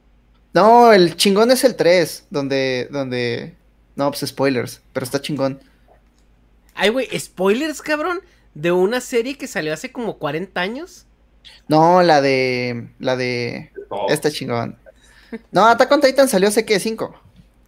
Sí, sí, pero este... O sea, ¿tú dices spoiler de Attack on Titan o spoilers de Evangelion? No, de Attack on Titan. Es Ah. que... Es que quiero... Quiero, quiero convencer al Negas de que la vea, porque siento que le va a gustar. ¿Qué Pinche- cosa? ¿Qué- qué? El Attack on Titan. Es que ya lo empecé a ver, güey, pero sí se me hizo muy pinche aburrida. Muy, muy No, se pone, se pone buena. Está... Es, es una serie cruel. To- todos son muy planos, güey. O sea, ahí ¿Planos todos son. Así que, güey, estoy triste. Güey, estoy bien feliz. O sea, todos, güey, todos son unos pinches alemanes insípidos, güey. Entonces, yo necesito, desgraciadamente, alguien que esté gritando Nande, Nande, date vaya, güey. Ah, eso empieza en el capítulo atención, güey. 3. Ya O en el sea, 3 ya hay vergazos. Sí caigo mucho en, en el pedo del shonen. Por ejemplo, Ajá. Kill la Kill, güey, pues también es una Naruto, güey. Goku también está pinche grite cada rato, o sea, todos están así, oh, yo soy bien serio. Y le digo, ¡ah! ¡ah! Güey. Y es el protagonista el que grita más, güey. Pero bueno, a ver si podemos resolver la pregunta antes de que regrese Negas con más coleccionables que nos llamen la atención. No, ya, ya. perdón. ¿De qué hablábamos? De cómo ustedes van a, van a, van a hacer el approach a esta clase política que ahorita nos, eh, no, pues no nos gobierna porque cuando no nos está gobernando todos son inmunes a todo. Y, y viven bien, güey, y se mantienen bien y ganan buen dinero sin... ¿Qué chingados están haciendo? Pues hay que disolver a la clase política, ¿no? ¿Cómo? O sea, Mames, el no, primer paso es tener el partido. Sí. Porque hoy en la mañana me invitaron a dar una charla en el colegio alemán y, me dio mucho gusto ver a los muchachos tan, tan marxistas. Uno de estos muchachos, puta, yo a su edad me estaba comiendo los mocos y este morro me dice, bueno, sí, pero es que si no cambiamos las condiciones materiales de la sociedad, entonces todo lo que hagamos desde la superestructura va a ser, y, va a ser irrelevante, porque al final la superestructura emerge de las... eh, no es cierto, dice, la superestructura sigue a las condiciones materiales de la sociedad. Y me pareció un buen análisis, pero la sociedad no cambia solita. O sea, al final son legisladores los que toman las decisiones. Y la prueba está en que tenemos suficiente comida para alimentar a México tres veces y se sigue muriendo de hambre la gente. Porque a pesar de que tenemos las condiciones materiales, no se toman las decisiones políticas para una justa redistribución de los recursos. Entonces, eh, por eso creo que es necesario primero ganarnos la representación frente a las autoridades, jugar su juego. Pero ya que estamos jugando el juego, cambiar las reglas. Cambiar las reglas de tal modo que sea mucho más fácil hacer un partido, para que todo el mundo pueda hacer su propio partido. Si tú eres un LGBT, una persona de la comunidad LGBT, pues que no le tengas que estar pidiendo chicha morena y de por favor, señor Andrés Manuel, respete nuestros derechos, que no tengas que ir con movimiento ciudadano a decir, ah, pues ustedes medio parecen de izquierda, por favor, represéntenos.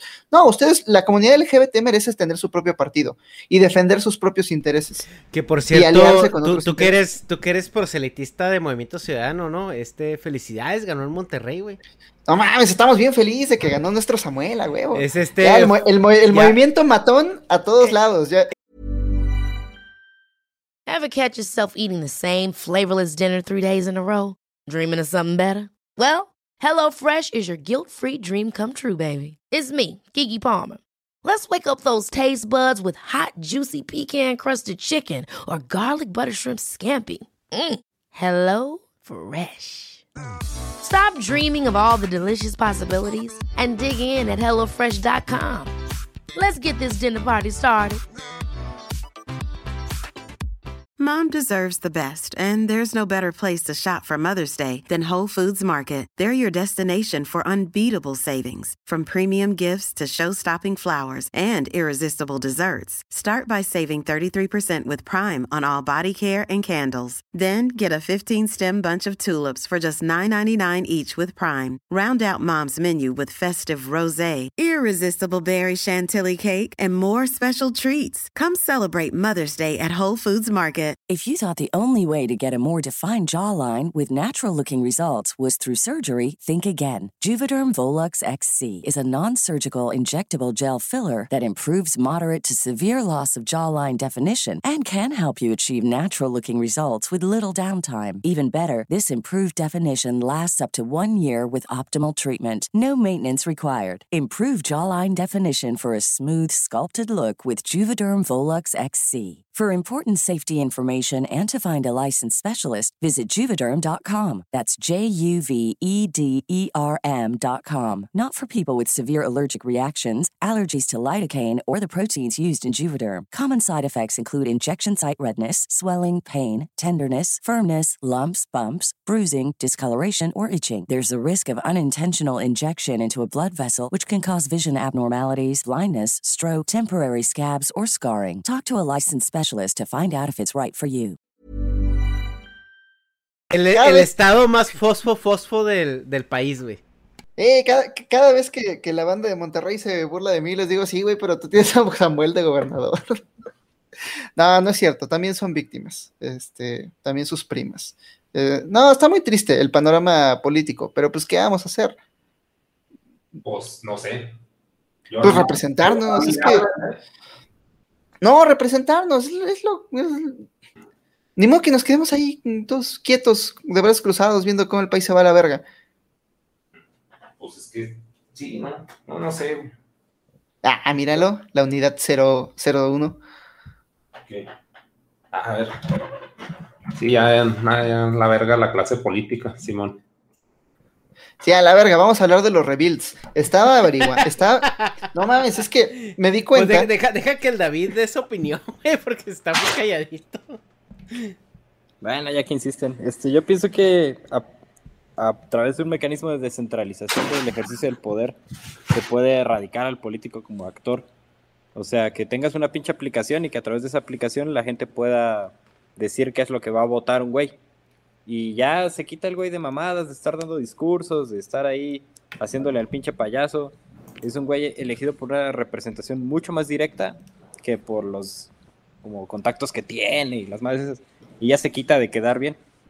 Entonces tú tienes una pinche donde el güey va a tener que atender ahí a revisar cuáles son las votaciones previas del partido respecto a un punto y todos los güeyes que votaron por el partido, incluso todos los güeyes que están en un distrito electoral donde gana un güey del partido Migala, van a tener como la capacidad de decidir la decisión, de decidir este, cuál va a ser el voto del, del candidato, güey.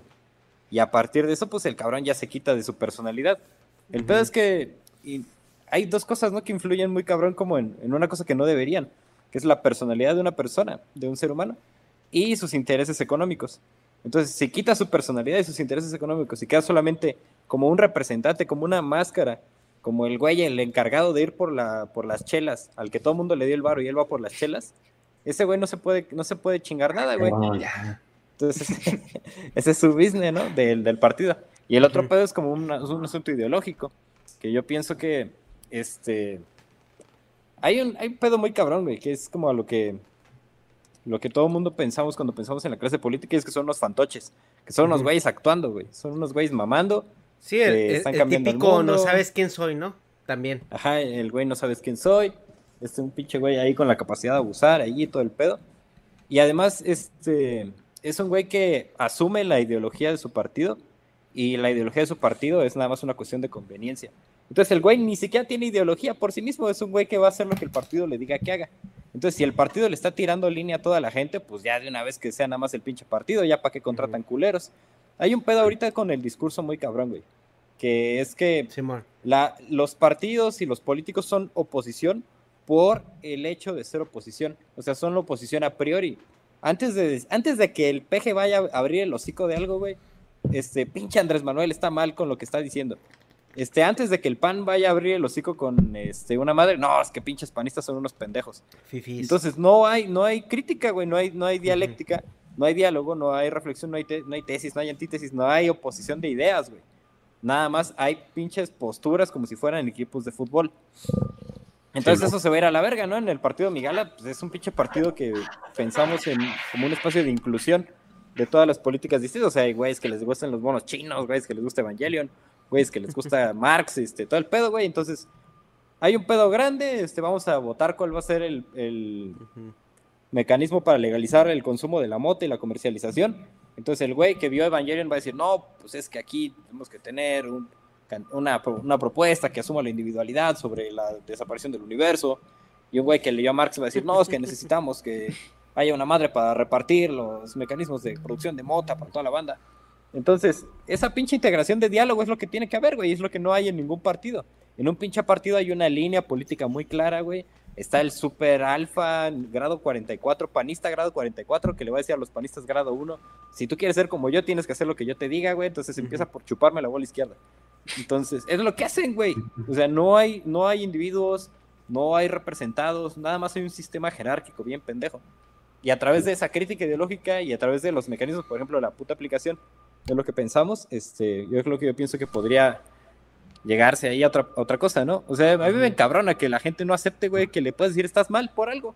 O que, o que yo mismo, que yo mismo digo, verga, o sea, ¿qué pedo? Es lo que yo estoy pensando. Díganme lo que ustedes piensan y yo voy a aceptar, güey. Si ustedes tienen un argumento bueno, voy a aceptar. Que hay, una guerra de egos muy cabrón en la política, ¿no? A ver, negas. A mí se me hace que, o sea, si vas a hacer eso, a mí se me hace muy difícil. Creo que se o sea, resumirías mucha información con encuestas.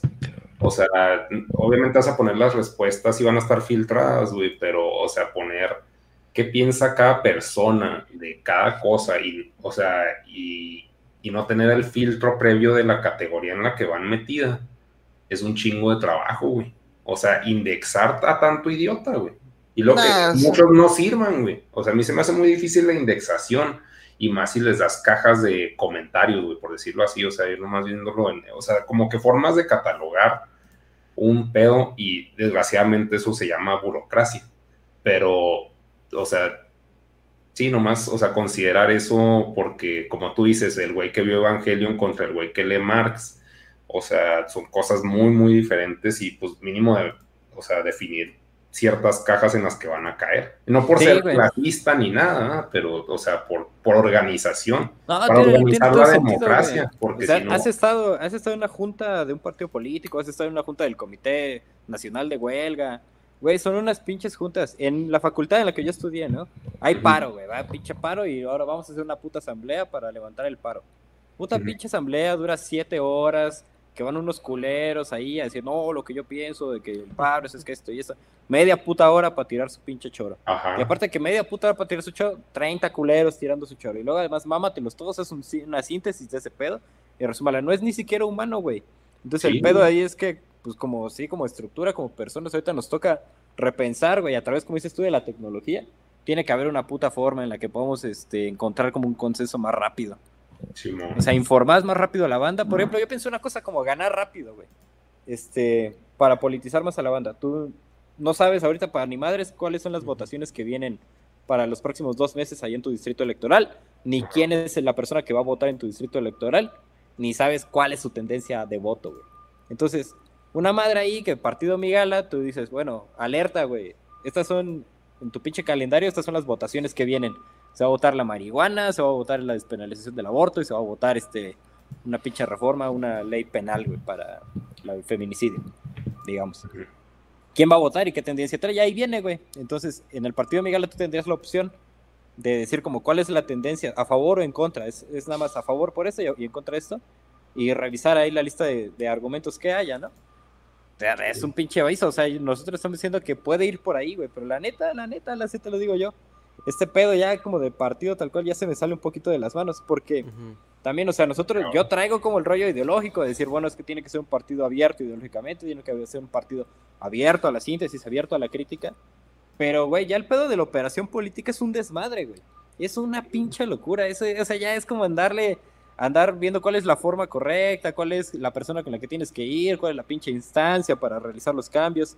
Y para eso queremos como en la primera fase meter candidaturas ciudadanas y meter gente que empiece a trabajar como burócratas para que se empiecen a, permear, ¿no? De cuál va a ser el pinche porque de otra manera, pues imagínate, güey, imagínate así, cagadamente, este, salimos, partido Migala, se, pinche saliendo en ese podcast, se volvió famoso y ya tienen un pinche candidato presidencial y ganó, güey.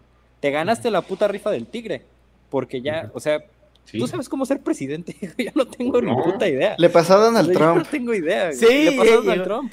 Cuando ganó se le veía su cara de que no mames, Ni eso, güey, o sea, y contactos. Güey, la, la, la cara de Donald Trump cuando ganó la presidencia, güey, fue así como de testigo de Jehová cuando le abran la puerta, güey. Así que, ¿y ahora qué vergas hago, cabrón?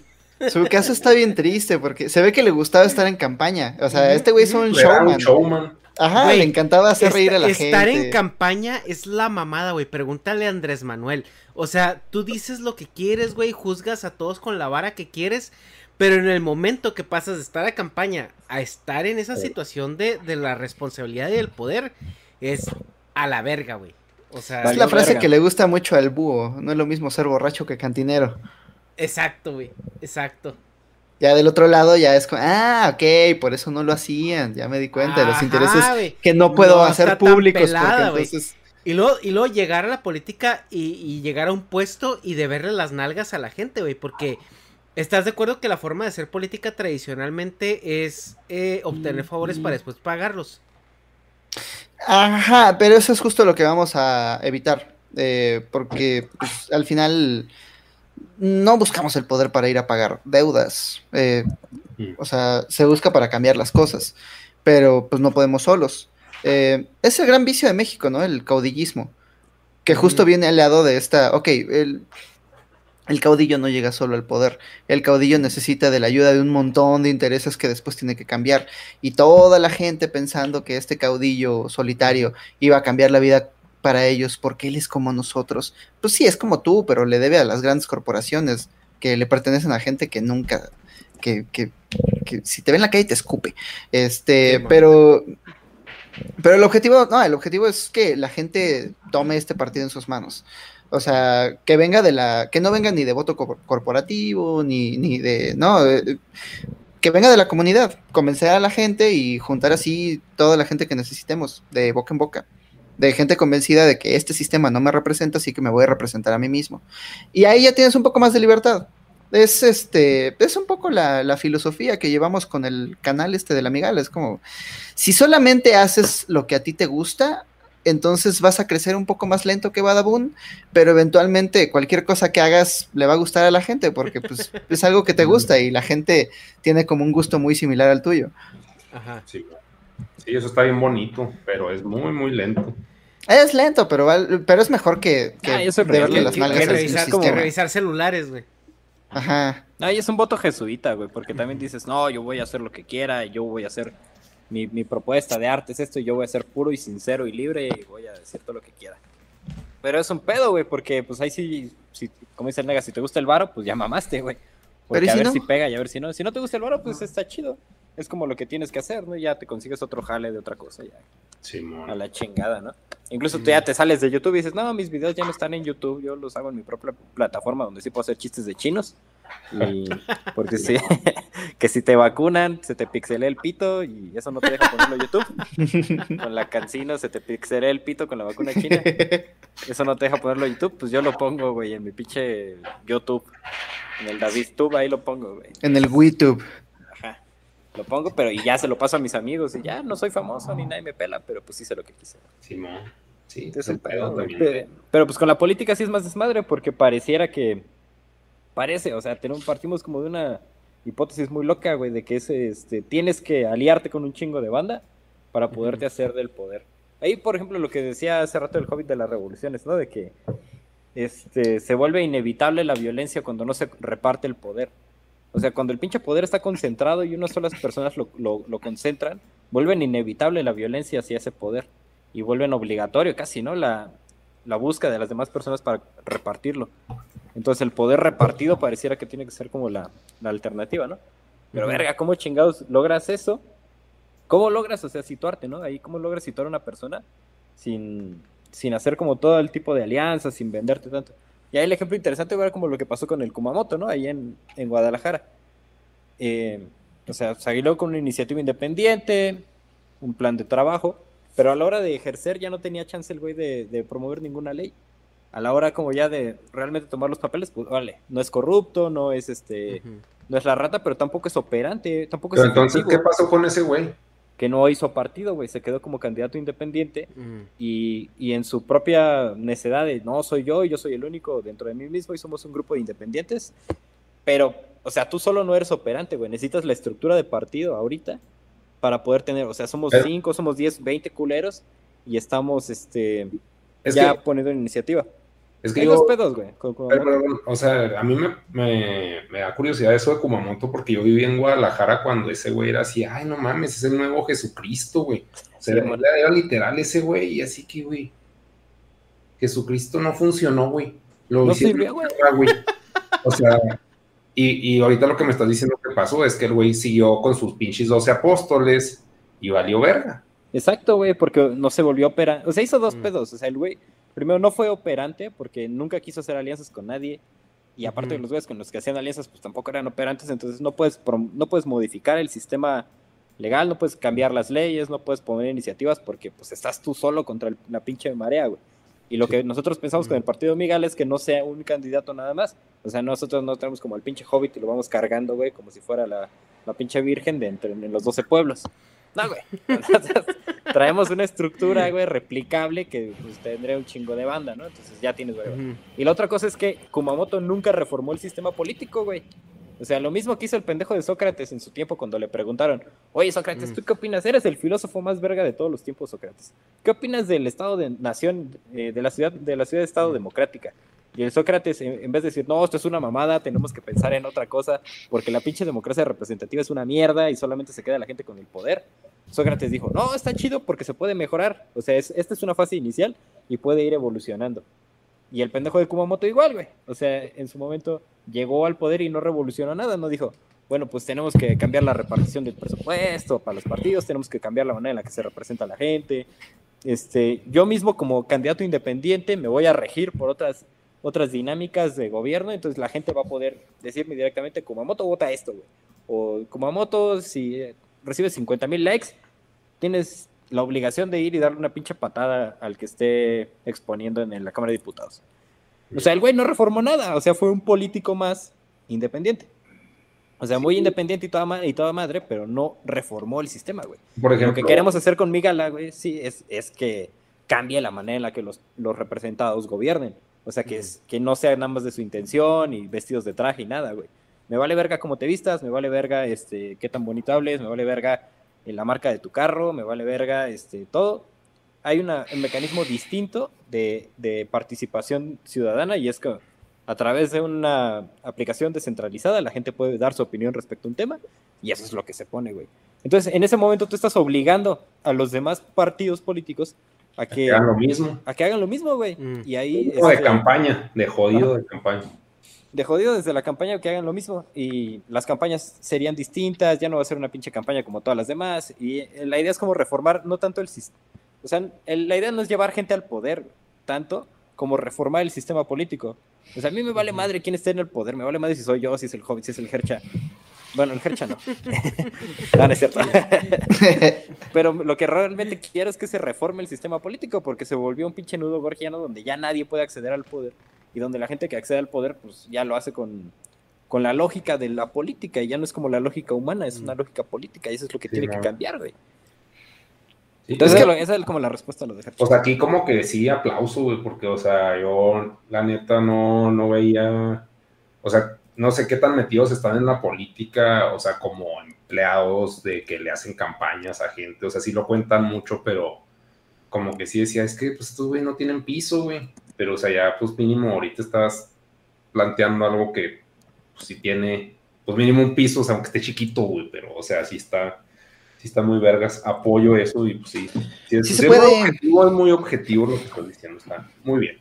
No, y tenemos cuatro años para construir este pedo. Ujú. No, y además no tenemos que llegar al... Bueno, hay muchas cosas que queremos hacer que no, ten- no tendríamos como que ya tener un güey ahí ya elegido.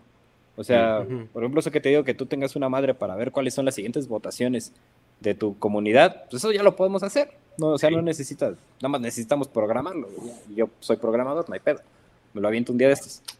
Y, o sea, son cosas así que sí entendemos, güey. O sea, siendo muy objetivo, pues ese es el, o sea, mi terror más grande es como que alguno de nosotros sea elegido presidente, güey. Es la rifa del tigre, o sea, ¿cómo negocias con el narco, güey? ¿Cómo negocias con el pinche narco? ¿Cómo, o sea, el, ahorita el peje, por ejemplo, el peje puede renunciar a su ministro de Economía y lo ha hecho dos veces y tiene otro compa. O sea, el güey conoce tantos pinches economistas que puede elegir otro igual de verga que el anterior. No mames, o sea. ¿yo a quién chingados pongo de ministro de Economía? A una morra que me estaba ligando cuando tenía 18 años en la Facultad de Economía. En café, no mames. ¿Qué hago, güey? Entonces. pues, Sí, es que es el peor la creación de la estructura para la elección funcional. Pero, pues, o sea, obviamente es para empezar, pues es, pues van bien, es hacer el partido y luego, pues supongo una diputación.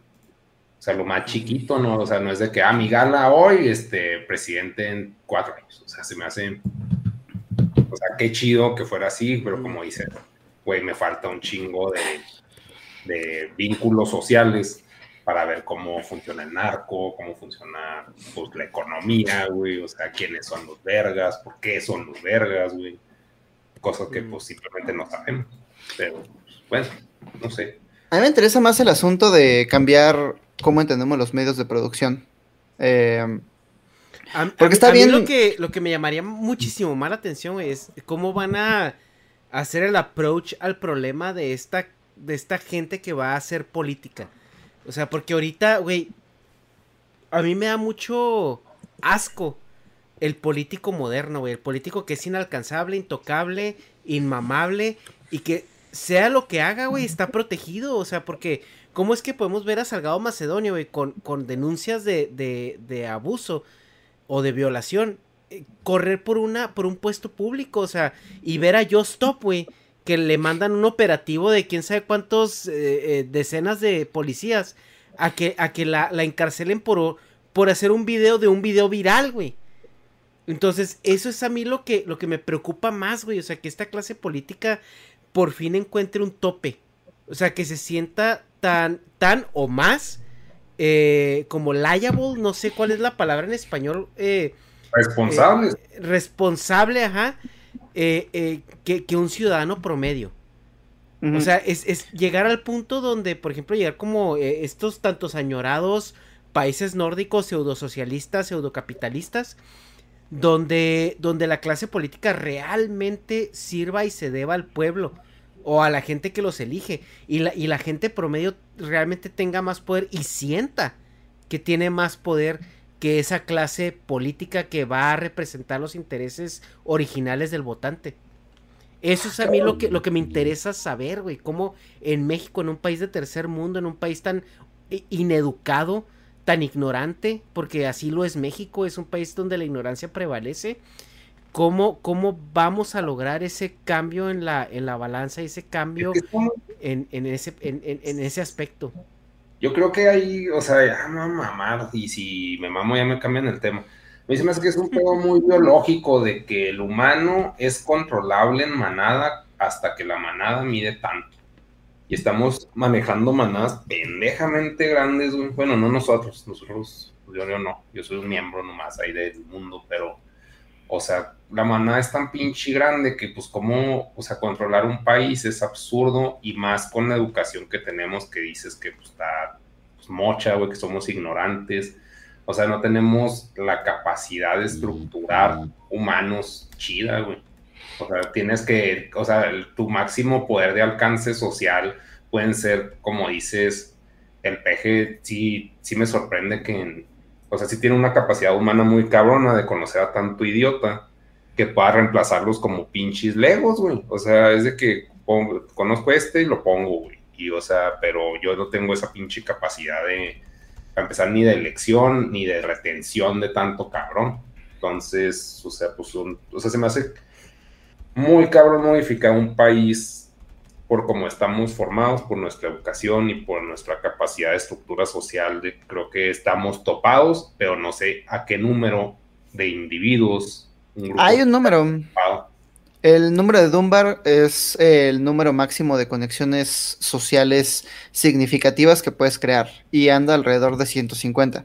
Porque no se nos olvide, ¿verdad? Somos eh, primates y evolucionamos para existir en tribus de cazadores y recolectores de no más de 150 personas. Una tribu de 150 personas ya son un chingo de nómadas, entonces eh, te vuelves vulnerable para, otros depredadores, ¿no? Y, los recursos de la tierra por la que estás pasando pues comienzan a escasear. Em, pero llegó la civilización, eh, ¿cómo dice Rousseau?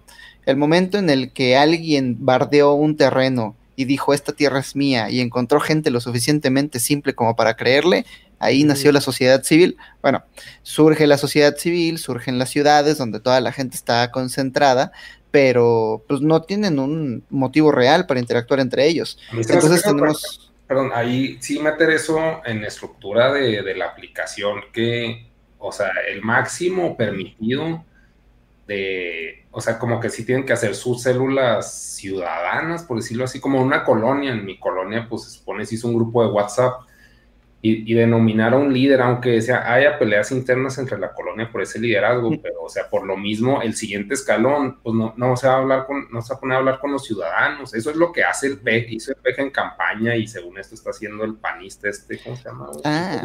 Anaya. Pero, o sea, no puedes, güey, o sea, porque, o sea, es, es falta mucho filtro de información. Entonces, o sea, vos se necesitan líderes, o sea, no son líderes, son representantes del grupo. O sea, primero definir el grupo funcional chiquito, bueno, el más grande posible, pero que sea funcional. Definirlo por matemáticas, por como quieras, el método que sea. Armar tribus. Armar esas pinches tribus y un representante de dichas tribus que hable por todos, como en el pinche 100 mexicanos dijeron, el que va a hablar por todos, aunque hable mal, pero o sea, así el que sigue va a administrar esos pinches 10, suponiendo son este, 10 grupos de 10 ciudadanos cada uno, nomás va a hablar con esos 10. Pero, o sea, a huevo tiene que existir una estructura de jerarquías, porque nuestro buffer de información como simios está limitado, como dijiste, a 150 cabrones. Pero eso es, creo que es útil para la aplicación que van a desarrollar ustedes. Estaría bueno probar con otras formas de organización humana. Hay un urbanista que se llama David Harvey y él escribe un libro, escribe un libro que se llama Ciudades Rebeldes y habla acerca de cómo el proyecto neoliberal fracasó. Este, hoy todos tenemos una calidad de vida peor que la de nuestros padres por primera vez en 100 años, ¿no? Este, y otras métricas que da, pero esa es la que me pareció yo, yo, creo que la calidad de vida sí, sí ha aumentado, güey, pero nuestro poder adquisitivo ha disminuido. Aumentan cosas que a mí no me parecen como tan representantes, ¿no? O sea, hay más opciones en el súper, igual y este puedo eh, pedir comida de manera más rápida por Uber Eats, este, la tecnología para comunicarme con otras personas ha mejorado, pero si mañana me enfermo de algo de gravedad, este, quién sabe qué voy a hacer. Este, cuando me vaya a retirar, la verdad no sé. Yo creo que me voy a morir ahí en la caja de un Soriana empacando bolsas, este, de viejito. este, porque pues tampoco tenemos esperanza de esperanza de, retiro. Entonces, y son cosas que sí Pero estás seguro que eh, también las políticas de retiro, güey, que les tocaron a los, a los, sobre todo a los baby boomers, son políticas de retiro abusivas y que no fueron pensadas realmente a largo plazo, porque son políticas insostenibles. O sea, si tú las analizas desde, desde el punto de vista eh, eh, a cortoplacista, pues funcionan, pero a largo plazo, güey, o sea, ¿cómo vas a mantener un aparato de pensiones tan robusto como el que propusieron en ese momento? Y ese es un problema general, ¿eh? O sea, Europa está, le está yendo de la chingada por lo mismo. En Estados Unidos eh, estamos, o sea, básicamente se nos ha avisado a nosotros, güey, que lo que nosotros paguemos para pagar pensiones no lo vamos a recuperar. O sea, es como ya, it's a fact. O sea, es como que, güey, ya no cuenten con ello. Y en, y en México no se ha dicho. Pero, pero ya es, es, es algo que si tienes dos dedos de frente es obvio, ¿no?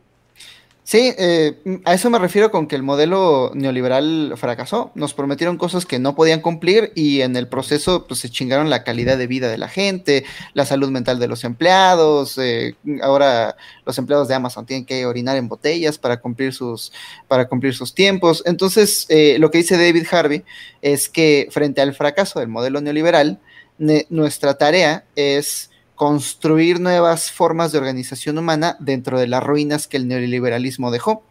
Entonces, eh, es lo que tenemos que hacer, eh, pero según yo ese es un paso posterior, o sea, el primer paso es asegurar la libertad de la gente. La libertad real, no la libertad de la que habla mi ley de, ah, yo tengo derecho a explotar a quien yo quiera. No, me refiero a la libertad de existir sin trabajar. O sea, la libertad de, de, de simplemente simplemente hacer lo que tú quieras. Y si no se te antoja ir a trabajar en un call center, pues ni pedo, tienes, no vas, porque tienes lo suficiente para, porque el gobierno te garantiza comida, eh, vivienda, educación, salud. Pero es que también, ¿no crees que no es muy saludable darle tanto poder al gobierno? O sea, como para, para garantizarte todo eso.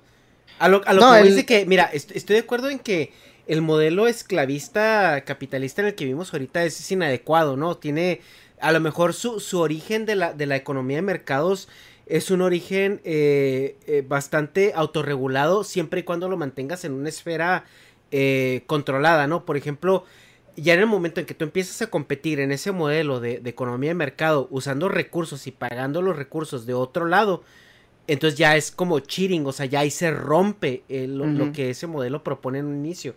Pero también darle tanto poder al Estado, no sé si es conveniente. Y al, al, punto en el que tú dependas, porque entonces tú ya dependes del Estado y vas a votar o vas a elegir el Estado que te siga asegurando tu calidad de vida pese a cualquier cosa. A lo que voy con esto es, no sería conveniente en que buscáramos un modelo o siguiéramos avanzando en este modelo, porque lo estamos viendo ahorita, eh, por ejemplo, Negas es un ejemplo, tú eres un ejemplo, no sé si David también es un ejemplo, que viven de, de crear contenido. O sea, si no estuviéramos robots, si no tuviéramos una economía de mercado donde alguien más está poniendo el tornillo 5B en la línea de, de ensamble, ustedes no tendrían la oportunidad de vivir de esto. ¿Estamos de acuerdo? Entonces, no sé si a lo mejor es un poquito reestructurar esto y asignar nuevos valores a, a la cadena de valor en cuanto a valor de retribución económica. Eh, pero no creo que darle tanto poder al Estado, güey, sea adecuado porque el Estado de por sí ahorita tiene muchísimo poder. El problema es que siento que no les exigimos a lo que deberíamos de tenerlos como measure against. O sea, es no, la, solución claramente no es el Estado. El Estado, su función es eh, regular a los intereses privados. Porque, ok, vámonos con el... No, ni siquiera vamos a especular acerca de los sueños de Milei y de Gloria Álvarez. Eh, no, podemos descentralizar estos mecanismos de que suplen las necesidades básicas de los seres humanos. Descentralizarlos eh, a través de cooperativas. Entonces, estoy eh, estas son puras chaquetas mentales, ¿no? Porque apenas tengo como, en teoría, la tecnología que podría funcionar y ya hice pruebas de cuántos voltios necesita, cuántas celdas solares y así, pero hasta que lo ponga en tierra no, no puedo presumir de esto. Pero me urge, me urge tierra para hacer mis primeras semillas de permacultura. Entonces, esta me parece una gran idea. Estaba viendo un video, eh, me llamó la atención porque me lo mandaron porque era de mandarinas. Era un güey que se fue al desierto a sembrar un putero de mandarinas, hectáreas y hectáreas de mandarinas en el desierto.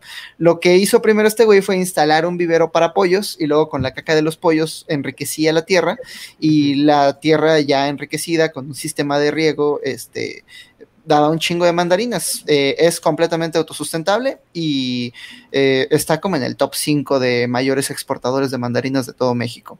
Entonces, eh, y además llevo un buen rato leyendo acerca de permacultura, ¿no? Esta idea de que puedes producir bien, pero yendo de acuerdo a, las leyes de la naturaleza. Y lo mejor de la permacultura es que todo tu desecho es orgánico, todo tu desecho enriquece la tierra. Entonces, este es, es, una, es un sistema de producción circular. Tú puedes poner una de estas semillas de permacultura en una tierra que haya sido devastada por la, por la siembra de trigo o la siembra de maíz y enriqueces de nuevo la tierra y la vuelves tierra fértil otra vez. Entonces lo que se me ocurre es que puede ser un sistema con un par de torres huarca.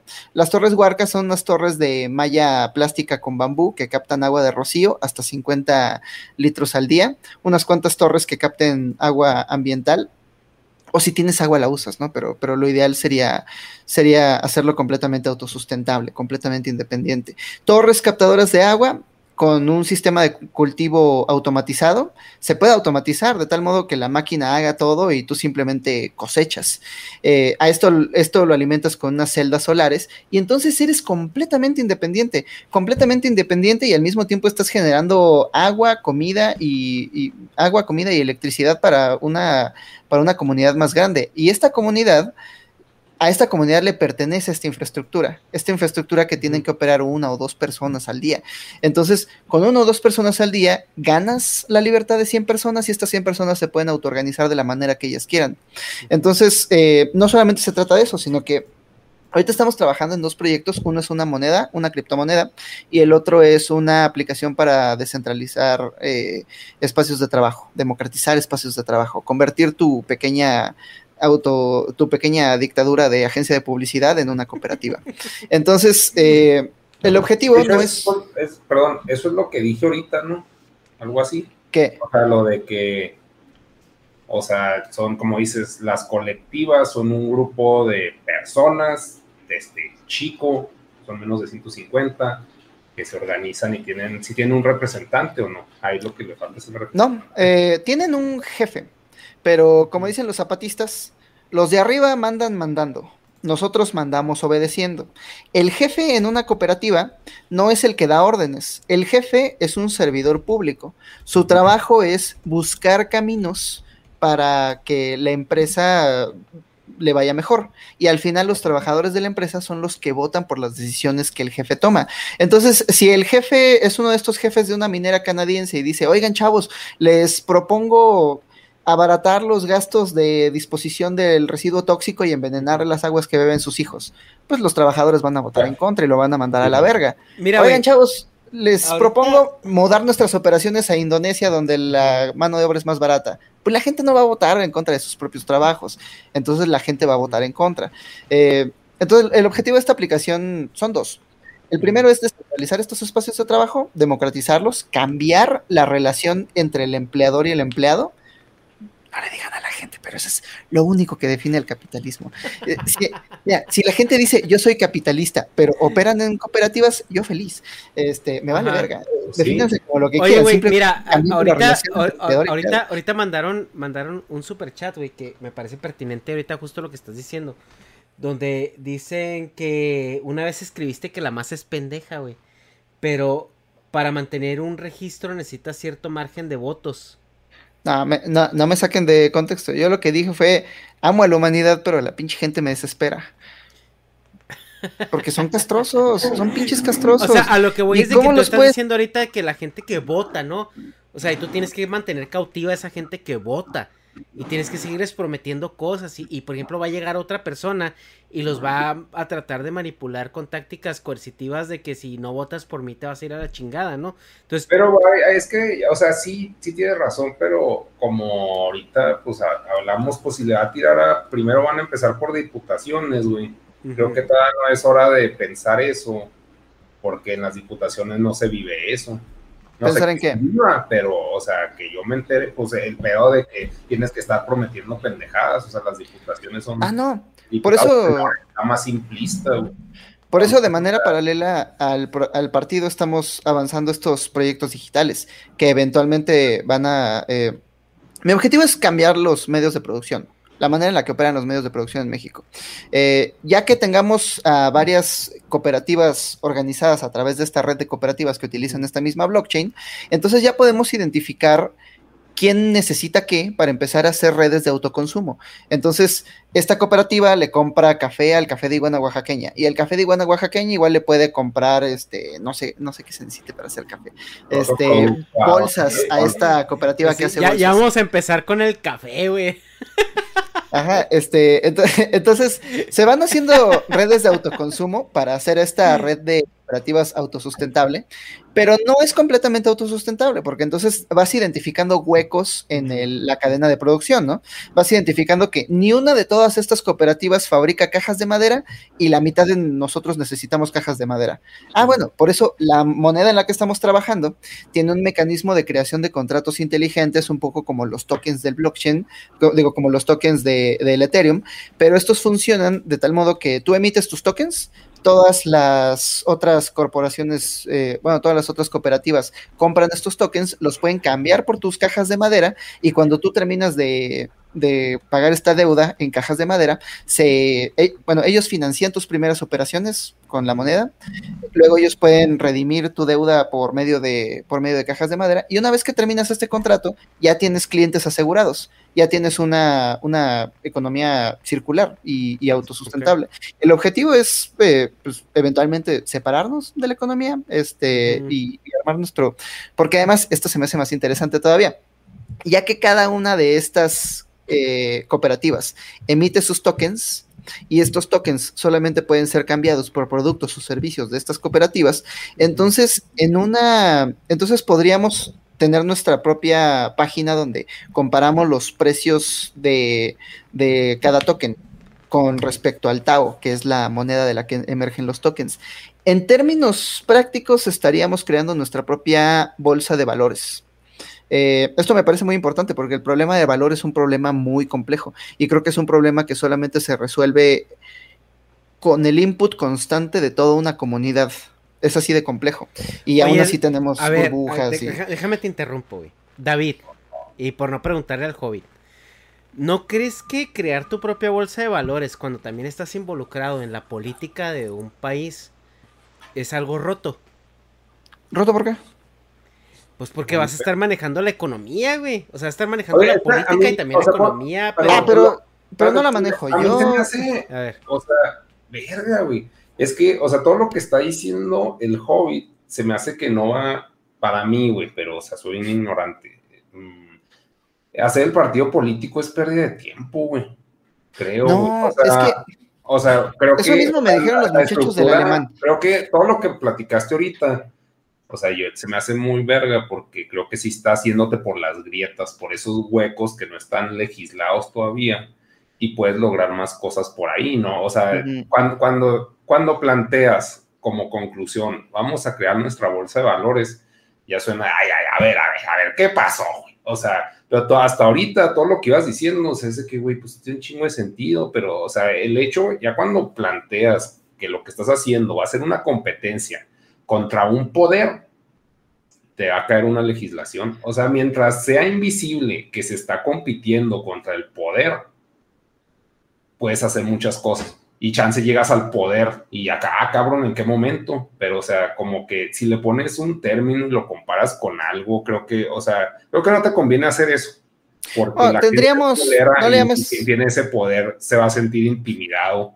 Y igual, o sea, como dijo el Hecha, pues te van a llevar la contra de que, ay, pues que no, no mames, no hagas nada. O sea, no, como que no les pongas los mismos nombres o, o no te compares con nosotros para no causar un pinche conflicto innecesario, creo Ok. yo. no le llamamos bolsa de valores, llamémosle nuestra propia herramienta descentralizada para determinar el valor de las cosas.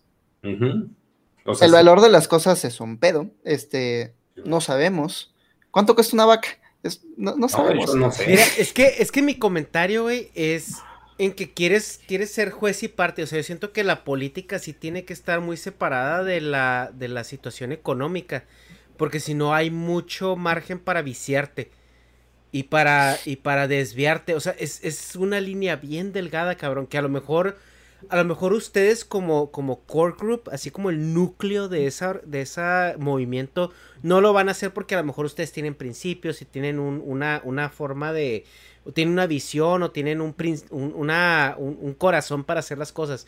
Pero ustedes son temporales. Y, y si ustedes crean ese sistema donde, donde vaya muy intrínsecamente relacionado el sistema económico que están proponiendo y el sistema político que están proponiendo, va a llegar alguien después de ustedes que no va a tener los mismos ideales ni los mismos principios. Sí, pero es que esto no es una superestructura controlada por una persona. Esta es una superestructura. Pero estás de acuerdo que puede llegar a ser. O sea, es que sí puede llegar a ser No, porque pelada, eh, güey. eh, Es, es como decirle a Satoshi Nakamoto de, güey, el, el Bitcoin que estás haciendo está muy cabrón, pero va a llegar alguien a controlar el Bitcoin. Pues no se puede, porque Pero para controlar que- el Bitcoin es que necesitas por lo menos... Sí, güey, pero Satoshi no es el presidente del mundo, ¿sí me explico? O sea, ni es el presidente de un país donde lo está haciendo como currency, donde lo está poniendo como currency. Ajá. La gran virtud de la tecnología del blockchain es que es descentralizada y para em, es, es- es democrática. Si quieres controlar el curso de blockchain de, de Bitcoin, necesitas controlar el, eh, el 51% de los nodos y crear un fork. Eh, así es como salió eh, Bitcoin, Bitcoin Cash.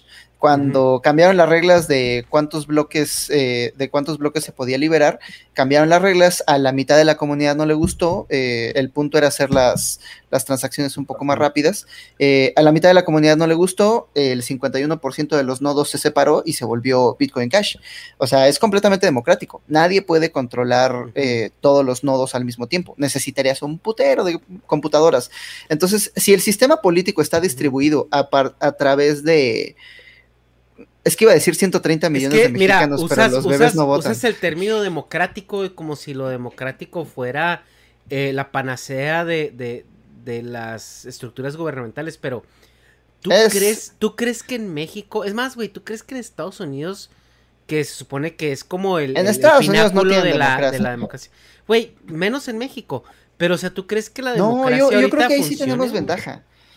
Sí, es el... Ay, güey, mira. La democracia es el mejor de los malos sistemas y el peor de No, los yo buenos sé, sistemas. güey, yo sé, yo sé, es como, es como el pinche capitalismo, güey, o sea, es el, el peor de los sistemas y el mejor de los mismos también, pero, y, pero es un sistema transitorio, o sea, yo lo veo como, ¿cómo, cómo puedes arreglar el sistema democrático actual? O sea, porque a mí me preocupa algo, me preocupa que nuestro sistema democrático a nivel global está calcado de la, de, la situación que se propuso en el Imperio Romano, güey, con sus, eh, con sus poquitas mejoras y poquito avance para más o menos ahí este, acoplarse al modelo moderno, pero al final de cuentas eh, no, hay, no hay una evolución palpable de, de que esto se hacía antes y esto se hace ahora y esto es muy diferente. Para empezar, en Estados Unidos seguimos teniendo el, sistema, el mismo sistema democrático de cuando se fundaron las 13 colonias, que es el, el- el- el voto del colegio electorado. Que, que no Eso sé- sí es no una sé si ya pendejada sea- bien güey, del siglo XIX. no sé si ya, si sea viable todavía. Hemos visto ya dos elecciones donde el voto popular pierde por el, por el, por el colegiado en un, en un, en un momento de globalización donde la gente tiene tanta movilidad como jamás se había visto antes. Es lo que te decía, Thomas Jefferson odiaba la democracia. Thomas Jefferson literal dijo, la democracia directa es la tiranía de las masas. Él la aborrecía. Sí. Por eso decidieron irse por la democracia Pero- participativa. Digo, por la democracia representativa. Sí, pero ahorita tú, tú dijiste un, una, un término que a mí me parece muy acertado porque es lo que siento que estamos viviendo ahorita, güey. Es una, una oligarquía, güey. ¿Por qué ganó ¿Eh? Samuel García, güey, en Nuevo León? Eh, Yo siento que son- es una suma de muchos factores. Pe- pero al Por un lado es, es- es la oligarquía oligarquía. que no nos pone mejores candidatos. Ajá. Para eso necesitamos mm, mm, eh, requisitos más bajos para crear tu propio partido. Porque no hay verdadera competencia. O sea, ¿quién era la competencia de Samuel García? Un güey del PRI. Un güey del PAN que ni Dios conoce. Eh, la señora esta de Nexium. Está de la verga. eh, es como- ¿Te imaginas una elección en la que Samuel García sea la mejor elección? O por lo menos la menos peor.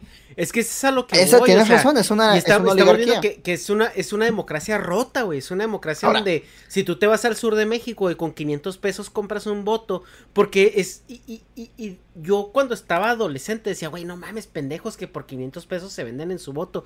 Ya cuando crecí, güey, me di cuenta que 500 pesos es la mayor cantidad de dinero que ven junto en una sola exhibición en sus manos, mucha gente de, de- de Oaxaca, de Chiapas, de, de Campeche.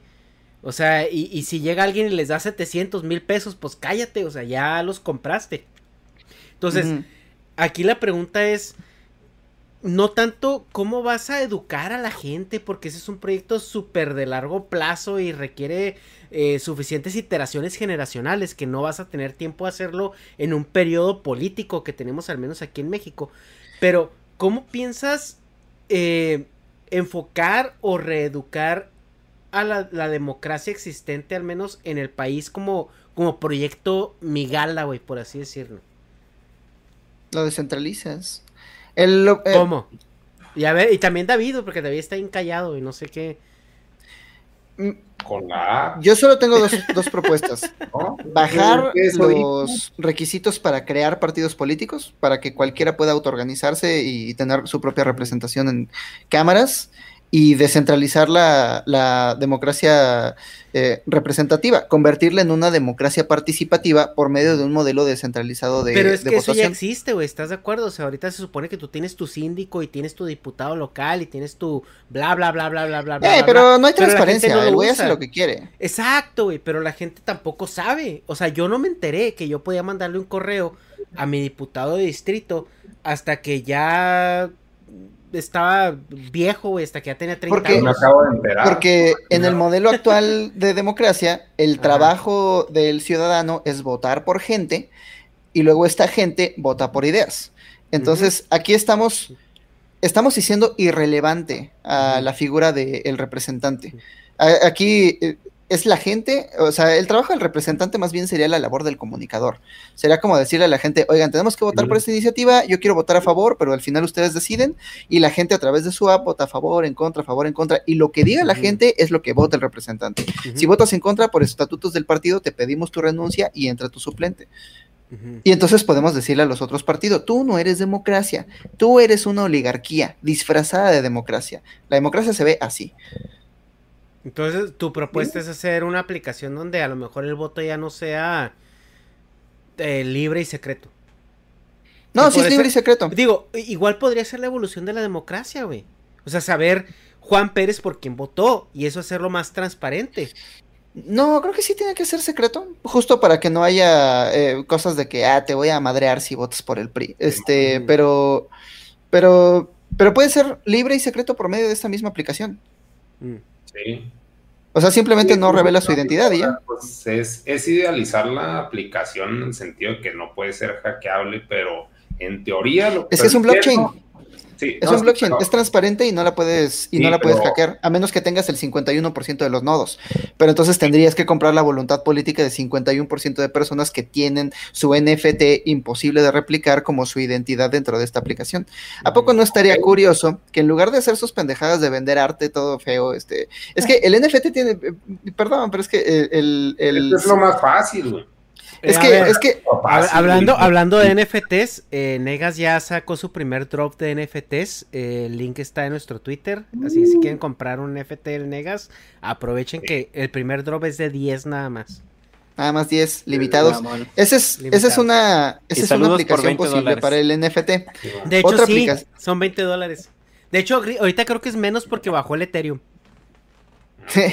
Aprovechen el ofertón. No lo puedo creer. Dos por Otra-. Otra aplicación posible para el NFT y que a nadie se le ha ocurrido es una cédula de identificación única. Entonces, tienes tu NFT, es imposible de replicar, es tuya, nada más tuya, la puedes tener ahí como tu, tu QR code si quieres, y que sea tu cédula de, de identificación frente Es a que- todas las instituciones del gobierno. Es lo que está haciendo China, güey. China está Ajá. haciendo eso ya. O sea, China le asigna un número a la gente que nosotros conoceríamos como el CURP. Pero, Sí. eh, pero eso es tu identificación. Y yo eh, estoy a favor de eso también, güey. O sea, yo estoy a favor que imagínate que... si te quieres meter al mundo web, o sea, porque ahorita hay miles de cuentas de Twitter que son bots, porque hay miles de cuentas de Facebook que son este eh, eh, eh, falsas, ¿no?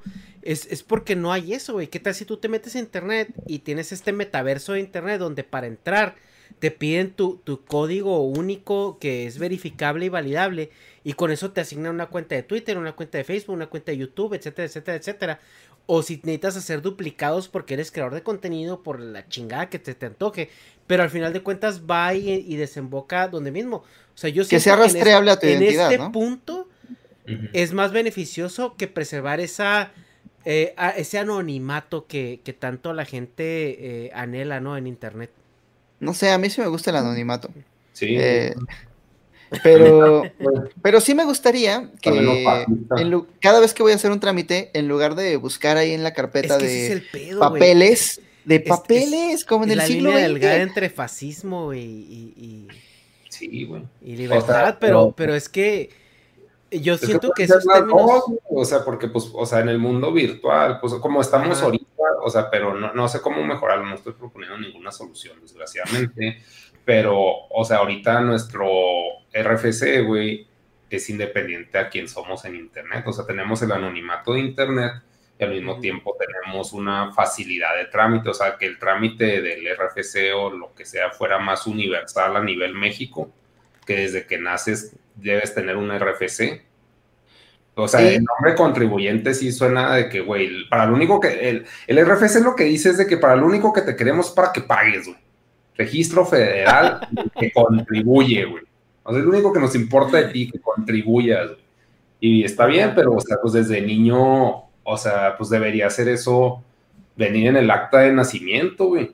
Y eso ser el, el IFE, o sea, por decirlo así, sí, sí está más bonita la, la idea del NFT por el pedo de modernidad, pero pues sí sería todo más fácil si desde el acta de nacimiento viene el RFC o, o como le quedas, registro de poblador del mundo, güey. como- Mira, nacen los bebés, emitimos Sí. un NFT y les tatuamos un QR code con su, con Sí, su le NFT. metes, el, le metes el chip, Y güey, así- del apocalipsis, güey. Ajá. Ajá, y así ya cuando va a, a hacer su pasaporte y así, pues ya no tiene que sacar así que su acta de nacimiento, que la que- verga. No, pones, escaneas tu NFT y ya, ah, sí, es- aquí ya es que- sabemos quién eres.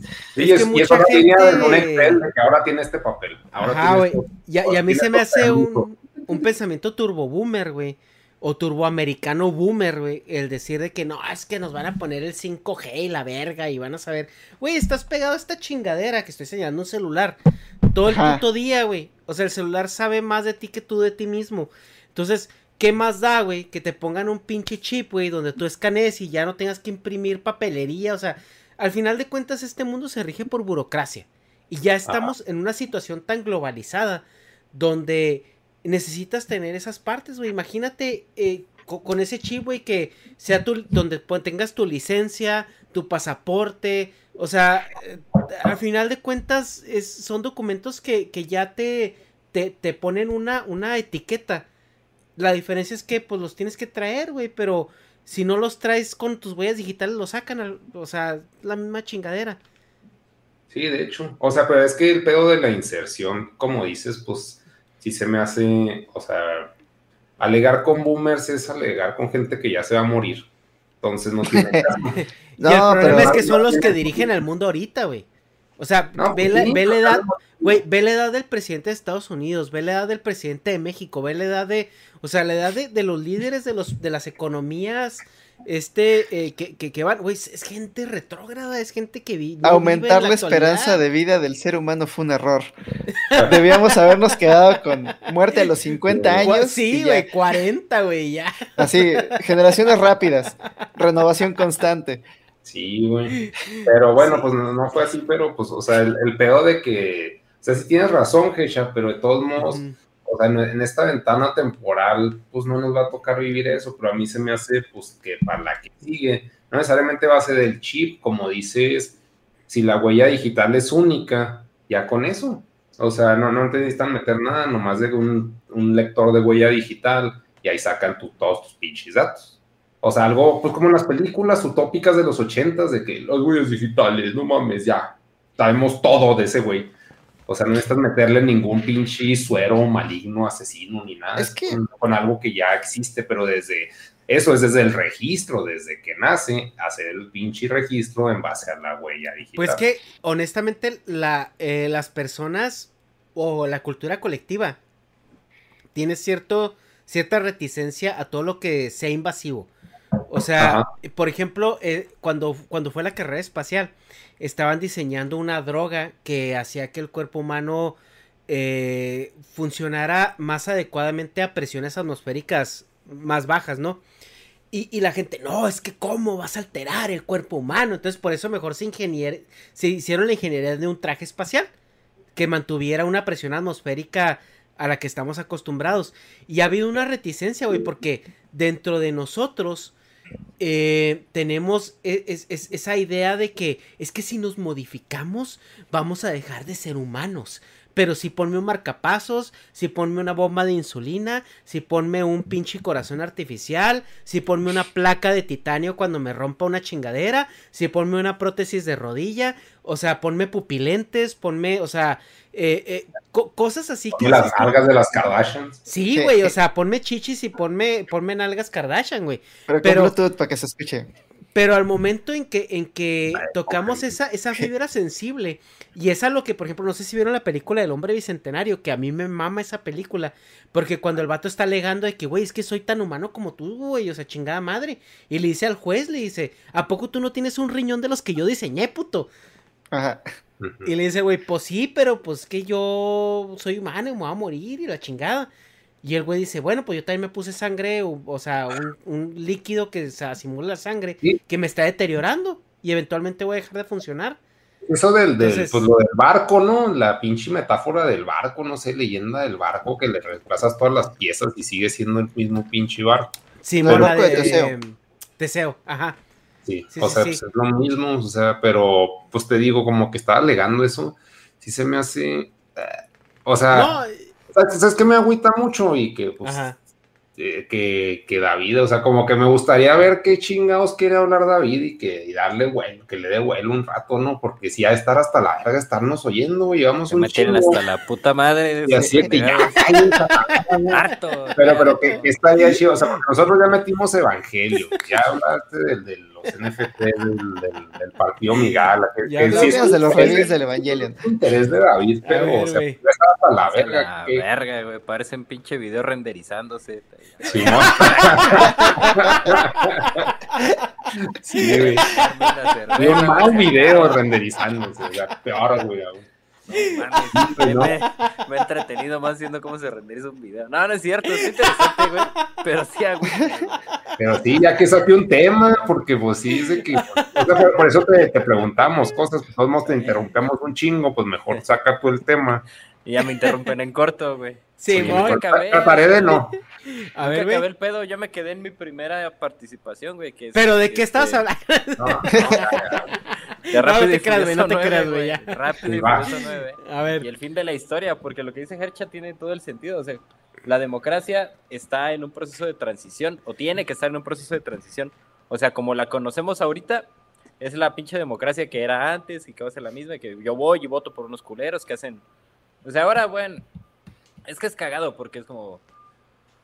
Ahora, ¿qué voy a hacer, güey? Ahora voy a elegir al, al azul. Ya, uh, ya valió verga. Ahora el rojo. Uh, ya valió verga. Ahora el amarilla. Uh, valió, valió verga otra vez. Ahora otra vez al azul. No, pues ahora resulta que es el azul, pero ahora es nazi. No, pues peor, güey. Y ese es el pedo, güey. O sea, que no reconocemos a la historia, no reconocemos la democracia como un proceso histórico que está avanzando, sino como un proceso terminado y como esa es la democracia, no puede ser distinta, no puede ser mejor y solamente va como regresando dentro de sí misma. A eso me refiero con el fin de la historia, a que es Rápido y Furioso 9, güey. O sea, las elecciones de 2018, 2024, 2030 es Rápido y Furioso 8, Rápido y Furioso 9, Rápido y Furioso 10, porque es lo mismo pero ahora con helicópteros y es lo mismo pero ahora con morras, es lo mismo pero ahora en Japón. O sea, es la misma mierda, es la misma historia, la misma historia que no avanza, no se acaba la pinche historia y empieza otra historia, sino que es la misma historia que vuelve a empezar y vuelve a empezar. Entonces, si no entendemos nuestras estructuras políticas como un proceso histórico, vamos a valer verga. Porque las vamos a estar repitiendo y repitiendo y repitiendo. Y una de las cosas que se repite constantemente, pues es el, la manera en la que elegimos a la gente. Y esa manera en la que elegimos a la gente, pues sí, se puede evolucionar de muchas formas, ¿no? O sea, ahorita yo no soy el pinche, el, ¿cómo se llama? El Lorenzo Córdoba, que está ahorita a la cargo de línea, que va a decir, no, no, no, a partir de mañana vamos a necesitar examen para votar. Pero, por ejemplo, que el voto sea libre y secreto es una cosa que tenemos que ir pensando a ver si funcionó. Que eh, la gente tenga que hacer un examen para votar es otra cosa que tenemos que pensar. Que la gente vote, güey. O sea, ¿por qué chingados la gente sabe, sabe lo que necesita? ¿Cómo chingados la gente se entera y cómo la gente dice, no, yo soy muy consciente y muy lúcido políticamente y sé que si voto por Samuel García nos va a ir bien? La gente a veces ni sabe, la gente ni pinche, o sea, vota por lo que cree que le va a ir convenir ahí más o menos bien, por el que mejor le cayó, por el que mejor bailó en el puto, en la puta campaña. O sea, sí, los candidatos se eligen por las razones más pendejas y subjetivas del mundo. Y por razones pendejas y subjetivas estamos intentando modificar el curso de la historia, no mamen. Entonces, ¿qué tal si estadísticamente decidimos a los candidatos? O sea, este candidato estadísticamente trae estas propuestas y yo estadísticamente tengo estas necesidades. Entonces se hace un match estadístico y es como las magi de Evangelion, ¿no? Las pinche magi nos dicen, no, pues a partir de las necesidades que tú tienes como ser humano y tus deseos e intereses personales, el candidato que mejor lo puede llevar a cabo por sus alianzas políticas, conocimientos, este, eh, currículum y neuronas en el pinche cerebro es Samuel García otra vez, no mames. Vale verga. Entonces las magias cogen a Samuel García, pero ya son las magias. güey. O es el ser humano que él mismo, ¿no? O sea, puede ser una perspectiva. Y eso me agüita, güey. De alguna manera me agüita porque al final es como, chale, una computadora a elegir. Y además el ser humano, ¿qué va a elegir? Uno, ¿qué puede putas madres elegir? Yo a veces pienso, ahora que estaba pensando como, escuchando el proyecto del Hobbit, de que todo el mundo pueda sembrar sus propias lechugas. Este, hay un pedo muy loco, güey, ahí. Está muy cabrón. Y es que, o sea, estamos conscientes de que, o sea, sí tenemos como más libertad como para trabajar en más cosas y ser más ociosos, algunos, ¿no? Algunos privilegiados. Tenemos chance pues, de dedicarnos a hacer monos, dedicarnos a hacer videos. Este, yo me dedico- yo programo dos horas a la semana y ya de eso vivo. Este, pero hay Pero mucha que no banda se que no. enteren. Este, pero o sea, en el mejor de los casos, güey, o sea, está chido que hay más libertad de que la banda se dedica a ser youtuber y hacen monos chidos como el Negas o videos chidos como el Hobbit, pero güey, o sea, son la excepción y lo saben. O sea, 90% del YouTube famoso es el pinche Dallas Review diciendo mierda, es este la reacción de la reacción, este Hecha reacciona a la reacción del Negas. O sea, son pura mierda, güey. El YouTube es pura mierda y hay mucha gente que está viviendo de no producir nada para la humanidad.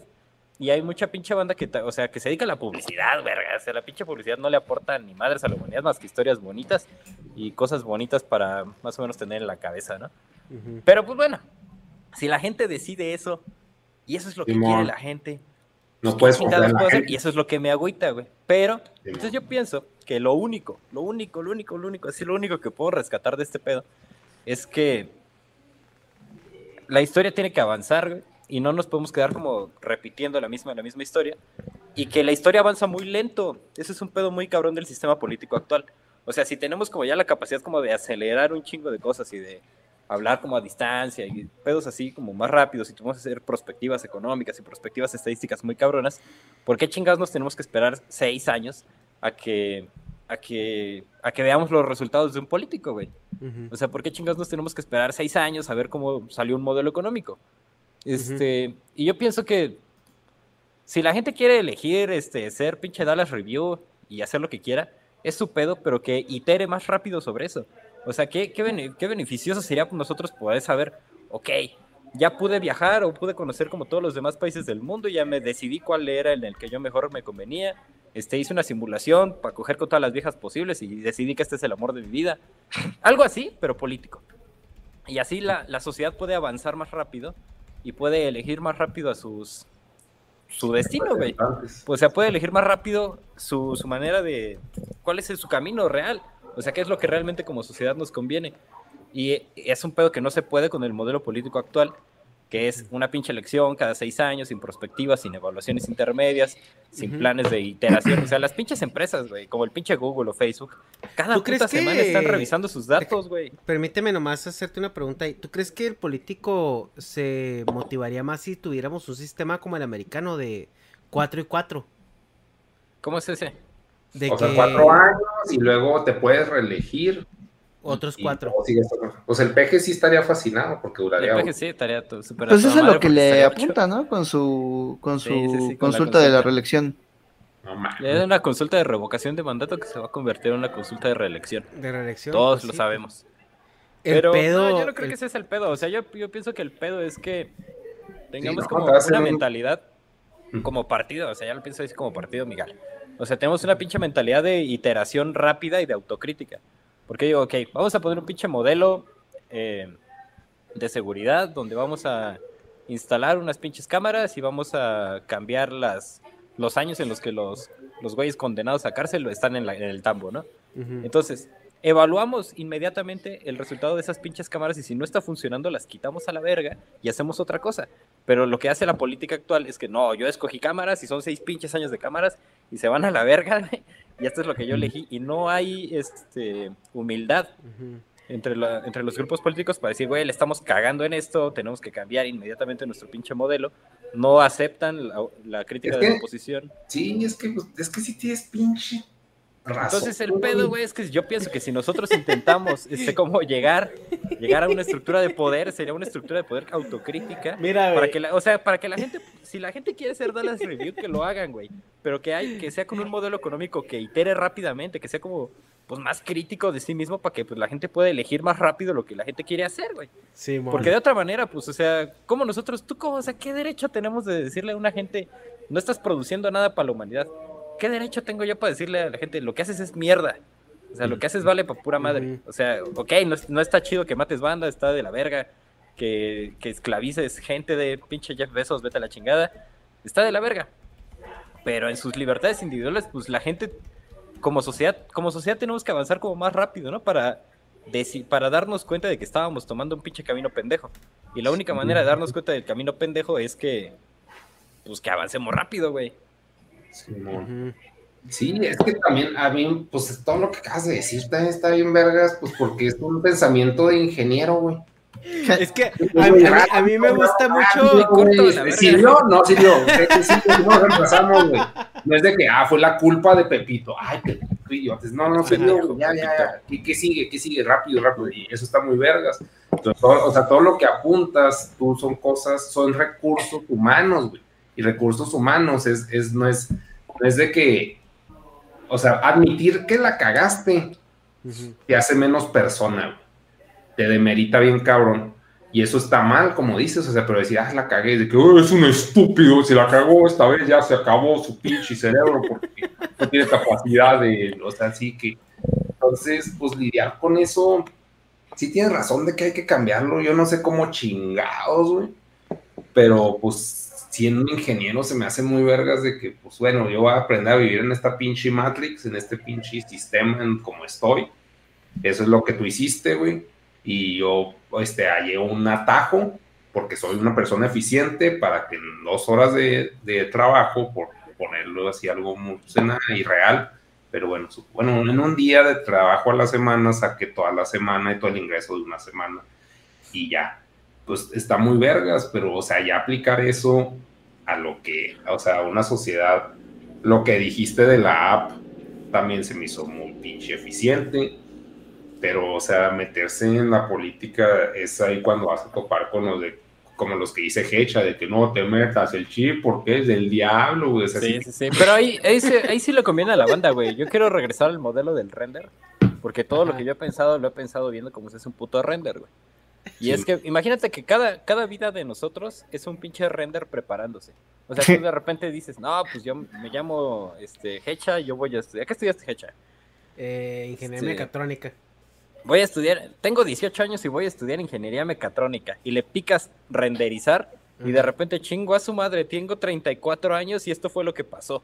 Y tuve que esperar 15 pinches años para darme cuenta del resultado. Este, verga, ¿no hubiera sido más rápido como una vista previa antes de darle renderizar y aventarme los 15 años? Entonces yo pienso que hay medidas para hacer prospectivas de ese pedo y para detenerse o cambiar como en el camino, ¿no? Ahora también dices, oye, ya va a la mitad y ya va a la mitad del render y está quedando bien culero. ¿Le sigo o lo detengo? No, pues ya lo detengo y hago otra cosa. ¿Y para qué pierdo la mitad de los otros 15 años? Sí, y es por- una y perspectiva bien política- cabrona, güey. Pero por política cultura que tenemos, güey, es el son cost fallacy, o sea, la falacia del costo perdido. Así que, ah, pues si ya llevo tres años en la carrera, pues ya la acabo. Sí, O sea, y así, así por, hasta la pinche señora del 5G, si la señora del 5G tuviera esta capacidad como prospectiva más cabrona, una mentalidad más prospectiva, diría, bueno, tengo dos posibilidades, la vía, la vía de que me meto la vacuna y la vía de que no me la meto. Y ya de repente ve la, se mete la vacuna a la cancino y dice, ay no mames, sí se me volteó la panocha, güey. Me hizo horizontal como a los chinos. Y dice, no, pues no me la meto. Ok. O, o- o- mamó o este, por el otro lado, güey. Dice, no, pues no me pasó nada. Metiéndole más ideas a las ñoras. Y luego todas las señoras china. metiéndose la vacuna, güey, así que... Para que se le gire la panocha, se le haga horizontal como, las, como a los asiáticos. No, y por el otro lado puede renderizar la otra opción más rápido y decir, no, pues no me pasó nada, está toda madre. Pero, o sea, el chiste es como que la banda pueda tener como más, más facilidad y más rapidez para entender como qué es lo que puede pasar a futuro. Y ahí es donde quiero regresar al tema de las lechugas del Hobbit. Simón. Que es un pedo muy loco porque como sociedad este, nos han quitado un chingo de cultura. O sea, como individuo, las posibilidades de desarrollo del individuo pues ya son como... Pareciera que tú puedes hacer todo lo que quieres de tu vida, ¿no? Pero, pero es al contrario, como que si tú quieres tragar, lo único que puedes hacer es como trabajar. En vez de generar como tus propias fuentes de ingreso. O sea, si tú, si tú quieres generar ahorita tus propias fuentes de ingreso, eres un hippie. Pero si hace 50 años querías generar tus propias fuentes de ingreso, pues eras un ranchero normal, eras un güey más del, del mundo, ¿no? Entonces, pienso que, pues sí, como sociedad nos han quitado mucha, mucho conocimiento. Y pues también, o sea, parte de los proyectos que, que traemos es como regresarle a la banda ese conocimiento. Como en Attack on. Titan. No, no he visto Attack on Titan, güey. ¿De qué se trata? A ver, ya, cambio de tema. ¿De qué se trata Attack on Titan? Y dale tú, yo yo voy al baño. No, pues es que si. Pues es No, que si te cuento, te estaría contando una mentira. No, se trata de lo que se trata. Cuenta Attack on No. Titan, o sea, yo sí voy a oírlo porque, o sea, yo lo quité por, te digo, por personajes insípidos, o sea, animación simple, o sea, yo no soy animador, Ah, yo estoy como hablando como consumidor. Me da negas. No es que ¿Cómo sea animador. Me calmas con Attack on Titan. Sí, no, o sea, o sea, de que, güey, pues es, es uno contra el mundo y, o sea, eso es pinche Rosa de premisa y lo hay, cosas ocultas, políticas, y yo, güey, no me importa la política en mi realidad, porque me importa la de los chingados monos chinos, güey. O sea, mínimo métele emoción, güey, pero, o sea, como no me atrapó por la, pur- por la emoción, y esa es la misma premisa de Evangelion, creo, o sea, perdón, así nomás, un paréntesis de Evangelion, creo que por eso eran robots, güey, así, pues es que si yo voy a hablar de mi depresión, pues sí, o sea, ¿cómo lo hago atractivo? Le meto robots, y así jaló. Que haya putazos. O sabes que se trata de robots, es de que no, idiota, era el gancho. Pero yo creo que es lo mismo en Attack on Titan, pero tu gancho no fue suficiente para mí. Y lo que Pero- dicen, es que el pedo oculto es político. Y yo, menos, güey. Menos, güey. Me vale más verga todavía. Pero ¿quién dio la hipótesis de que Shinji era el que tenía que pelear y que el autor de Evangelion era Shinji? ¿Qué O tiene? es una idea muy buena, güey. Es una pinche idea loca eso de que el pinche autor de Evangelion se convirtió en Shinji, que lo obligaban a trabajar, güey. Lo obligaban Sí. a subirse al pinche robot. Sí, güey. De todas, de todas las, de todas las jaladas de prepucio que he escuchado de Evangelion, esa es la más chida. Es que es una condición constante de la humanidad que, que, que lo desconocido nos llama a la aventura. Y cuando elegimos no ir, no, no ir a la aventura, entonces nos convertimos en víctimas de nuestro destino y no en arquitectos de él. O al menos eso es lo que dice Joseph Campbell en, en El héroe de las mil caras. Sí. Pero está, eso, es, eso es un pedo muy loco porque. O sea, el pinche Shinji tiene que como optar entre lo que él quiere ser y lo que el mundo quiere que él sea. Es que como Shinji el- se quiere el morir. Evangelion. O sea, es todo lo que quiere, no quiere vivir. Shinji es un Pero- adolescente emo, güey. Así. Ah, Sí, sí, sí, está Con pegue. Con pegue. Con su cierto ligue. Ajá. Sí, porque como, todo- o sea, un te- adolescente no sé, emo. extrañamente todas quieren con él. Y está rodeada de puras yo- morras bien chidas, güey. Ajá. Y como con No, daddy pero- issues todas y el güey. Que, que por cierto, Misato es la besto waifu de todo el mundo, güey, mundial. ¿Cuál es la Misato? La, la del La, azul. la, ah, es que te gustan MILFs.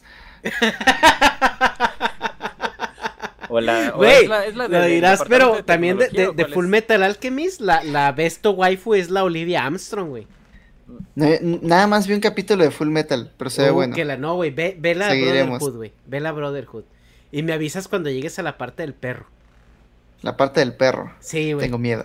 Sí. Sí. Pero ¿cuál es Misato, güey? La... La, Katsuragi, la capitana.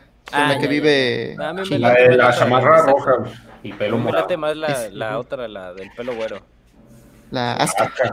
Sí. Asuka. No, no, no, no. Ah, Ritsuko.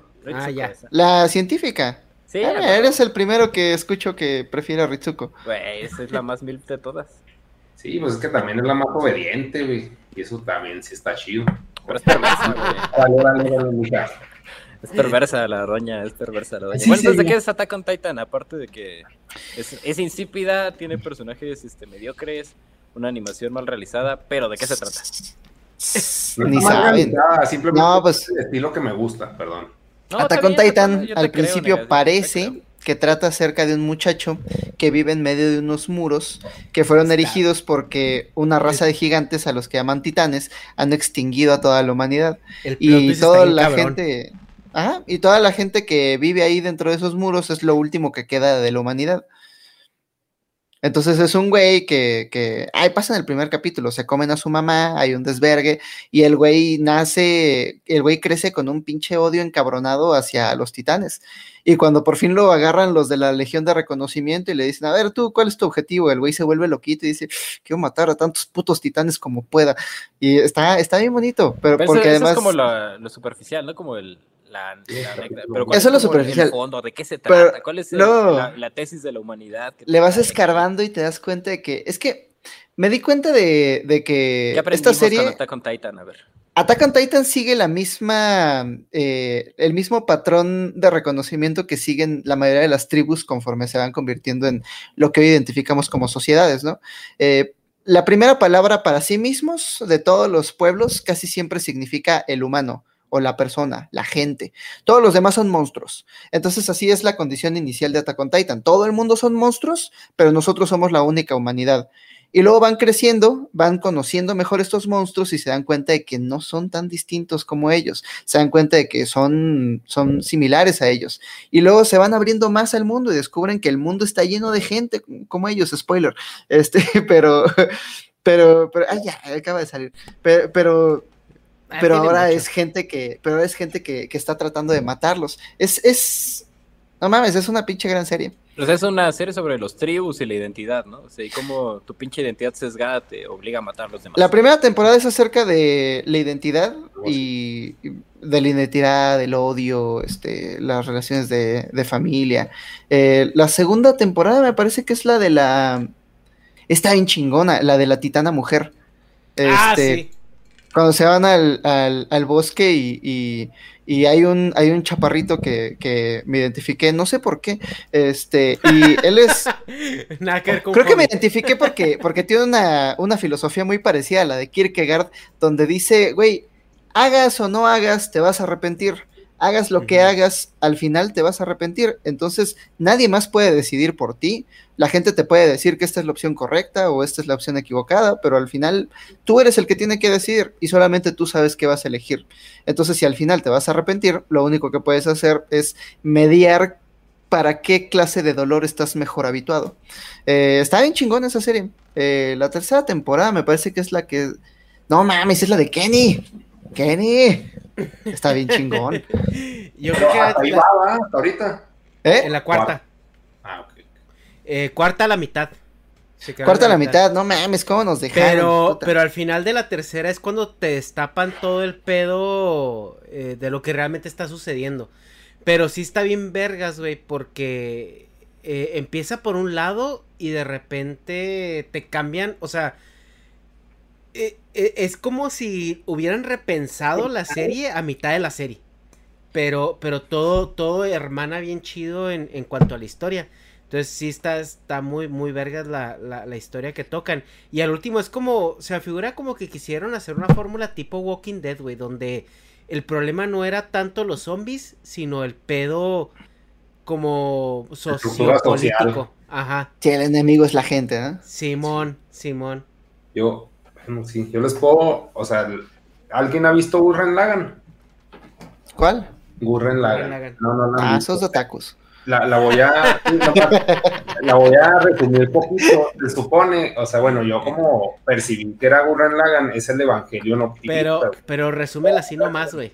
Sí, güey, entonces, espérame. Es que, Ah, no, o sea, empieza, sí, sí, sí entendí el chiste, pero no. Pero, o sea, no, no, no lo voy, no voy a ir ahí, perdón. Este, Pero guacala. No, o sea, Gurren Lagann, haz de cuenta que pues, es del mismo estudio de animación. Bueno, te cambió el nombre. Ah, no, sí es Gainax, es Gainax. Entonces es un niño que se sube a un robot, güey, pero el robot, ese güey, o sea, el, el robot que él descubre, es Simón el excavador, este, pues va, se le pega a otros robots y controla al robot, entonces se va, va haciendo Inception dentro de robots conforme va creciendo, entonces se maneja el pedo pues de la amistad, como siempre, como en todo buen shonen, y luego en el capítulo 7 matan a un güey que dices, güey, ese güey era lo indispensable, cabrón. ¿eh? O sea, y todavía faltan, o sea, son 30 capítulos y ya ahí valió verga la serie, ahí se va la depresión el, el prota. pero, pero. Pero luego- eh, pero, o sea, como que están peleando contra el güey que controla el mundo y no saben por qué. O sea, es malo porque sí, güey. Así como en todo buen shonen, es malo porque quiere ser malo y quiere chingar. Como el pinche Vegeta. Sí, ah, qué maldad, no mames. Entonces ya, ya con ese güey y lo matan y le dicen, es que pues yo los estaba controlando por algo, idiotas. Entonces, hay unos güeyes que se llaman los antihumanos, güey, que cuando el planeta se pobla a tanta cantidad de changos, los quiere matar. Entonces es un pedo que va, se va haciendo muy exponencial, güey. De hecho, pues el logo es la pinche espiral y todo se centra en el pinche espiral y en el taladro de que empieza en poquito y va penetrando y se hace pinche y entra todo. Entonces, pues así va escalando. Total que el pin- los robots, güey, o sea, sí, son- sí es de mechas, pero al final terminan aventándose galaxias, güey. O sea, es algo así. de que- Ah, la verga. Chingados, güey. O sea, Qué 30 pinche loco. capítulos llega a ese absurdo y, y los antiespirales, que son pues los malos, güey, que son los de, güey, pórtate bien porque es el yin y el yang, o sea, todo tiene que estar pues, perfectamente balanceado y, y se acaba muy bonito porque pues todos son felices y van a negociaciones intergalácticas de no mames, qué pedo, o sea, ya no, ya no se necesita llegar a un pinche control, pero o sea, digo, sí, a un control, a un límite poblacional. Y sí suena muy absurdo y chance lo resumí para la chingada, pero, o sea, en animación está turbo verga, o sea, está pues muy, está mejor que Evangelion, tan, o sea, tan en animación, tan así, güey, que los últimos episodios iban a ser, no sé, me dijo un güey, opa, que es animador, iban a ser seis, güey, y dije, no, los, lo hacemos dos, ese presupuesto se lo metemos a dos capítulos. Ah, la verga. mamamos, güey, y, y tuvieron esa libertad creativa, ese poder de elección de que, ah, pues en lugar de, de más dinero, en más capítulos, hacemos dos capítulos turbo chingones. Pero bien hechos. Ajá, les, les, o sea, de todos modos iban a estar bien hechos, pero mejor, o sea, sí, con pasión, Sí, Pues es- Gurren Lagann- esclavizando a, la- a los dibujadores coreanos más. sí, pero, pero en menos tiempo, en pues. dos, ajá. Y, y no sé, o sea, o sea, lo recomiendo porque te digo, o sea, como que el gancho o el pretexto para vender Gurren Lagann, que pues por nombre, como dice, suena a otaku, vete, bañate, güey. Este, ¿Cómo se llama? Gurren. Lagann. Y de hecho, Gurren. Es vieja, güey. Es como de en las. Netflix. Gurren de la- Yoko. Sí, es como de las mamás de las. pues de Yoko es la mona, es la waifu, güey. Ah, pero eso es lo primero que me. Ah, pues sí, porque trae las tetas de fuera. Simón. Pero-. Ah, güey, he visto este cosplay muchas veces. Sí, sí, Apenas me entero de qué es. Es icónica esa morra, pero es, está, está en Netflix la serie, o sea, está. Pobrecitas chavas que van a la mole vestidas así en el metro. A ver, pon la pantalla, hijo. vete. Es que, es que sí está muy, muy acá. Sí lo has visto, ¿no? En la Es mole. un traje así. de baño prácticamente, güey. Sí. Es como la Reya, no, no Rey, no, la, la de King of Fighter, la que le colgaban. Ándale, como la Ah, Mai. ándale, güey, como Mai. la- Sí. Pero, o sea, como que el gancho para que les llame la atención Gurren Lagann es Evangelion, pero optimista, güey. Y de hecho, o sea, tiene frases pero, muy- ¿qué tiene de optimista, güey? ¿Qué te- o sea, ¿qué tiene? Bueno, aparte de las frases que nos vas a contar, ¿qué tiene de optimista, güey? El pedo de que una pinche. su- un mundo se llena de demasiados humanos y ya toca ahí hacer limpieza, güey. Pues es que pues es un pedo de escasez, güey, como todo, o sea, pero ahí pues aprenden como que a regularlo, es un pedo pues optimista en el que aprenden a regularlo y no tienen que tirar el Thanos, güey. Pero lo que iba a decir es que son cosas bien pendejas, pero ahí sí hay como que un Jesús, entonces dices que no creas en ti, güey, cree en mí, porque yo creo en ti. Entonces, o sea, como que es triangular la pinche fe para que te la para que te creas que vales la pena a través de la fe que te tiene otra persona. Entonces, o sea, como que es una pinche respon- autorresponsabilidad que te está embarrando un güey. O sea, Mm. sí suena así como que ah, estás todo pendejo. Y, la- y el que lo dice cuando lo dice, dices, ¿qué, qué chingados? Y el prota se queda de que. Pinche "¿Estás meco". ¿Qué, güey? Pero, o sea, pues es el fundamento de toda la pinche serie. No, y de mucha banda, güey. Hay mucha banda que se autolegitima porque otra banda los. Sí, los pues se, llama tener hijos. O sea, mucha gente yo, yo- yo trabajo porque mis hijos, porque mis hijos. O sea, pero hay como que esa creencia, pues se la pone a alguien, pero ya el güey, a pesar de que no tiene hijos, pues logra un chingo de cosas y se vuelve un ser anónimo al final, pero, pero o sea, es un cagadero. A punta de autofe. O sea, es como autoayuda, pero no te cobran por la autoayuda. O sea, tú, tú te la pagas y te la vas creyendo. Es como un Tyler Durden, pero no tan enfermo. Pero sin putazos. poseído por el, por el yo, o el super yo, no sé cómo es. No sé, pero sí, si vean Gurren son 30 capítulos, o sea, eh, está entretenida. Está bien, porque yo estoy viendo esa de Evangelion. Y ahí poco a poco ahí la llevo. Ahí la llevo. Sí. En los 20. Pero pues las dos tienen algo que ver, ¿no? Con la clase política. Lo primero de los titanes, eso, pues sí, pinches tribus ahí destruyéndose entre ellos. Sí. De hecho, el pedo de los cuenta, ¿no? titanes de es, que- es política pura, güey. Pero pura Realmente. mamada, ¿no? De la pura demagógica. No, Sí. la tercera temporada sí es pura, Sí. pura política. Hay un literal golpe de estado ahí en, entre los muros. Pero es de esa política realmente instructiva o pura pinche simulación, como la serie esa de la casa de cartas o no sé qué era, güey. Pasó No, aquí sí, sí se van como al real Una política. telenovela de, políticos. No, sí, esa es una telenovela. No, aquí sí hablan mucho acerca de las estructuras políticas y de cómo y de, y de quién le debe su lealtad A a, ver, ¿cómo qué quién y cuentan cómo o se qué? A arman ver. grupos. Pues es que ¿qué- ¿Qué spoilers. aprendimos hoy? Es que serían ya, si yo spoileé todo Gurren Lagann, tú spoileas esa madre. Sí, sí, de hecho. Que, la, que avienta la galaxia. que no sé qué. Bueno, Porque lo Pues, que dice el Negas, por ejemplo, es súper interesante la parte en la que el pedo de que puedas trascender a partir del aprendizaje comunitario es súper importante. O sea, me parece que tendríamos que aspirar a que la sociedad aprendiera a hacer su propia política y no que las demás personas les estuvieran enseñando y haciendo la política por ellos, ¿no? Ese es como más o menos un poco el objetivo de, de so- disolver el nihilismo a través de la participación, de generar espacios como donde Sí, sean, estén seguros de participar y de trabajar ahí. es que ese es el plan.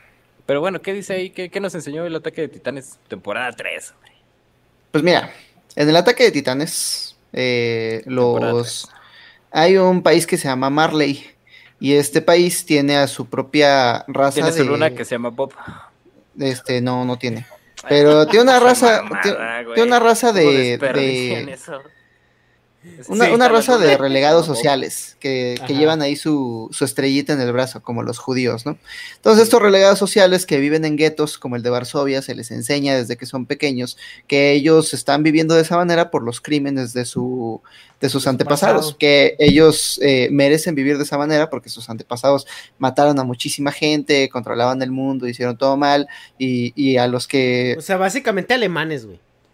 Sí, ah, eh, alemanes y judíos, básicamente. hace mucha pero- referencia a eso. Hasta en los Hay nombres. una, pero mira, pero mira qué, qué meritocrático de su parte. Los mejores de los apestados pueden meterse al ejército y si demuestran que son muy buenos soldados, entonces pueden eh, adquirir uno de estos titanes y pueden adquirir uno de estos titanes, convertirse en uno de estos titanes, spoilers, este, y se y, Sí, y servir a su patria. Sirven a su patria y entonces ah, porque ya esta raza inferior es la única que puede heredar los titanes. Ah, entonces imagínate, son la raza más poderosa del mundo, pero están sometidos por su propia interpretación de la historia que les dice que desde pequeños son malos, por un pecado original, si gustas. Y entonces eh, ellos son los que están oprimiendo a la humanidad que vive dentro de estos muros. Y la humanidad que vive dentro de estos muros vive ahí porque ellos dentro de los muros tienen el poder para acabar con la humanidad entera. Entonces están en una situación de miedo constante. Este país que se llama Marley le declara la guerra a los eh, a los hombres dentro del, dentro del muro para, para distraer la atención del mundo, para distraer la atención del mundo de su propio poder, de que ellos están perdiendo relevancia dentro del escenario político, y ellos se encuentran frente al escenario de que si quieren sobrevivir como especie, pues tienen que matar al resto del mundo. Entonces, se me hace bien interesante porque Pero las ya las personas últimas... dentro del muro no saben ni qué pedo, güey. Eh, dentro del muro no saben ni qué chingados, pero Ah, o fuera sea- del muro, en Marley, son puros diálogos entre veteranos. Gente que ya peleó la guerra, que sabe exactamente cuáles son las consecuencias de sus actos, que saben que necesitan matar a muchas mujeres y niños para cumplir sus objetivos, y aún así se sienten atados, eh, atrapados por los engranes de la historia. Tienen que seguir, porque la lo que- alternativa a es la lo que, lo que me llamó un chingo la atención, güey, es que, por ejemplo, para la gente, porque son dos mundos, ¿no? El, el mundo de este del país Marley, que, que dice el Hobbit, pero también está el mundo del, del, del país que está alrededor de los muros, que es una isla. Eldia. Eldia. Paradis. Ajá, ajá, Paradis. Eldia.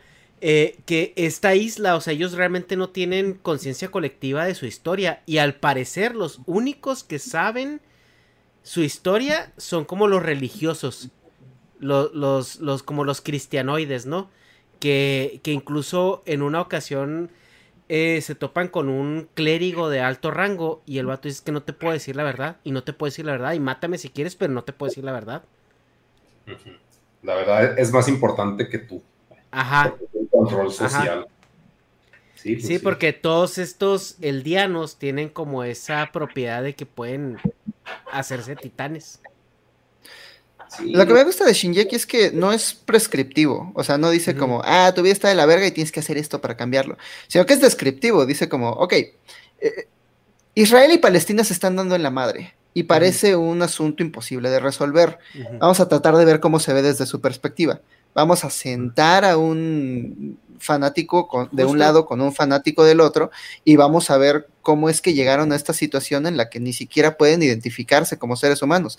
Y está terrible porque al final cuando Eren se junta con Rainer, eh, ¿quién puede entender mejor a Eren que Rainer? ¿Y quién puede entender a. Rainer mejor que Eren? Justo, Son, justo. son exactamente idénticos y aún así son enemigos jurados simplemente por la situación histórica en la que, en la que aparecieron. Ujú. Sí, pero es que, bueno, ahí yo creo que, o sea, Attack on Titan, sí, pues todo lo que dijiste sí tiene mucho que ver con política y con pedo militar y de control social. Y como que, pues a mí no me atrae mucho eso. Y por eso, o sea, a pesar de que dijeron eso, me dio hueva. O sea, porque, o sea, que sí, o sea, como que si estoy más inclinado al pinche individualismo, no sé si por ser hijo único, por egoísta o lo que sea. Hay una que se llama Tania la Mala, que es de que, pues, una mona que, bueno, un güey. ¿Sí puedo cambiar un poquito de tema? Sí, Eh, Tania la no, Mala. es, el, es el podcast de anime. Nomás, Eh. nomás, ahora dicen, dicen nomás un comentario en el chat, dice, ahora spoilé en One Piece, el One Piece es Boa. Ya. Sí. Ah, pues ni la lo veo. vieron. El One Piece fue la amistad. eh, no se crean. El Tania la Mala, haz de cuenta que es un güey, es un godín, que dice: Vivo chido, este, gano chido, trato mal a la gente, pero estoy en mi privilegio y no hay pedo. Entonces le aparece Dios de que, güey, ¿por qué no crees en mí? No, no tengo necesidad de creer en ti, güey. Entonces le dice Dios, ah, entonces si tuvieras necesidad, creerías en mí así, chinga tu madre. Entonces lo mata, güey. Y lo, lo revive, eh, reencarnado, pues en una niña loli, porque japoneses, ¿no? Y es un, así que no mames, pues quiero volver a mi, a mi burocracia, güey, o sea, a, mi pinche godinés, a estar en un cuarto encerrado a gusto, en mis privilegios y la chingada. Pero se tiene que volver Hitler, güey, y comandar ejércitos para, y, ah, y lo cada que, que mata gente decir, en el nombre de Dios, este, tiro este poder, y eso le va a dar poder, pero es de que yo no quiero creer en ti, cabrón, no quiero, pero tengo que usar tu pinche, tengo que usar mi falsa fe para pinche ganar. Entonces así va progresando en el army, y si no mames, Tania es la verga y la chingada. Y, y se topa con fanáticos que sí usan la palabra de Dios, pero con fe. Entonces son como que sus rivales más cabrones, porque solo ella sabe, o él, ello, sabe que usando el nombre de Dios gana a madre. Ella. pero no quiere creer. Ajá. No, no quiere creer. Y ya se topa con esta turbocristianoide, por decirlo así, bueno, su turbocreyente, y es su mayor némesis. Pero el- a la, historia topa en de que, bueno, ya tienes un puesto godín chido, ya no tienes que estar en, las filas del ejército ni combatiendo así de que, ah, qué al pedo. Y luego así ya lo- los poderosos de- del ejército dicen, es que la neta, pues sí es muy buen soldado, güey, no podemos poner un soldado de administrativo, sirve mejor de soldado. Entonces lo de, o sea, por ser tan buen soldado, lo devuelven a pinche a la guerra, es de que, güey, no mames. Entonces es, como que es gracioso, pero es también un enfoque político, pero está mucho más individualizado a, a Tania. Y en el caso de, de este Attack on Titan, es un pedo de una sociedad y la administración de la misma. Y pues dado que ustedes están haciendo un partido político y cosas así de administración de recursos y de bienes y de personas, pues claro que te va a gustar un chingo, pero como a mí no me gusta andar moviendo peones, güey, y no por hacerlos menos, sino porque pues se tienen que mover, güey, tienen que saber cómo moverse. Pues me da hueva estar con Titan, güey. O sea, sí soy más de que, bueno, ¿qué hago yo para estar a gusto yo? Entonces, por eso me gustó Tani. Y chance por eso van a decir, ay, qué hueva. O sea, esa es la. el, el hombre en busca de sentido. Eso es Tania. O de comodidad. Y el de ustedes es de que, ¿cómo hacemos una sociedad vergas? O, o un simulacro de sociedades, como dices, pues, Palestina y, e Israel. Pero sí. Sí, más que la tesis es una reflexión acerca de, de que, pues, ni pedo, la, la, el mundo es cruel. Pues, No, y estás limitado por los demás, tristemente. Qué hueva. Ver, Antes de que se nos vaya poquito más el tiempo, nomás quería leer este los superchats que nos han llegado, que no son muchos, pero hay, No que, hay que creer, qué darles. maravilla. Hay que, hay que darles, hay que darles este su, su pay to winismo, sus privilegios pay to win. Pues dice Samael 3, eh, Ah, mandó Sama. superchat. Y dice, mi, Samuel, no lo puedo creer. mi esposa ama al Negas y yo amo al Hobbit, somos fans. Ah, míralos, este... Tatúenselos ahí en la Sí, mano. sí. Los pueden acochar así. Pónganse el tótem del Negas, ¿no? Tatuado. Y luego nos manda Luis Alberto LC, otro superchat, nos dice, un beso en él, asterisco, y luego pone entre comillas, relleno para cubrir el superchat. No se puede Mm. ir sin, sin, sin rellenar ese superchat. Ah, yo pensé que el beso iba relleno. Ah, no, no, no, no, relleno es donde te lo ponen, güey. Ah, ya me había emocionado. Eso relleno, Hobbit. Y luego, pues, Videoinfo nos mandó el superchat donde hablamos de que la masa es pendeja, pero necesitas la masa para, para tener un cierto margen de votos. O sea, que necesitas comprar votos, güey, y necesitas arrear borregos. Necesitas convencer No, a la- pendejos nomás.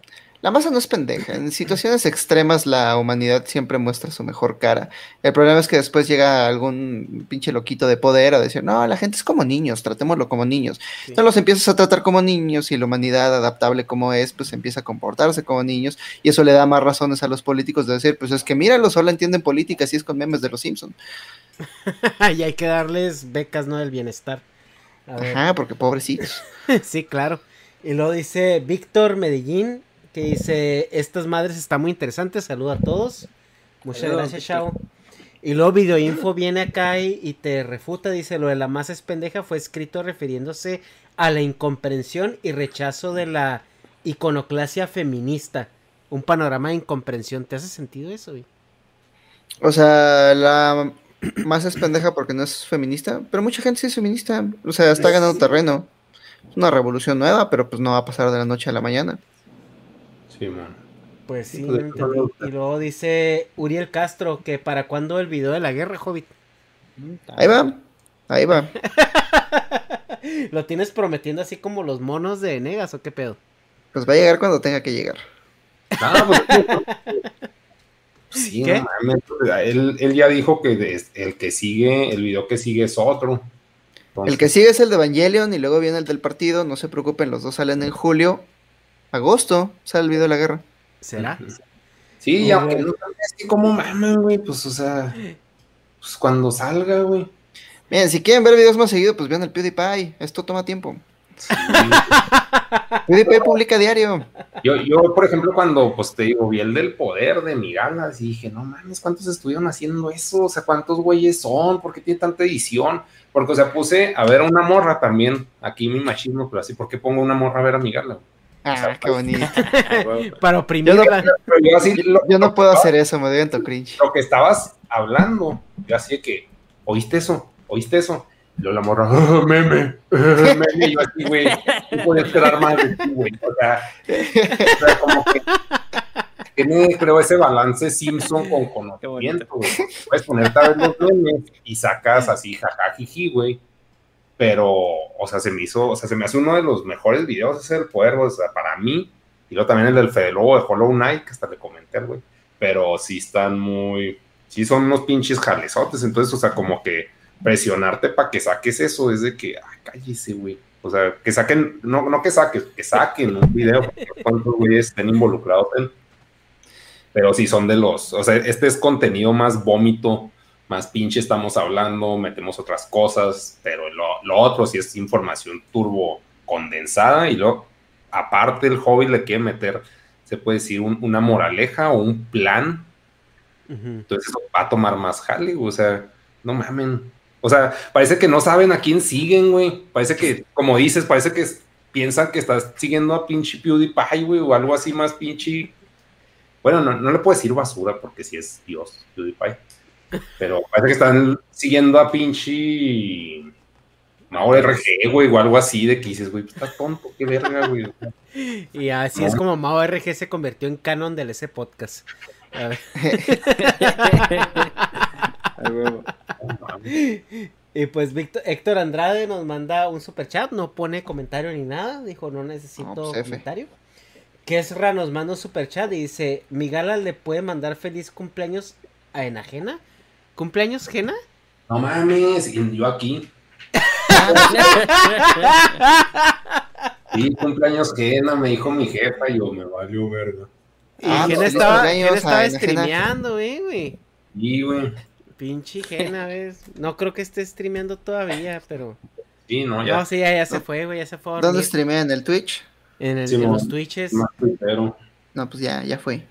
pero bueno. Sí, ya fue. ¿Y lo que qué más dicen? Lo voy a felicitar por acá. Pues, eh, no sé, a ver, manden sus superchats con sus preguntas. Que dice, eh, aquí dice Luis Díaz que gracias por contestarme que en el capítulo 700 y a medio huevo a One Piece.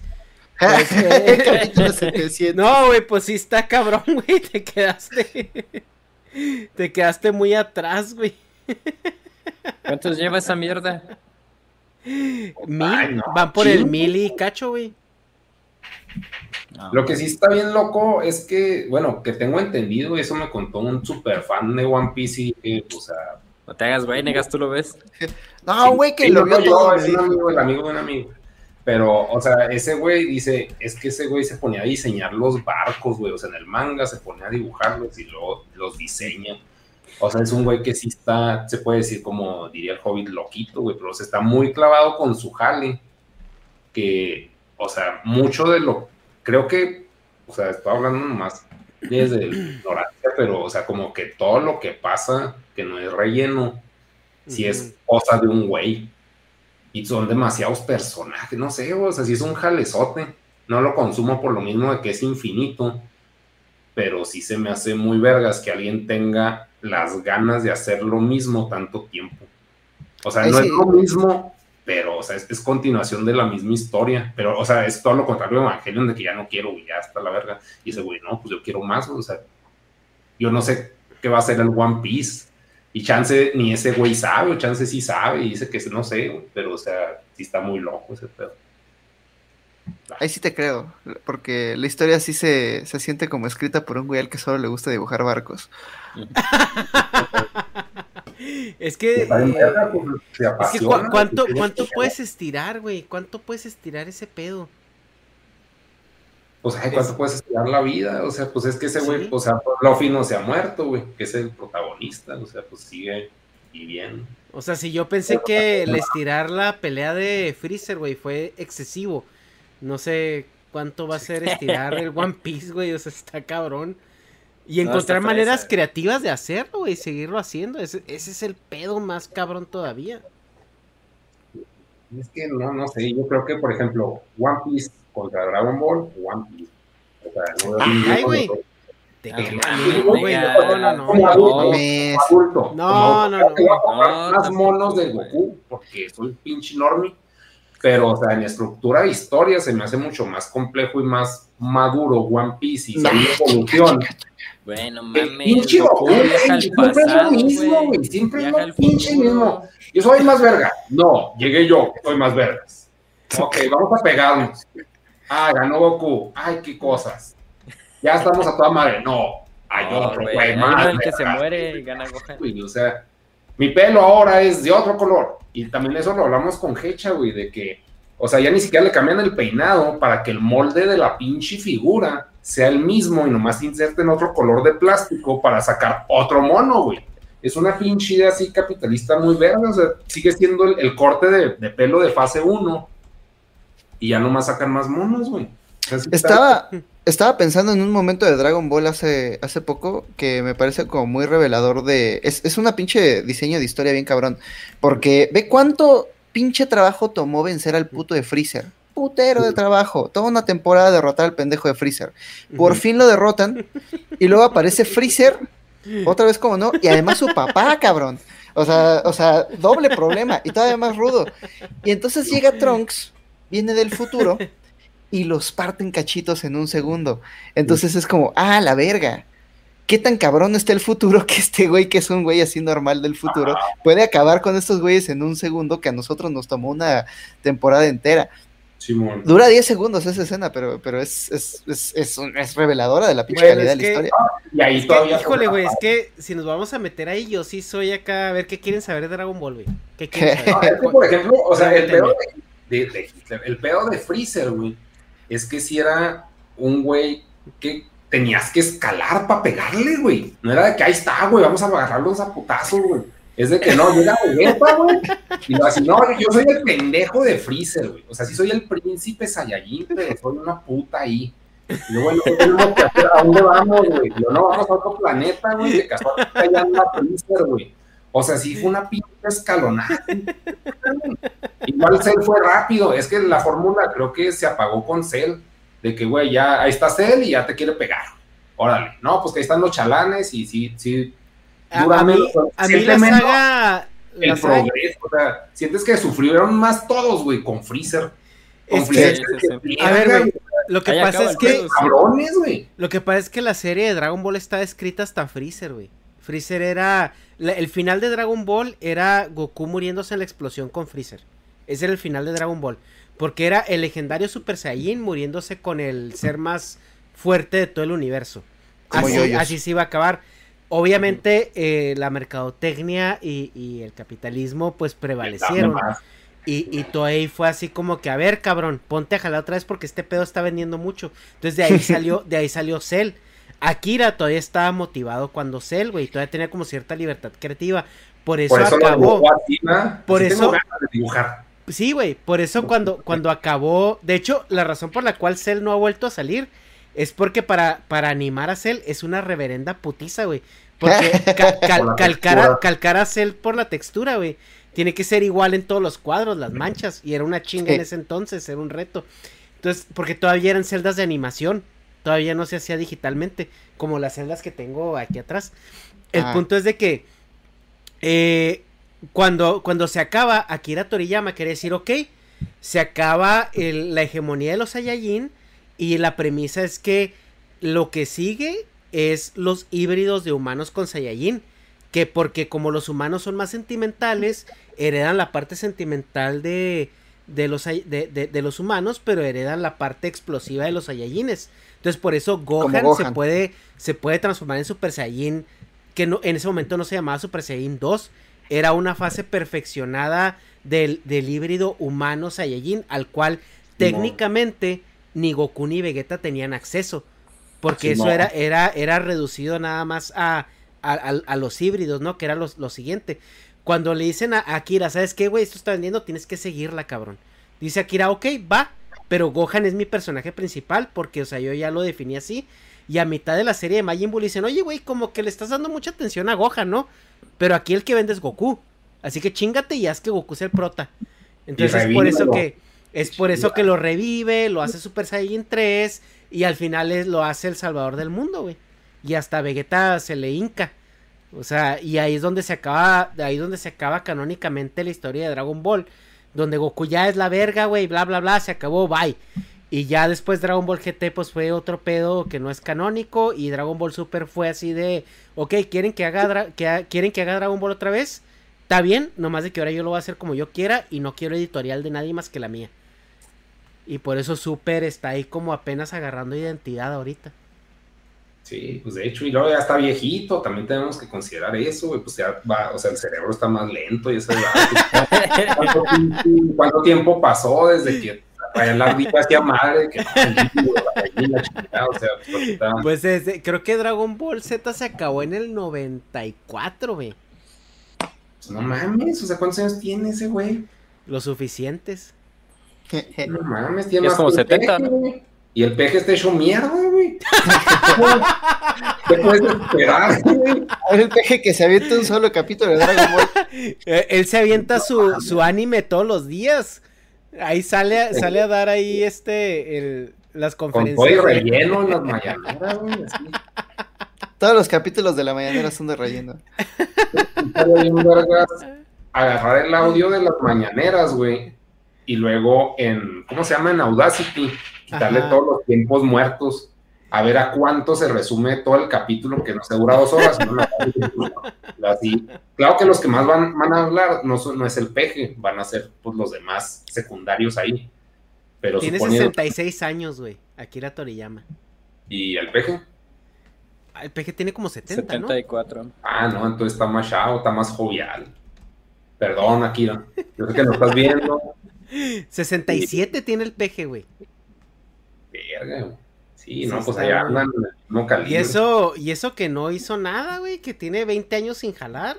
No, pues sí se ve acabado, güey. No mames. Se ¿Quién, ve más puteado que Biden. No, el, No, el peje. el peje, güey. Se ve más puteado que Biden y el pinche Y, Biden. y un tiene octogenario. 79. Ajá. Pero este vive, pues vive en primer mundo también. Eh, también. A ese güey le Ah. inyectan este células de vírgenes todas las noches, ¿no? Transfusión. Qué rico. Qué rico. Dice, Víctor, prefiero One Punch Man, historia simple y golpes. Creo que lo hablamos el otro día, No ¿no? mames, Mira, One Punch. Man está cargado de significado, vuélvelo a ver. No entendiste. No se me da. Y aquí nos dice Oscar Mauricio, nos manda también otro superchat, dice saludos y huevos al pelón. Eh, Huevos. huevos. Huevos, Pelón pelón. No sé si nos estás viendo, pero no creo a estar dormido ahorita en opioides. Pero, pero ojalá y le haya ido bien. Ojalá y sobreviva. ¿Sobrevivió? Le debo Sí. una tortuga ninja. Se la prometí digo. si sobrevive. Les digo la, la premisa. Bueno, la, les traigo aquí la, la primicia. Sobrevivió el pinche pelón. Ya es copa D al fin. Le quedaron chingonas las cubis. Sí, que estaban mandando ese meme, güey, ¿no? Que iba a despertar así como, como Krusty. sí. Pero ya las tenía, entonces. pues, Nada más se las levantaron. No, nada Las más quiero- se le ven mejor con el vestidito ese del, del- del hospital, pero son las mismas. Las quiero que, que apunten para arriba, ¿no? Lo normal. Normal de sus chichis normales del Andrei. Pero pues ya no tiene hernia, ¿no? Y ¿Qué pues, hacemos? ¿Ustedes este, cómo andan, tío? No. No, yo creo que ya tenemos que poquillo. ¿Ya fuga beluga? Fuga velo- Pues sí, pues dice el Hobbit que él tiene compromisos de adulto, ¿no? En la mañana. Oílo.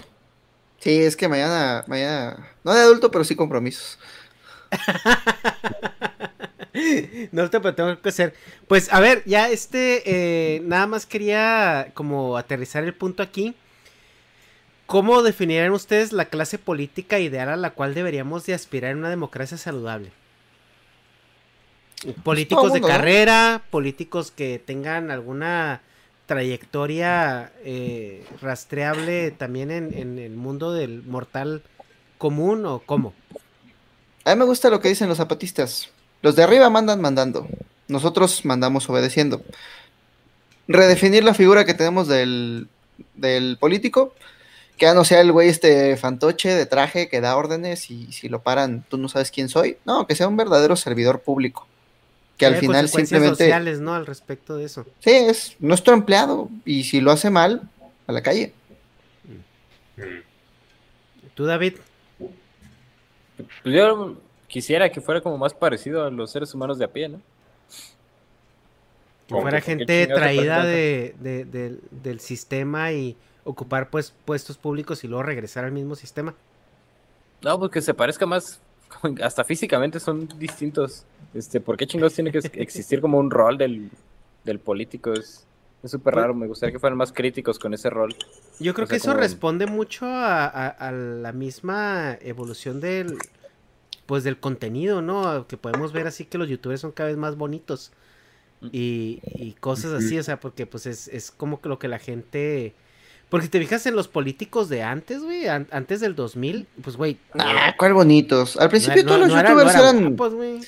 Ay, al principio todos los youtubers eran Yostop, El Rayito, más modelos. Ah, claro, somos claro. nosotros. Ah, más avanzado, güey. Sí, ese es el más avanzado. Esa es la, la etapa, se puede decir, dos, por decirlo así. O sea, los primeros que eran Sorlac, Tato, ya. Arispe. Ah, sí, es cierto, el morro. Carlos Arispe, güey. El anticristo. El Oye, anticristo. Arispe, güey, Arispe, ¿por qué no lo han invitado, güey? Ustedes.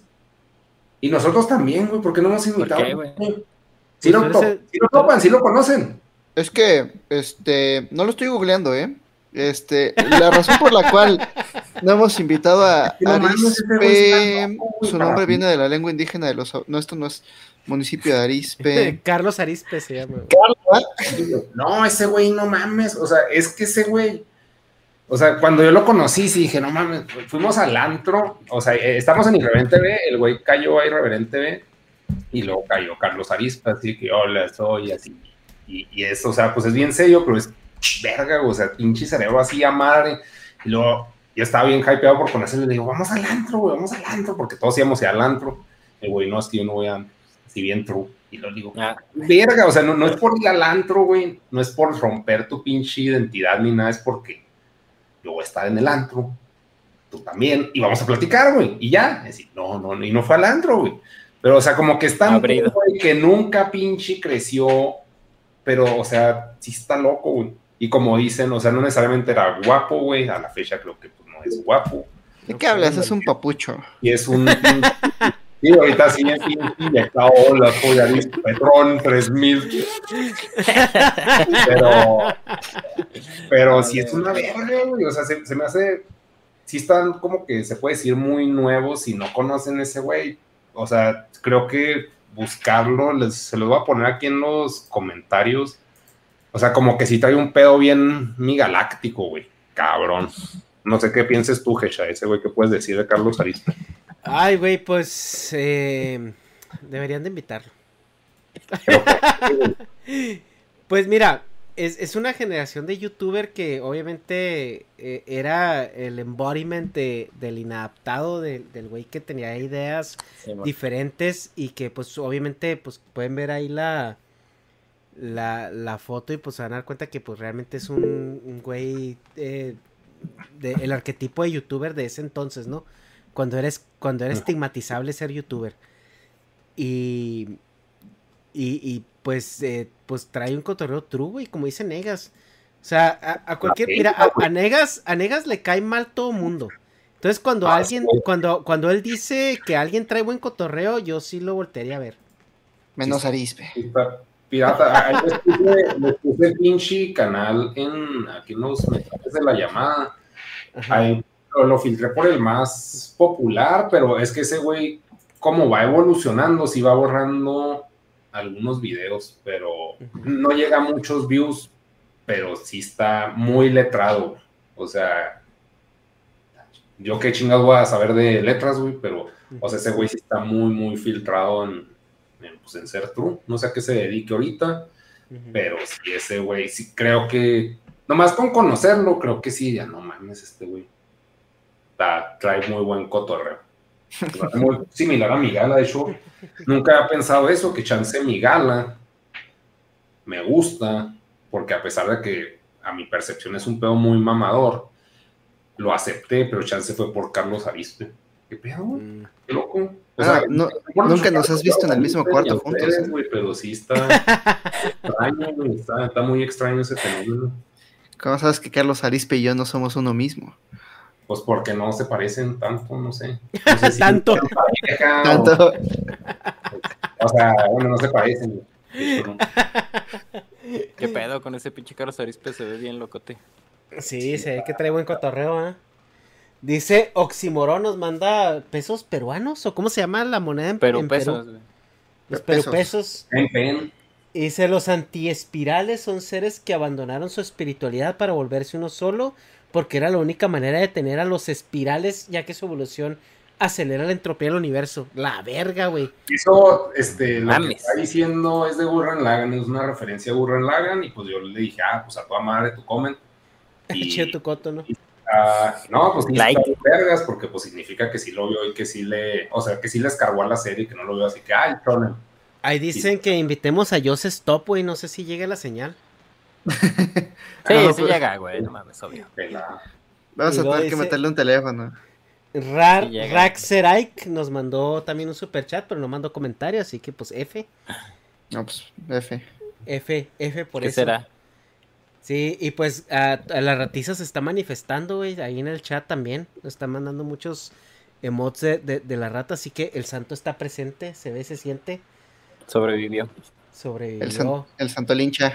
Hay, hay ciber para, para rato, güey.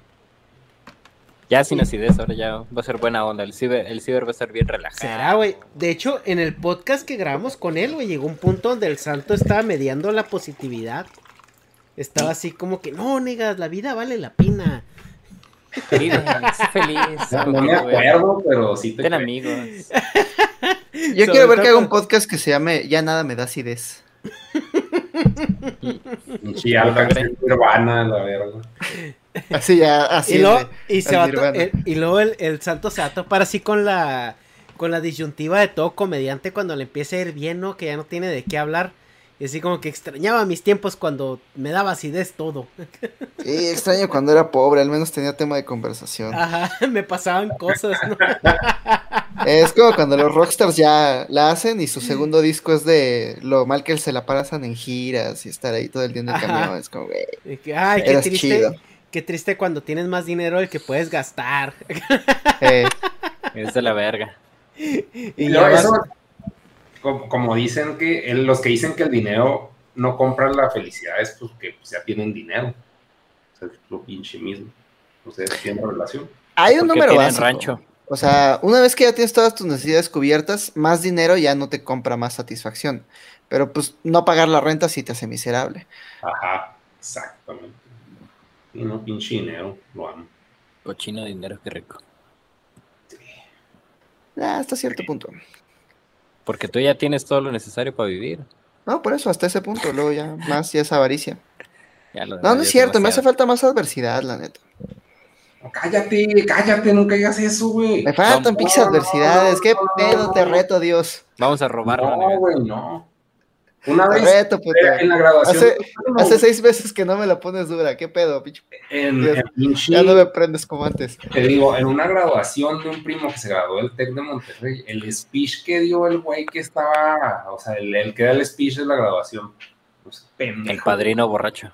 Simón, pero de, pero de de educado. y la generación.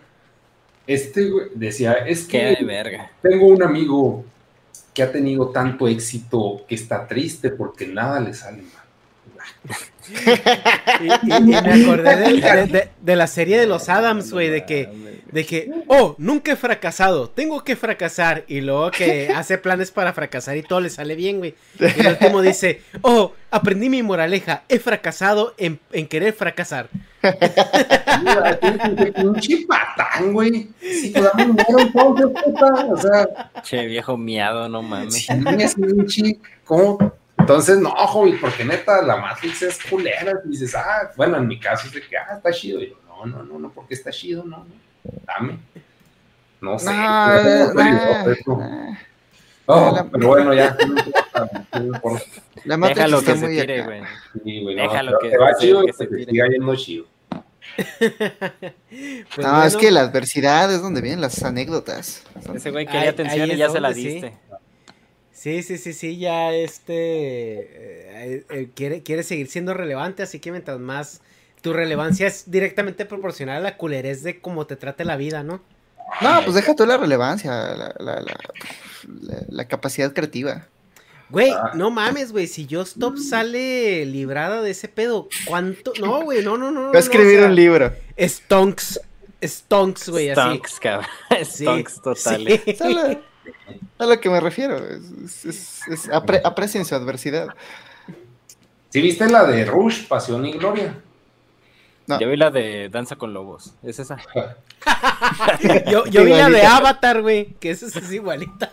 No, es, es que de hecho en, Rush, haz de cuenta que, que es Thor, o sea, el actor de Thor contra el actor de, Thor. del chalán de Snowden en la del quinto poder. ¿Cómo se llama? Sí, o la del quinto poder. Con Lobos, güey. Bueno, No, el caso es que le empieza a ir bien verga al protagonista, de que, ay, qué padre, la chingada, y luego llega un punto en que le está yendo también que dice, es que la felicidad es el enemigo, porque si soy feliz, no produzco nada. Y luego ya se voltea el carro y se hace mierda, y ya se queda valiendo verga, y ya progresa, güey, pero así que, ay, qué culero, qué culero. Está, está buena esa de Rush. Fyodor Dostoyevsky tenía una cita muy similar donde decía que si construyéramos la utopía perfecta y el ser humano se dedicara simplemente a comer pastel y encargarse de la, de la perpetuación de la especie, entonces tendríamos que romper algo, tendríamos que arruinar algo para que simplemente algo pase porque si somos humanos, necesitamos esa adversidad, necesitamos retos para que ocurran historias, de otro modo nos asfixiamos. Qué culero. Ah, yo no creo que sea eso. Yo creo que eso es ya romantizar demasiado el arte. Sí, O güey, sea- yo siento que sí. Romantizar el sufrimiento, güey. Sí, como que- Ajá. mames, no. No, no O sea, romantizarlo, no. pero piensa, eh, tenemos todas las condiciones materiales para alimentar a México tres veces y aún Es así hay que yo, pedos. yo siento que solamente buscamos como nuevas cosas de qué quejarnos, güey. Porque ahorita de las cosas que nosotros nos quejamos o nos molestan, hace 50 años eran como que neta, güey. O sea, al chile. O sea, si te pones a pensar, los antibióticos. O sea, ¿cuánto tenemos eh, eh, usando antibióticos, no? O sea, que, que, que- la, que ahorita te molesta tener que ir a una consulta para que te, te prescriban antibióticos. O sea, eh, yo siento que es como la evolución de la queja nada más. Y, y es bueno, o sea, no digo que sea, que sea malo, porque eso significa que siempre estás buscando algo que perfeccionar. O sea, no estoy, yo no estoy diciendo que generación de cristal o la verga, güey, porque si tú pones a una persona de, de- del siglo XIX en el siglo XVII, va a ser un, un cabrón inútil, ¿no? O sea, pero, pero eso significa que pues vamos en la dirección correcta, ¿no? Vamos abriendo espacios de acción, oportunidades de acción para encargarnos de otras cosas que antes eran imposibles, ¿no? Justo, ¿no? O sea, también como la gente que se, que se queja de los vuelos largos. Y dices tú, güey, neta. qué hueva, qué hueva, volar, qué hueva Puedes dormir en el ¿no? cielo como Dios. Sí, como papá Diosito ahí entre las nubes. Te duermes. No mames, te subes, te Te duermes a llevan 10 mil. te despiertas y sigues volando. no mames. Milagro moderno y la gente Es se una queja. puta locura, güey. Y pues así, hoy necesitamos más adversidad. Nah. O sea, lo que necesitamos siempre es seguir teniendo curiosidad y medios para satisfacer nuestra pinche curiosidad. Y ya. Sí, Por no- ejemplo, no Lope de Vega. ni adversidad. Nah, Lope de Vega, güey. El güey que es un pinche escritor este, español de los años 1500. El güey escribió una, escribía una obra de teatro al mes y una verga. O sea, todo lo que escribió era una pinche cagado, divertido, vale verga, true, el güey. Recio, Ujú. chingón. Y pues tenía varo y así. O sea, su pinche ventaja que tenía era que estaba muy aburrido. O sea, que no tenía acá la pinche descarga de dopamina cada rato, güey. Y que no estaba todo el pinche ya pegado en el TikTok. Y luego ya del TikTok me voy a ver una seriecita. Y después de una seriecita me voy a echar una chaquetita. Después de mi chaquetita me voy a echar otra seriecita. Y luego ya me voy a dormir. Entonces, no, pues desperdicias todo tu puto día. Ese güey, no mames, o sea, decía, tengo que escribir antes de las 7 de la tarde porque luego ya no hay luz eléctrica, no hay nada que hacer. Estaba súper aburrida su pinche época de la vida, ¿no? O sea, gente aburrida, güey, que se dedicaba a saciar, a saciar su curiosidad. Decía, por ejemplo, cuando el pinche arte, ¿no? El arte, ya cuando, no sé qué mamada estaban diciendo hace rato del arte, que, no, pues es que a ustedes les entusiasma más hablar de arte que, que el arte en sí mismo. Y pues está bien, o sea, está chido que en ah, de la exposición de Picasso, ¿no? Que salía el pinche Picasso. No, es que a ustedes les interesa más hablar de arte que ver el arte. Pues sí, güey, porque también hablar acerca de las experiencias estéticas es interesante. O sea, por eso tienes tanto pinche mamador ahí hablando de series, por ejemplo. No, pues que yo vi un anime que se llama El ataque de los titanes. Y te cuentan de qué se trata, güey, y qué pensaron, y sus pinches reflexiones históricas del ataque de los titanes. Como, oye, a ti te parece que te gusta más hablar de anime que ver anime. Y está bien, güey, porque pues He tenemos. pasado una más horas viendo anime que hablando de él. eh, tenemos una curiosidad Sí. innata, ¿no? Para hablar de las pendejadas que estamos viendo y eso es muy sano, es muy bueno, de eso se trata la pinche filosofía. O sea, la filosofía no sirve para ni madres. En sí no sirve, o sea, igual y te puede en- encaminar hacia para un sentido más moral y hacerle menos daño a la gente, está chido. Pero para lo único que sirve es para generar curiosidad y saciar la curiosidad. ¿Cuál es el origen de la vida? ¿Cuál es el sentido de la vida? ¿Qué es el poder? Este, ¿De qué se trata el dinero? Igual el arte, ¿no? O sea, chale, ¿por qué me gusta tanto? ¿Por qué me excita Ranma, güey? ¿Por qué? Ese tipo de preguntas son interesantes, ¿no? ¿Por qué me excita Rama? Por, por la misma razón por la que buscas chemales. ¿Por qué? ¿Por qué odio tanto a Chumel? O sea, son preguntas así que uno se hace, ¿no? Que vale la pena pues, llegar Oye, a no, no, ¿por qué odio tanto a Chumel? Así. Así. Toma. Se duerme así Tomo pensando en eso, no reflexionando. Que, En un ah, avión de 12 horas mientras se hace un render, voy pensando, ¿por qué Chumel? Si no me hizo nada, chingada madre, ¿por qué lo sí, ¿por Sí, qué igual, verga, igual es a toda madre, ¿no? Igual y un día me lo topo ahí en unos pinches tacos. y digo, Oye, pinche gato, tráeme mi salsa, pinche gato. O algo así, o bien a toda madre. Y, y yo lo odio, güey, prejuiciosamente. Son cosas que uno tiene que pensar, ¿no? Que uno tiene, genuinamente es bueno pensar en por qué me gusta Ataque de Titanes, por qué odio a Chumel, por qué... qué- Hay una-. Hay una escena de, de, de una película de Volver al Futuro. Donde está el pinche doctor en el viejo este pedo en una cantina. Y está diciendo, no, en el futuro va, vamos a caminar por diversión. Y así que todos, ah, pendejo, ¿cómo va- eso cómo va a ser posible? Eres un imbécil, ¿no? Viejo pendejo. sí. O sea, imagínate, güey, lo que ahorita nosotros hacemos y, y acá en un futuro que llegue un viajero en el tiempo y te diga, no, eh, tú vas a estar, eh, en el futuro estamos en una maquila para matar el tiempo, güey. Trabajamos para matar el tiempo. Sí, sí, sí. Esa es la, la evolución que quiere el hobby. Sí, Que trabajar sea por diversión. recreativo trabajar. Estaría, Estaría chingón. chingón, sí. Las Sí. mejores obras de arte, las, los deportes más chingones, la ciencia que ha cambiado el mundo. O sea, todo lo que vale la pena de, de- de estar vivo viene del tiempo de ocio de la clase trabajadora. Cuando, cuando por fin llegan a sus casas, cuando por fin el negro explotado en la plantación llega a su casa y agarra su guitarra, pues inventó el blues y, y se la pasa de la verga, pero, pero pues todos nosotros nos la pasamos bien chingón escuchando su música. Sí. Había, hay un, mi guitarrista favorito se llama Kurt Weill. Es un güey que estaba, era camionero en los Estados Unidos y se aventaba un buen rato en camiones con su guitarra. Entonces, como estaba ahí solo todo el tiempo, eh, pues a veces ya ves que las carreteras son así todas derechas. Entonces, como no tenía ni que agarrar el volante, pues se ponía a practicar su guitarra. Y no mames, es una verga ese güey, es una verga. Pero, pues de, pero ese talento emergió de, de su, de su rato libre. Y para el sistema, ese güey es nada más un peón que acarrea mercancías de un lado a otro. Pero se volvió una verga en su tiempo libre. Por algo que, pues ya después fue monetizable y, las disqueras podían vender. Pero yo creo que su música y su talento tiene un valor intrínseco, más allá de lo que la pinche Sony Music diga. Sí, o sea, yo no digo que te falte adversidad, digo que te falta curiosidad. Sí. No, tengo curiosidad cabrona por todo y todo, pero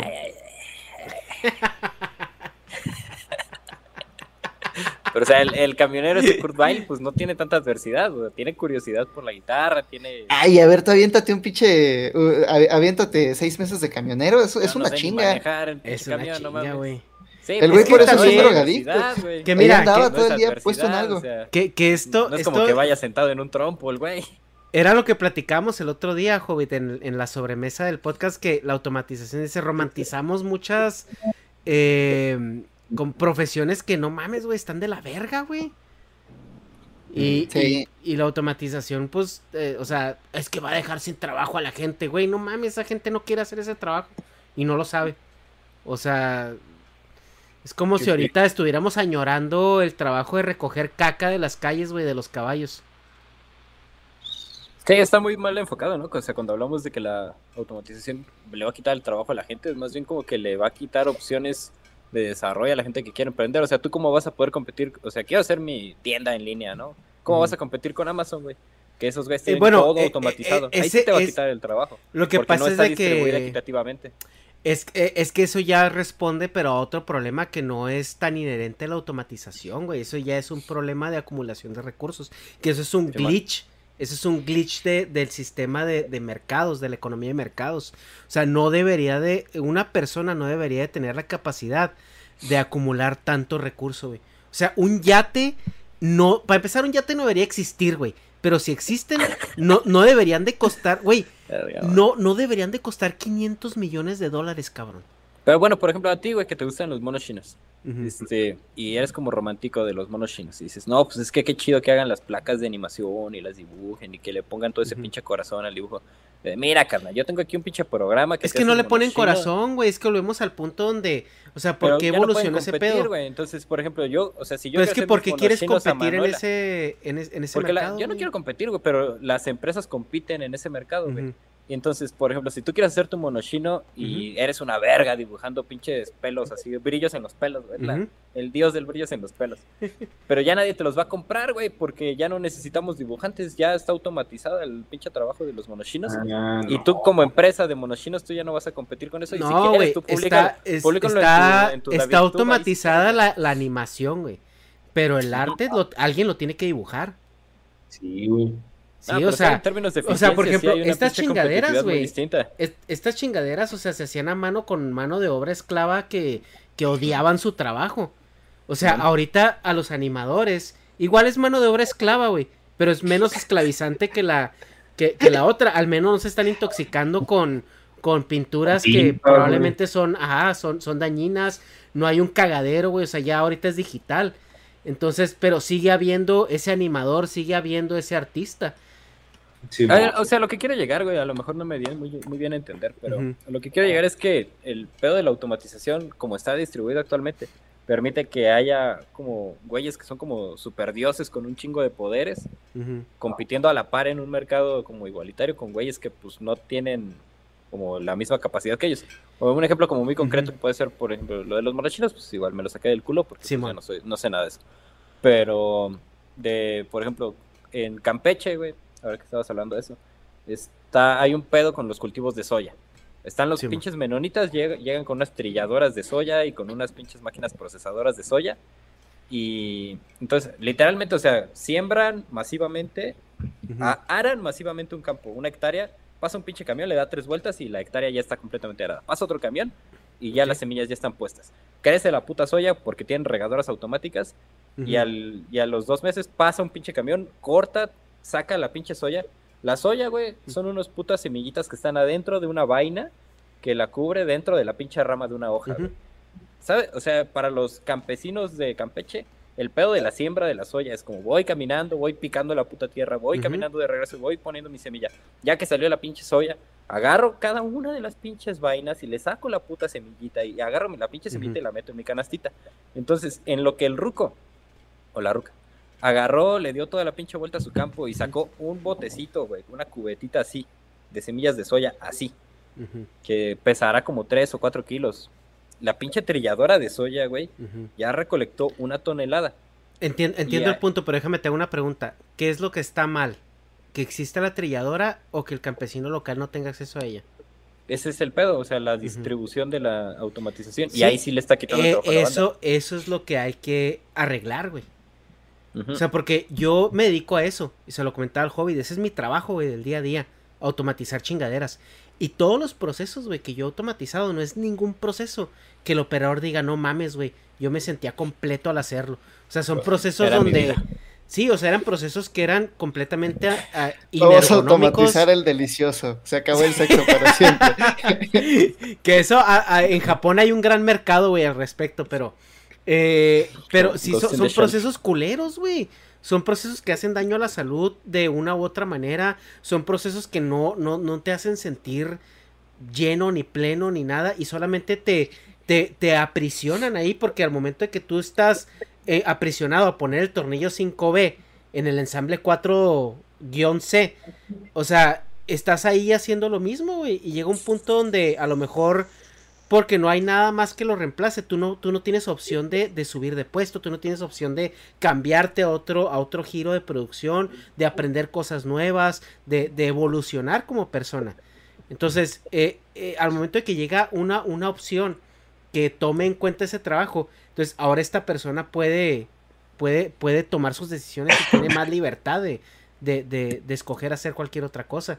O sea, al final de cuentas, los procesos que ahorita son muy artesanales son más complejos que los procesos artesanales de hace 10, 20, 30 años. Sí, creo que ahí pues sí, sí es la pinche frase de, este, ¿qué? Seize the means of production, ¿cómo se dice eso? ¿Cómo Hay que tomar los medios de producción. Ajá, es, o sea, va más por ahí. A huevo, camarada Negas. Eh, sí, pues, de lo que- distribuirlos, o sea, la, la automatización pues no está mal, sino el pedo de que la tengan unos nomás y eso. Ajá. Ese, ese es el glitch en la Matrix, güey. O sea, que no debe Sí, de el- haber gente. El peor es que- que Elon Musk Ajá. tenga suficiente dinero para acabar con el hambre en todo el mundo y prefiera pues irse a Marte a la verga. Pero también, o ahí- sea, hay, que, hay que- otra cosa que tenemos que considerar, que es como... Ay, perdón, que ya te quedé dejando la palabra en la boca, síguele. Sí, no. No, eh, el- eh, nomás para completar e- ese, ese punto es algo que yo cuestiono mucho. Que ahí es donde la filosofía debe de entrar, güey. O sea, ¿por qué, qué- ¿por qué chingados quieres ir a Marte, güey? O sea, está bien. Yo, a mí me, me mama, güey, el espacio exterior, me mama todo eso. Pero en este, en este punto de la existencia de la humanidad, ¿cuál es tu motivación práctica por ir a Marte?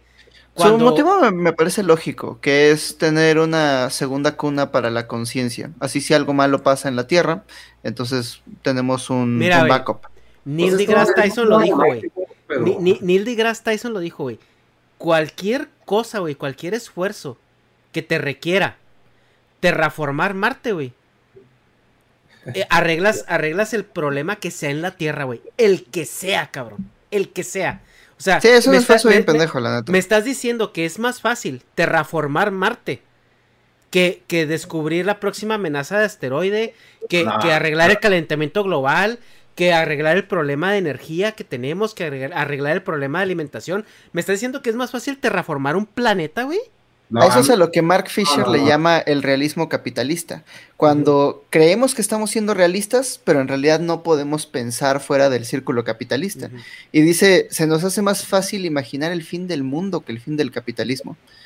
Se nos hace más fácil ir a Marte y terraformarlo y tener ahí tu nueva sociedad que transformar la que ya tenemos aquí. Simón, pero es que, o sea, no, yo creo que, ya- o sea, lo que dice Musk, que, o sea, para lo que quiere ir y terraformar Marte, yo creo El güey quiere ir nomás por ser dueño a colonizar, güey. Pues es un pedo de colonizar, o sea, que, que nos diga a todos de que, ay, es que soy toda, toda madre y yo.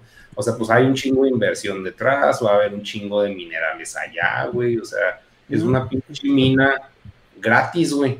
Hay, hay más cercano que tiene cosas, pues vámonos para allá, güey. hay- más les minerales en, en, en los asteroides que yo creo que, mira, un, un evento práctico sería aprender a minar asteroides, güey. Porque hay muchísimo más mineral, más agua, más hielo. Para no, empezar, pero, güey. pero, pero, pero es el- que a mí, o sea, el peor de los asteroides que yo le Ajá. veo es que son cosas que no están fijas, güey. Y esa Ma- y Marte, ahí está, güey. O sea, está Ajá. como que más controlable y creo que por eso, y está más grande, güey. Pues Entonces, también está orbitando el Sol. Y te pones a explorar, hallas un chingo de cosas y todas son tuyas, güey. Creo que por eso Marte es más viable en el pedo capitalista que un asteroide. Y en el asteroide, o sea, como que es, es mayor factor velocidad, güey, mayor peligro, mayor pérdida, que llega acá y lo pff, se hace mierda, así que, ah, chingado. Pues es que, es que es la misma, güey. Es que aterrizar en un asteroide es igual que aterrizar en un planeta. Los dos se están moviendo. No, no compares cómo se mueve un pinche planeta que te va a jalar solo, güey, En, términos, güey, es que eh, en términos, eh, es que la, la, la, física eh, funciona un poco diferente en el, en el vacío eh, del espacio, güey. A esta conversación le hace falta un astrofísico. Sí, no mames, pero, o sea, a mí se me hace. Pero sí, o sea, por, por fuera, es más fácil, o sea, aterrizar en algo más grande que yo, que, que o sea, bueno, no que yo, güey, porque el asteroide tampoco va a ir así bien chiquito, pero se me hace que por algo lo están haciendo así, güey. O sea, no creo que sean pendejos. Mira, yo creo que Elon Musk lo que está haciendo es un pedo de ego, para empezar. Y segunda, por lo que tú dices, que el güey- el quiere, ajá, el güey quiere eh, ser el dueño de Marte. O sea, quiere Ajá. decir, yo tengo los derechos de Marte, güey. Sí. Yo ya llegué, soy el primero, hasta ahorita es el único, porque nadie más está haciéndolo. Eh, Es, lo que él quiere hacer, güey. O sea, y a lo mejor lo quiere hacer por cuestión de trascendencia, ¿no? O sea, de cuestión de ego personal. Aunque sea, aunque sea completamente infructífero. Porque mira, la razón por la cual no hemos vuelto a la luna es porque no hay nada que hacer allá, güey. O sea, llegaron, fueron otras dos, tres veces, y dijeron, güey, no hay nada que hacer. Pues O podríamos sea, tener una base y güey. utilizarla de. Podemos tener una base en la luna y utilizarla como de puerto para explorar el resto del Que, cosmos. que es, que es lo que pretenden hacer ahorita, güey, precisamente por la, por la razón que quieren como empezar a brincar. Pero pues igual es, o sea, si no encuentras la manera de abaratar los costos para salir de la atmósfera terrestre, güey. Tener una base allá pues es lo mismo que aventarte el viaje, el viaje de, de ida y vuelta desde la Tierra. Un elevador espacial. Eh, el único pedo es que no tenemos todavía los materiales, pero se de- teoriza que... Todo el recorro. Ajá, podríamos, podríamos tener un elevador que sería como, como una cuerda que por pura fuerza centrípeta se mantiene en tensión con relación a la Tierra, pero, pero pues por la pura fuerza centrípeta te metes y subes a, a la, a la ionosfera. Y, a- y de ahí pues ya no necesitas vencer la, la fuerza de, de gravedad tan cabrona de, de la Tierra. Ya simplemente puedes subir todos tus materiales ahí y desde la estación espacial armar tus naves y vámonos. Sí, o sea, no, no, no es un pedo lineal así, sino que es así, una pinche parábola. No, sí, es, es una, es como, como si dieras vueltas con una cuerda en las manos y al final de la cuerda hay una pesa. Ah. Entonces, por pura fuerza centrípeta, se mantiene tensa la cuerda, eh, solo que esta cuerda sería un... Me, me lo imagino, me lo imagino en la estación Insurgentes del metro, ya ves que tiene ahí como la rotonda gigante, bueno, esa la cubrimos así de pinche de fibra de carbono que, que aguante la tensión, y ahí la estación de Insurgentes va el transborde al espacio. De por sí, ahí, güey. No, pues primero corres a todos los emos y a todos los punks y luego ya construimos que se Y expropie. Y esa madre no se va a caer, ¿verdad? Dicen. Pues mientras la Tierra siga girando, esa cosa seguirá en tensión. Pero eh, fíjate que ahorita hacías un comentario muy atinado y que nos parece más realista eh, eh, visualizar el fin del mundo que el fin del capitalismo. Y es una pendejada, güey, porque, o sea, estamos de acuerdo que el calentamiento global no va a matar el planeta, nos va a matar a nosotros. Sí. Sí, O bueno. sea, el, el planeta ha sobrevivido chingaderas más culeras, güey, en proporción, o sea, astronómicas, eh, y ha sobrevivido, ya ha gestado vida, ya ha seguido, y, y, y, y nosotros pensamos que, ay, es el calentamiento global, el planeta, las plantitas, le chupa un huevo, güey, o sea, al final de cuentas, lo que va a suceder es que va a ser lo suficientemente hostil como para que sigamos eh, teniendo vida, ¿no? Eh, eh, como la conocemos. Ese es el problema, que esa es la razón principal para ir a Marte, que todos estos millonarios saben que están destruyendo el mundo, ellos saben, y no están dispuestos a hacer nada al respecto. Eh. Había un futurista que eh, se me escapa el nombre. eh, eh, bueno, este futurista fue a una reunión de billonarios, ¿no? Eh, en Davos, donde pues lo pusieron a hablar acerca de nuevas tecnologías, de blockchain y demás. Y eh, al principio le hacían preguntas muy normales, ¿no? Como de, ah, oye, ¿cuál criptomoneda me, me, me recomiendas? Oye, ¿cuál? Pero después empezaron las preguntas raras, ¿no? Como, oye, cuando ocurra el evento, yo ya construí mis búnkers subterráneos. ¿Cómo hago para mantener la lealtad de mis empleados de seguridad cuando el dinero ya no valga nada? Y luego este güey tenía ideas. Este güey dice, porque por ejemplo, he estado pensando en collares que te den electrochoques. O igual y tener toda la comida guardada en una bóveda y solamente yo tengo la combinación. Entonces se dio cuenta de que toda esta gente no, es, no mira la tecnología como un medio para mejorar la Tierra todos estos millonarios saben que están destruyendo la al, al planeta, entonces las tecnologías que les importan son tecnologías para exportar su cerebro a un servidor, tecnologías para salir del planeta, tecnologías para defenderse de las masas. Para ellos la tecnología es escape, escape de las consecuencias de los actos que están cometiendo. Güey, pero ¿estás de acuerdo que es una pendejada? Porque, o sea, ¿cómo, cómo putas, güey, te imaginas que vas a llegar a Marte, un planeta donde no está situado para la vida, güey? Y lo vas a terraformar. Prefieren y terraformar eso, un planeta que arreglar este. O sea, Sí, es como, fácil. es una pen... No, es que no, es que no, güey. o sea, Claro que, es, es que está más idea, fácil en el factor social, güey. O sea, te- allá no hay gente. Ya con eso te quitas un chingo No, de güey. Allá no hay atmósfera tampoco. Eh, ajá, tampoco hay atmósfera, güey, tampoco hay ¿Por qué presión, tampoco el hay... doctor Manhattan sí va allá, güey? Porque no había gente. Pues porque es un personaje ficticio que se escribió para representar el nihilismo de Y los porque grandes era sistemas. cuántico, güey, porque, porque era Sí, cuántico. Pues yo creo que ahí está el, el punto. Es, o sea, O sea, parece El Doctor Manhattan era, era tan cuántico que podía estar en Marte, pero respirar en la Tierra. Ajá. güey, o sea, no, no. no sé, güey, se me hace, o sea, se me hace, es que la gente, güey, la gente la zurra, entonces allá puedo hacer lo que quiera. Si me tardo un chingo en terraformarlo, muy mi pedo, muy mi pinche terreno gigante, muy mi rancho, ustedes ardan allá. No, es que están mal y la chingada, mira, acá no se oye. Acá no güey. Es que creo que le damos demasiado crédito a Elon Musk. Creo que como lo vemos rico, decimos, ah, pues el va a ser bien listo. Y, y una de esas, si no, ¿sabes? O sea, uno de sus planes para terraformar Marte era explotar bombas nucleares en los polos de Marte para derretir toda esa agua. ¿Qué tal que no puede?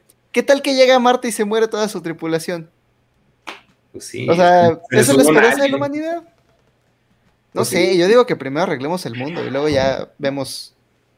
Sí, yo pensaba eso, pero a mí ya se me hace más fácil de que, güey, allá no hay ley. Vámonos. Ese es el secreto del mundo. El mundo es lo que nosotros queramos. Pero es que para si qué- queremos aquí puede no haber ley. Pero Ah, es que para qué quieres la ley si no hay que Sí. regular, güey. Es que realmente, cabrón, o sea, no hay nada, güey. O sea, güey, ¿has ido a Samalayuca? Samalayuca está más chingón, güey, que Marte, güey. Que donde te pares en Marte. Sí, pero pues. O sea, ¿qué, qué, qué Pero- vas a regular, güey? El cactus izquierdo, que- güey. Ni No, siquiera no, hay cactus. La diferencia, no, la diferencia es que si voy a Samalayuca, Samalayuca ya le pertenece a alguien. Y si voy a Marte, si puedo ir, güey, al planeta Marte, pues allá, pues puede ser mío todo. Entonces, pues me motiva es- más esa idea de adquisición. Y es, y es que es, es un güey jugando al Monopoly, güey. Quiere más. Yo digo, Eso, pues lo va a ir a pinche a poner acá de que es mi propiedad. Yo digo que es más fácil redistribuir la tierra que ya tenemos que ir a que ir No, a no, no, la de pero arriba. crees, a ver, ¿crees que a Elon Musk, güey, si ese güey llega, oye, quiero tierrita, güey, me la das? A decir, sí, toma, güey. No, güey. A Elon Musk sí. huevos, güey, no. Mira, la tierra que quiera. güey, Yo, yo digo, yo digo que el pedo más de Elon Musk es un pedo de egocentrismo, así como el de, como el del peje de querer ser parte de los libros de historia, güey. Ese Pues es el pedo de Elon Musk. Parte de, pero o sea, pues, él quiere, él quiere ser el cabrón que llegue a Marte, güey. Eso es, güey. Porque ni el güey se va a ir a vivir a Marte porque si fuera su, su, su objetivo, él estaría apuntado para la misión, pero él, él no se va a subir al cohete, güey. No, no, pues que se suban primero los changos, güey, los perros, y luego ya uno, güey, o sea. Mira, si yo fuera, si yo, si fuera, si yo fuera Elon Musk, güey, y tuviera, eh, tuviera SpaceX, yo ya me hubiera fletado un cohete para ir a la estación interespacial, güey. Ya, ya me hubiera ido, güey. Nomás, nomás por, güey, soy el dueño de la puta empresa, güey, ¿por qué no me subo al Pero no camión? es, o sea, pero no es, o sea, si, si tú fueras Elon Musk, si yo fuera Elon Musk, pues no Güey, sé, yo por ya no- curiosidad, güey, por, por curiosidad, no te subirías un cohete nomás a ver cómo se ve el espacio, güey. Curiosidad. No, por eso te digo, o sea, pues pensamos muy diferente. La verga. La neta, a mí me daría mucha hueva, es de que cuánto dura eso. ¿Y qué voy a ver? Ponle, Hay putas allá, o, o, o sea, es mi gancho, hay putas. No, no hay, te las tienes que llevar, no, pues para qué llevo piedras al cerro, güey. Entonces, o sea, y tú quieres ver el espacio, tú quieres mananear de que mira este paisaje, huevón. Yo no, güey. Güey. Es que-. O sea, e- es que se me hace incoherente, o sea, güey, ya No, han mandado sí, quién sabe cuántas chingaderas, güey. Flétate a uno, cabrón, y vete, o sea, real- literalmente, o sea, eres el dueño del, del Ferrari porque chingados no lo manejas, ¿no? O sea, por decirlo, güey, o sea, pues, obviamente no lo, no lo va a manejar, pero pues si, si, si realmente el vato tuviera como esa intención, ya estuviera, ya, yo ya, yo ya me hubiera dado una vuelta, güey. Yo siento pelado. que Sí, si realmente logramos colonizar. Marte y lo convertimos en un país sin ley, vamos a descubrir por qué teníamos ley en primer lugar. Ah, Y el primer valedor que sea mejor que Elon Musk con la espada se va a ser el nuevo Sí, sí. emperador de Marte. Sí, pelada, Ajá. exacto, güey. Pero nomás va a estar solito el güey. O sea, bueno, suponiendo se, se vaya. No sé. Es escapismo, o sea, no, no, Ah. puedes, no puedes escapar de la condición humana. Te va a perseguir a donde vayas. A menos que trasplantes tu conciencia a una sonda von Neumann, pero pues, todavía no se puede. Bueno. Qué pedo. Pero sí, está, No, es que está muy, está muy cabrón, güey. Y ahora el pedo es de que A mí me encantaría, me encantaría que pudiéramos colonizar otro planeta, güey. Me encantaría que llegáramos a ese punto de la humanidad donde nuestros pedos aquí en la Tierra, güey, que está en un ambiente donde está propicio para que nosotros vivamos, porque para eso estamos diseñados, para vivir en la puta Tierra, güey. O sea, me, me encantaría haber resuelto todos los problemas que tenemos ahorita, como para decir, oigan, ¿y ahora qué chingados más? Ah, pues vamos a ver cómo le hacemos para sobrevivir en puto Marte, güey. Sí, Ahí Yo, digo sea. que a Elon Musk le falta adversidad. Y por eso va a Marte, donde está toda la que no tiene aquí. No más. Sí, ese es el pedo, amor. Ese es el pedo. Es que está, está bien pirata porque es así que, pues, ¿por qué compras ropa si todavía no te acabas la que ya tienes? Es, es- es la misma pregunta que. Pascal nos obligó a, a preguntarnos y desde entonces no compro ropa. Bueno, tú, y tal vez que ya deja de comprar ropa, a esta premisa, güey, pero o sea, pues si puedo hacerlo, lo hago. Y ese güey tiene el lujo de la elección. El pinche Pascal nada más usaba ropa que le regalaban. Y le regalaban pura ropa bien culera, pero él lo usaba. Sí, eh, Eh, o sea, Ese güey sí vivía sus, sus principios.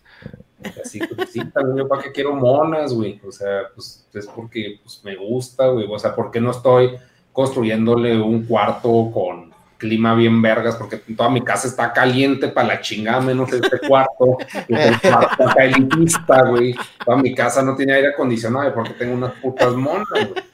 Porque pinche pienso yo, soy estúpido. También Elon Musk está estúpido, pero él mira Marte, güey. O sea, es, Creo, creo que a eso se refiere Dostoyevsky cuando dice que si arregláramos el mundo y todo fuera perfecto, buscaríamos cómo cagarla, nada más para que pase algo.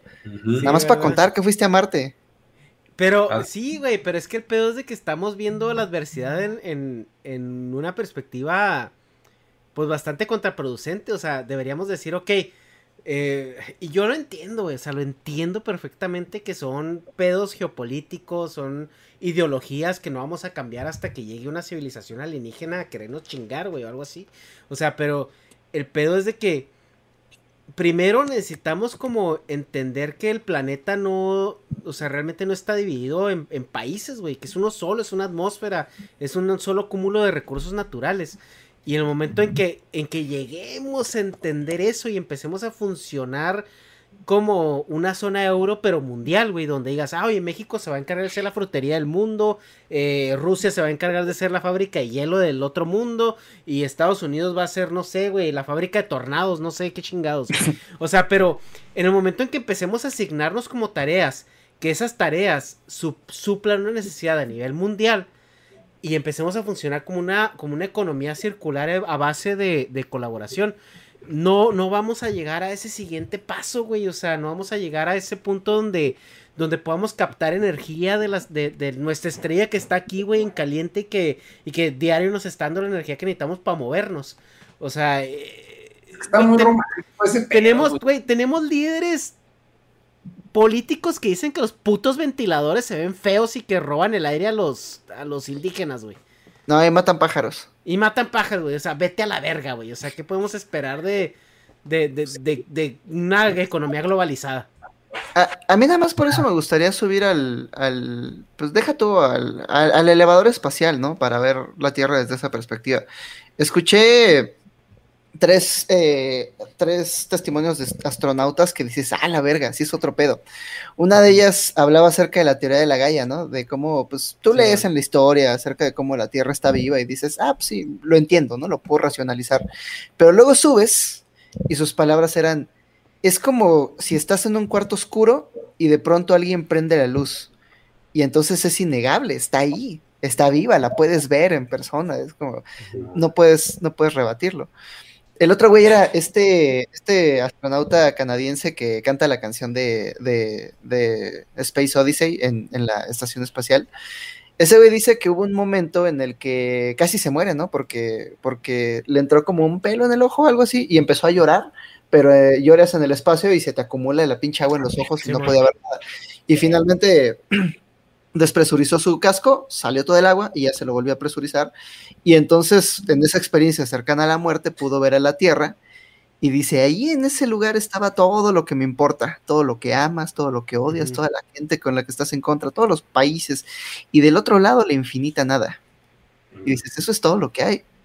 Y, y- y nos peleamos y todo, pero al final eso es todo lo que hay. Y ese mismo güey decía que otra experiencia cabrona que tuvo fue cuando estaba en la estación espacial y hay una sola ventana que no está protegida contra la radiación ultravioleta. Y se le olvida, ¿no? Entonces va pasando y de pronto pasa por esa ventana y le quema. Ah, chinga, ¿qué pasa? Y voltea y puedes ver el sol en un cielo oscuro. Es que ni siquiera es el cielo. Puedes ver el sol como lo que realmente es. Tú lo ves aquí bien bonito, brillando a través del cielo azul, pero es a través de la atmósfera. Este güey podía ver la pinche bola de magma en constante fusión. Y dices, ah, la verga, es que realmente estamos viviendo en condiciones bien precarias. Y no nos damos cuenta, porque la tenemos muy fácil aquí abajo. Simón.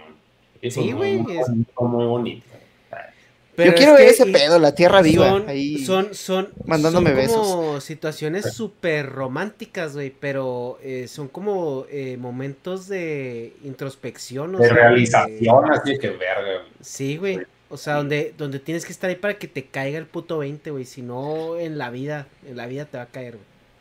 Mira, la única ventaja de que los hombres más ricos del mundo van a subir al espacio es que pronto será lo suficientemente barato para que cada líder mundial podamos darle un tour al espacio y que vean cómo está la Tierra y que vean cómo está el desmadre y ya frente a...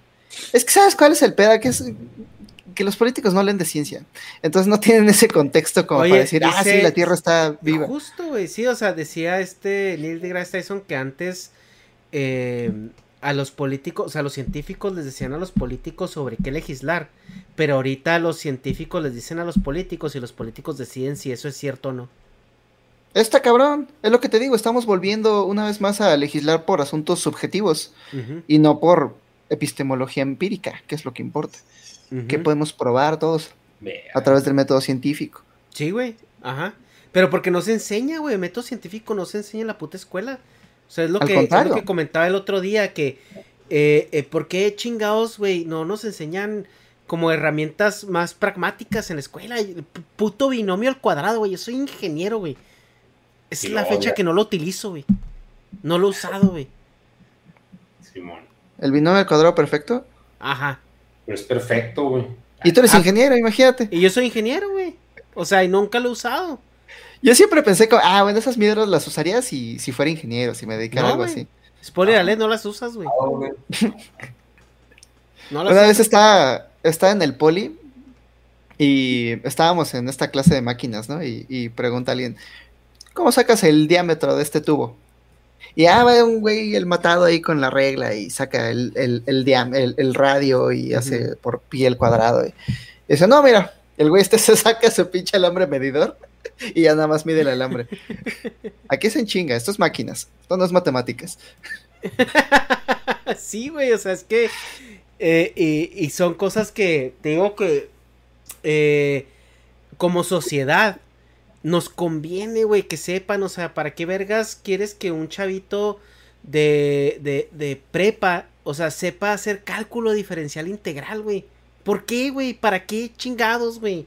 Incluso A la historia, güey. ¿Por qué vergas les enseñas historia de México? ¿Por qué Ah, les pues enseñas para saber el historia contexto universal, de cómo llegamos a este Es lugar que, en la historia. Es que, el, es que el contexto, ¿qué, qué te importa, güey? Saber que el pipila existió. O sea, es, deben decir, mira, México es, No, es conquista, es, es, es, pre- pre- es prehispánico, hispánico, independencia, revolución y hegemonía del PRI, güey. Se Yo sé, acabó. por qué, yo sé por qué es la pinche historia, es para crear un nacionalismo, güey. Por eso, güey, o sea, por eso está sea, diseñada para crear, está diseñada para crear un nacionalismo y crear una, como una idiosincrasia. ¿no? De, de los buenos y los malos para que luego llegue un presidente a decir que los liberales y conservadores, güey. O sea, la única razón Quizá por la cual estamos ahorita discutiendo liberales y conservadores es porque en la, en, en la primaria te enseñaron que los conservadores eran los, los malos, los Mal. opresores, y los liberales eran los buenos que, que al final de cuentas, güey, los liberales se convertían en conservadores, güey. Quizá sí. ese tipo de historia, pero la historia bien contada te explica tu situación en el mundo. te explica tu situación en el mundo y además te abre el panorama a muchas otras maneras de organizar a la sociedad. Y entonces muchas cosas que parecían naturales o irremediables, inevitables, de pronto te das cuenta de que pues están aquí por puro azar y que las podemos cambiar cuando queramos, que nos ha ido mejor en otros eh, tiempos de la historia y que nos puede ir mejor en el futuro si decidimos cambiar las cosas. No estamos atados a este sistema, este sistema eh, es temporal como todo en la historia. El gran secreto del mundo es que el mundo es lo que nosotros queramos, solamente hay que darle forma. Sí, pues es que, bueno, ahí la diferencia de, de, la historia que plantea Hobbit y la tuya, o sea, la que tú planteas, que a mí me caga pues, la historia de México, y no sé si fue por nacionalismo gringo impuesto por MTV, pero, o sea, México siempre me dio asco, y cabrón, es una pinche porquería de país, o sea, todo, todo me representaba. ¿Se han visto el video de, de una mañana, que era una campaña política? bueno, este, ah, Simón. Hombre sí, en llamas. Canción. Simón, Hombre en llamas de, uh -huh. de Denzel Washington. Así. O sea, que todo es mierda, toda la gente, todo el mexicano huele a robo, güey, a corrupción y la chingada. Yo, yo, eso lo veía en todos los medios y lo prendes las pinches noticias, güey. Lo, este político es malo, este también, este, todos son malos, güey. En las pinches noticias, o sea, lo que te dicen, tu sociedad, güey, todo lo que te rodea, te quede chingado. De eso se tratan las noticias. Y luego te queden pintar en un libro. Ay, este, si hay héroes y yo, güey, no te creo ni verga, güey, porque ahorita estoy viviendo esto y veo que, o sea, todo el mundo dice que todo el mundo es una mierda, güey, entonces, ¿por qué chingados? ya me daba estoy, estoy leyendo un libro de Rutger Bregman que se llama Humankind, eh, una historia optimista de la humanidad. Y comienza diciendo que, que, todas las mañanas se despertaba viendo las noticias porque le contaron que esa era su responsabilidad como ciudadano, ¿no? Te despiertas y bien informado. Pero, pero ¿de qué te sirve ver las noticias realmente? O sea, solamente te estás enterando de cosas que no están bajo tu control y al mismo tiempo te estás enterando de muchas cosas que mañana ya no van a ser relevantes. O sea, todo lo que sé acerca de Estefanía Veloz lo aprendí en contra de mi voluntad. Y aún así sé muchas cosas. Todo lo que sé de Gibran, de la gente de Morena. Y, y, ahí estoy, sabiendo un chingo de cosas de gente que ya ni siquiera es relevante en el panorama Ajá. político nacional. Entonces, él se pregunta. ¿En algún si, momento eran relevantes? ¿Fueron relevantes? Pues para Twitter, ¿no? Pero Rutger Breckman se pregunta. ¿Te imaginas si tuviéramos una droga que hiciera a la gente que tenga más depresión, más ansiedad, más pesimismo, que los haga conformarse con su realidad, la prohibiríamos, mucho menos se la daríamos a los niños. Uh -huh. Pero si se las damos, es más, les enseñamos que tienen que consumir noticias todos los días y que eso es lo que uh -huh. tienen que hacer. Y dice, bueno, dejé de leer noticias para, para tener una mejor salud mental y me puse a leer filosofía, historia, psicología y me di cuenta de que los libros también solamente hablan de cosas que son la excepción. ¿Por qué habría un libro que te habla de lo que ocurre todos los días? Los libros solamente te hablan acerca de grandes dictadores, acerca de asesinatos, acerca de guerra, otros hablan de guerra y otros hablan de todavía más guerra, pero, pero la imagen que te pintan es la imagen de que el ser humano es una especie terrible. Incluso la gente que quiere salvar al mundo, ¿no? Los ambientalistas dicen el ser humano es una plaga sobre la tierra. Uh -huh. ah, ¿Qué le haces a las plagas, no? Las matas.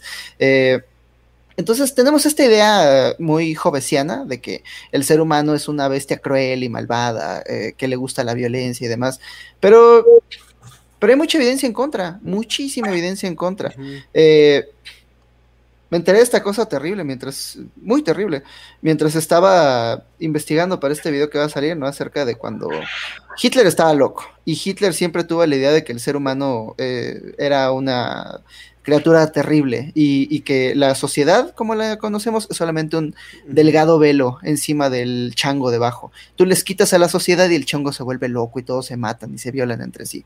Entonces, la estrategia de Hitler para someter a Inglaterra era bombardearla, bombardear Inglaterra. Murieron 40 mil ingleses durante el bombardeo.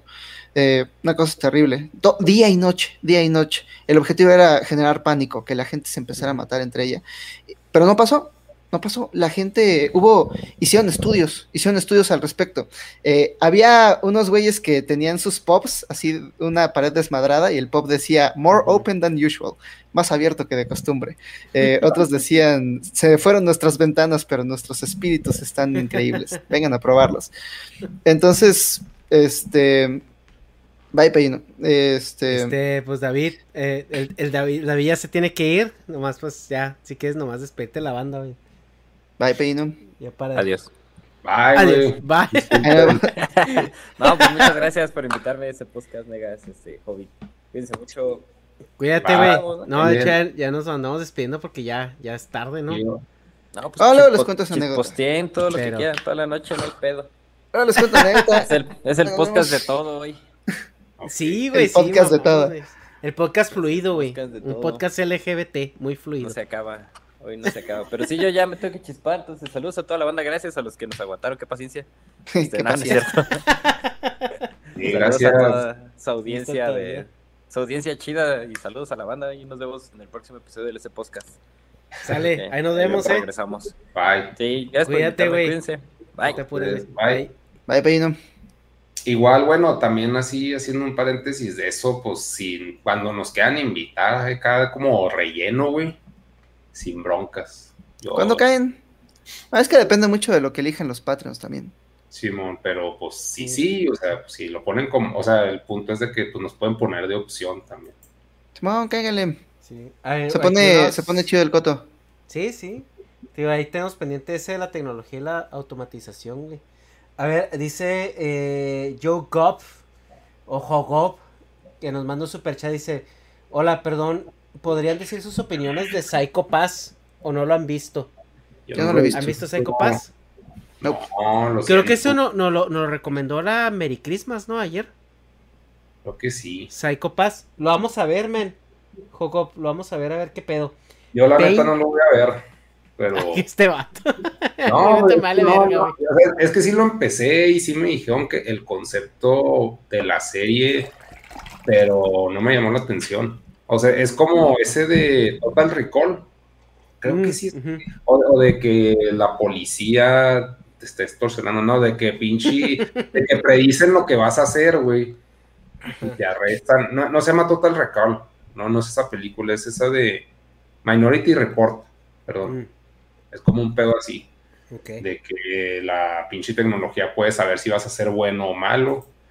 Entonces, como ya vi la película esta que les digo, no me llamó mucho la atención, pero sí sé que es una idea interesante. Por eso no la voy a ver. Bueno, ya di mis motivos para no verla, no es nomás mandarte a la verga de a gratis. es no, no me llama la atención. Pues yo, voy- a ver, pues sí. Yo a lo mejor sí le doy una oportunidad.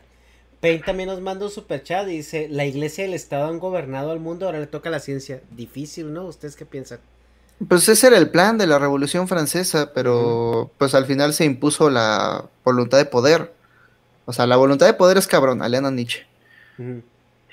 Es que el pedo con la ciencia, y Peterson decía esto, güey, que ¿por qué la gente tiene más pedos con el 1% intelectual que con el 1% eh, eh, económico? Y es porque la gente cree que ellos pueden jugar ese juego del, del, del, del dinero, ¿no? O sea, ya sea algo que te saques la lotería o que inventes el próximo spinner, ¿no? O algo así. Eh, pero el 1% intelectual es un juego que no cualquiera lo puede jugar, ¿no? O sea, no cualquiera puede educarse y entender la ciencia de la misma manera que, que ese 1%. Entonces, el pedo con la ciencia, güey, es de que estás hablando de una iteración social donde trates de homogenizar todas las clases en cuanto a conocimiento y entendimiento del medio ambiente, ¿no? O del medio que lo rodea. Y en el en, en, en la cuestión de que la ciencia gobierne, estás infiriendo que la religión ya no es necesaria, que la política eh, se mide con términos bastante eh, estructurados y bastante tangibles. Y, para llegar a ese punto, pues necesitas una sociedad que esté muy educada, ¿no? Y que, así, y, que, la ciencia la asimile de una manera bastante integral. Y la verdad es que la religión no ha, no ha desaparecido porque es un paquete filosófico al cual la gente que no tiene tiempo para hacer filosofía o no tiene la capacidad para educarse y entender la filosofía que la rodea, pues la adapta. O sea, eso es básicamente la religión, es la automatización de la filosofía. Sí, sí, la hace más universal, más fácil de digerir. Pero está bien triste. Ah, yo no pido que todo el mundo sepa de ciencia, pero pues sí que legislemos con base en epistemología empírica, ¿no? Así es, güey, pero el punto es de que lo- los votados apelan a un voto de la persona que no está educada en ese aspecto. Entonces, Bueno, ¿cómo antes que vas a- nada, cómo las a masas ineducadas Sí, tienen que entender que no están educadas. Voten por alguien más educado que ustedes. Pero es que nadie, nadie acepta eso, güey. Y los que lo aceptan, como que si es más de que. Este güey, pues por eso no lo aceptan, güey. Por el ego de las masas educadas. Eh, el- eh, mira, ¿cómo vas a legislar sobre el calentamiento global? Sobre la, la- campañas de vacunación, sobre este energías limpias, sobre eh, el aborto, o sea, temáticas incluso de problemáticas sociales. Cuando tienes una masa que se educa cada domingo en una parroquia. No, es que el calentamiento global es un programa, es un problema muy, muy fácil de identificar y es que los hermanos Koch tienen, que son eh, los herederos de, eran, porque uno ya se murió, eran los herederos de un gran imperio de petroleros, decidieron un día que ellos empezaron a hacer los primeros estudios sobre el calentamiento global y se dieron cuenta de que se estaban chingando al planeta. Entonces decidieron que si este conocimiento sale al público, la gente va a exigir cambios estructurales a la manera en la que eh, administramos la energía. Entonces armaron su propio think tank para convencer a la gente de que- varias cosas, ¿no? La primera es que tú tienes la culpa del calentamiento global, tú como consumidor, y tú tienes que hacer cortes eh, personales. La los segunda era popotes que- matan tortugas, güey. Ese tipo de cosas. La segunda era que tú como consumidor estás mejor si hay más libertad económica. Entonces hay que re- desregular a todas las empresas para que haya más empleos, más riquezas y demás. Y la tercera era que un gobierno más pequeño es mejor porque entonces no puede cobrarte impuestos y este eh, formaron un par de, de think tanks eh, de extrema derecha que se llaman eh, Atlas Foundation y la otra era música y su talento. Pero son los güeyes estos que están financiando a Agustín Laje, a Milei, a Gloria Álvarez. Ellos mismos lo dicen, ¿no? En sus páginas de, de- de internet. Eh, Diego Rosarín me, me acaba de compartir esta información. Yo no sabía, pero al parecer son parte de los mismos think tanks que, que financian a PragerU, a Steven Crowder, a esta... eh, ¿Cómo se llama esta morra? Candace Owens. Este, todos estos pensadores entre un millón de comillas, pensadores, to- todos decanes de la derecha norteamericana, pues están siendo financiados por estos mismos think tanks de compañías petroleras que quieren convencer a la gente de que no hay calentamiento global eh, o de que si hay, entonces las pruebas no son concluyentes. Entonces, el objetivo es enturbiar tanto el agua que sea imposible generar un cambio, un cambio político real y que al rato hasta la gente, vamos a ver el chat, ¿quién está defendiendo la idea de que no existe el calentamiento global? Porque ya vi un par que dicen que hay pandemia, entonces, este, Ajá. sí, no sé, sí, no sé, tienes razón. Hace falta mucha educación en este país, pero pues hay que empezar. El, el mejor momento para educarnos era hace 20 años, el segundo mejor momento es ahorita. Justo, justo, güey, sí, o sea, es que, eh, pero pues ya ahí entramos también a los temas de cortoplacismo de, del, por, dado a los periodos electorales, ¿no? Que tenemos donde, pues la gente está legislando a, a- a- plazos muy cortos, ¿no? Y, y, no hay como un proyecto con continuidad. Pero bueno, dice Alex MM también nos manda un superchat. Dice: Los gobiernos se encargarán de resolver el problema que surge en la Tierra. Elon Musk hará que los gobiernos no lo hará lo que los gobiernos no podrán. Sí lo, sí lo va a minar, pero y, o sea, me, me imagino que, Sí. pues que sí, es a, Marte. ¿no? O sea, sí, o sea, que Sí. pues él va a ver qué, qué, qué mina por allá. Pero que, pues, que haga lo que quiera, ¿no? Pero Pues sí, que haga lo que quiera, güey. El pedo es de que el dinero que está usando para irse a Marte no es dinero de él, güey. Ni es dinero de, o sea, ni de Tesla, ni nada. Es dinero que está sacando de financiamiento público. Sí, está cabrón.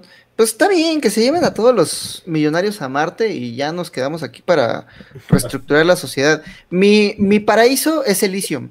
O sea, Elysium, yo sé que lo pintan así como, no, todos los ricos, todos los Musk se fueron allá, y México se convirtió todo en Chalco, todo se convirtió en el borde de Xochiaca, porque de hecho ahí lo grabaron. Ajá. No, yo digo que si todos los loquitos de poder se van a, a Marte, donde un pinche robot les mama la verga todos los días, entonces está bien, nos dejan aquí a la gente normal para que reestructuremos la sociedad, para que de las ruinas del desmadre que ellos dejaron ya podamos hacer nuestra sociedad igualitaria, y ya que ellos hagan sus pendejadas allá en Marte. que ellos hagan lo que quieran, ¿no? Yo sería Sí. muy feliz en Elysium. sí te creo, güey. Edgar Mata nos mata en un superchat. Dice, los escucho mañana, ebrio ya estoy. Y saludos a mi novia Ceci porque la amo mucho. Sí, está muy ebrio este güey. Sí. No, pues está bien que ame a su novio. Sí.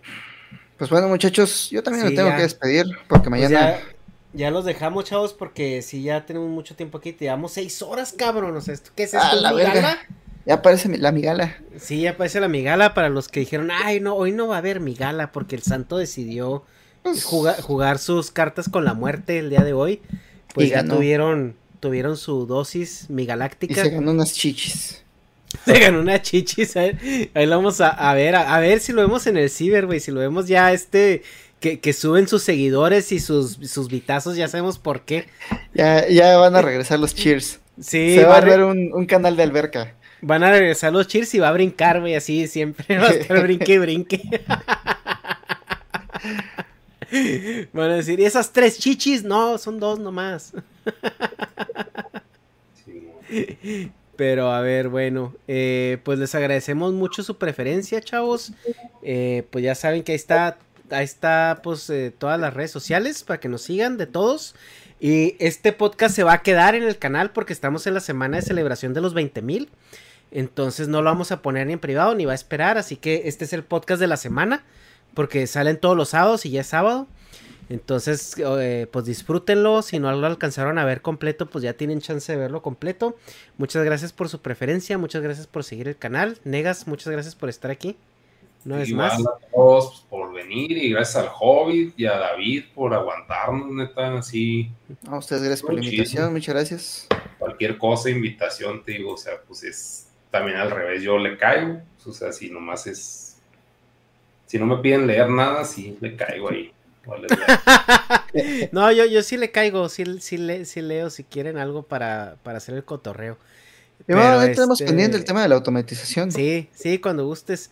Y mucha, y este, pues muchas gracias, güey, por estar aquí, por aguantarnos, por estar este aquí a- a- aportando siempre. Me la pasé hombre, ustedes, muy chido. banda. Estuvo Me bueno. Y disculpen que me, que me, que me despida, pero ya tengo que. Pues, No, decir ya, güey, hay que ganarle, güey. Tenemos ya Me despierto en unas horas. Y saludos a la ratiza, eh. Mándenle saludos allá a su, a su Führer cuando lo vean. Pues nos vemos, chavos. Cuídense. Vale, Bye. bye.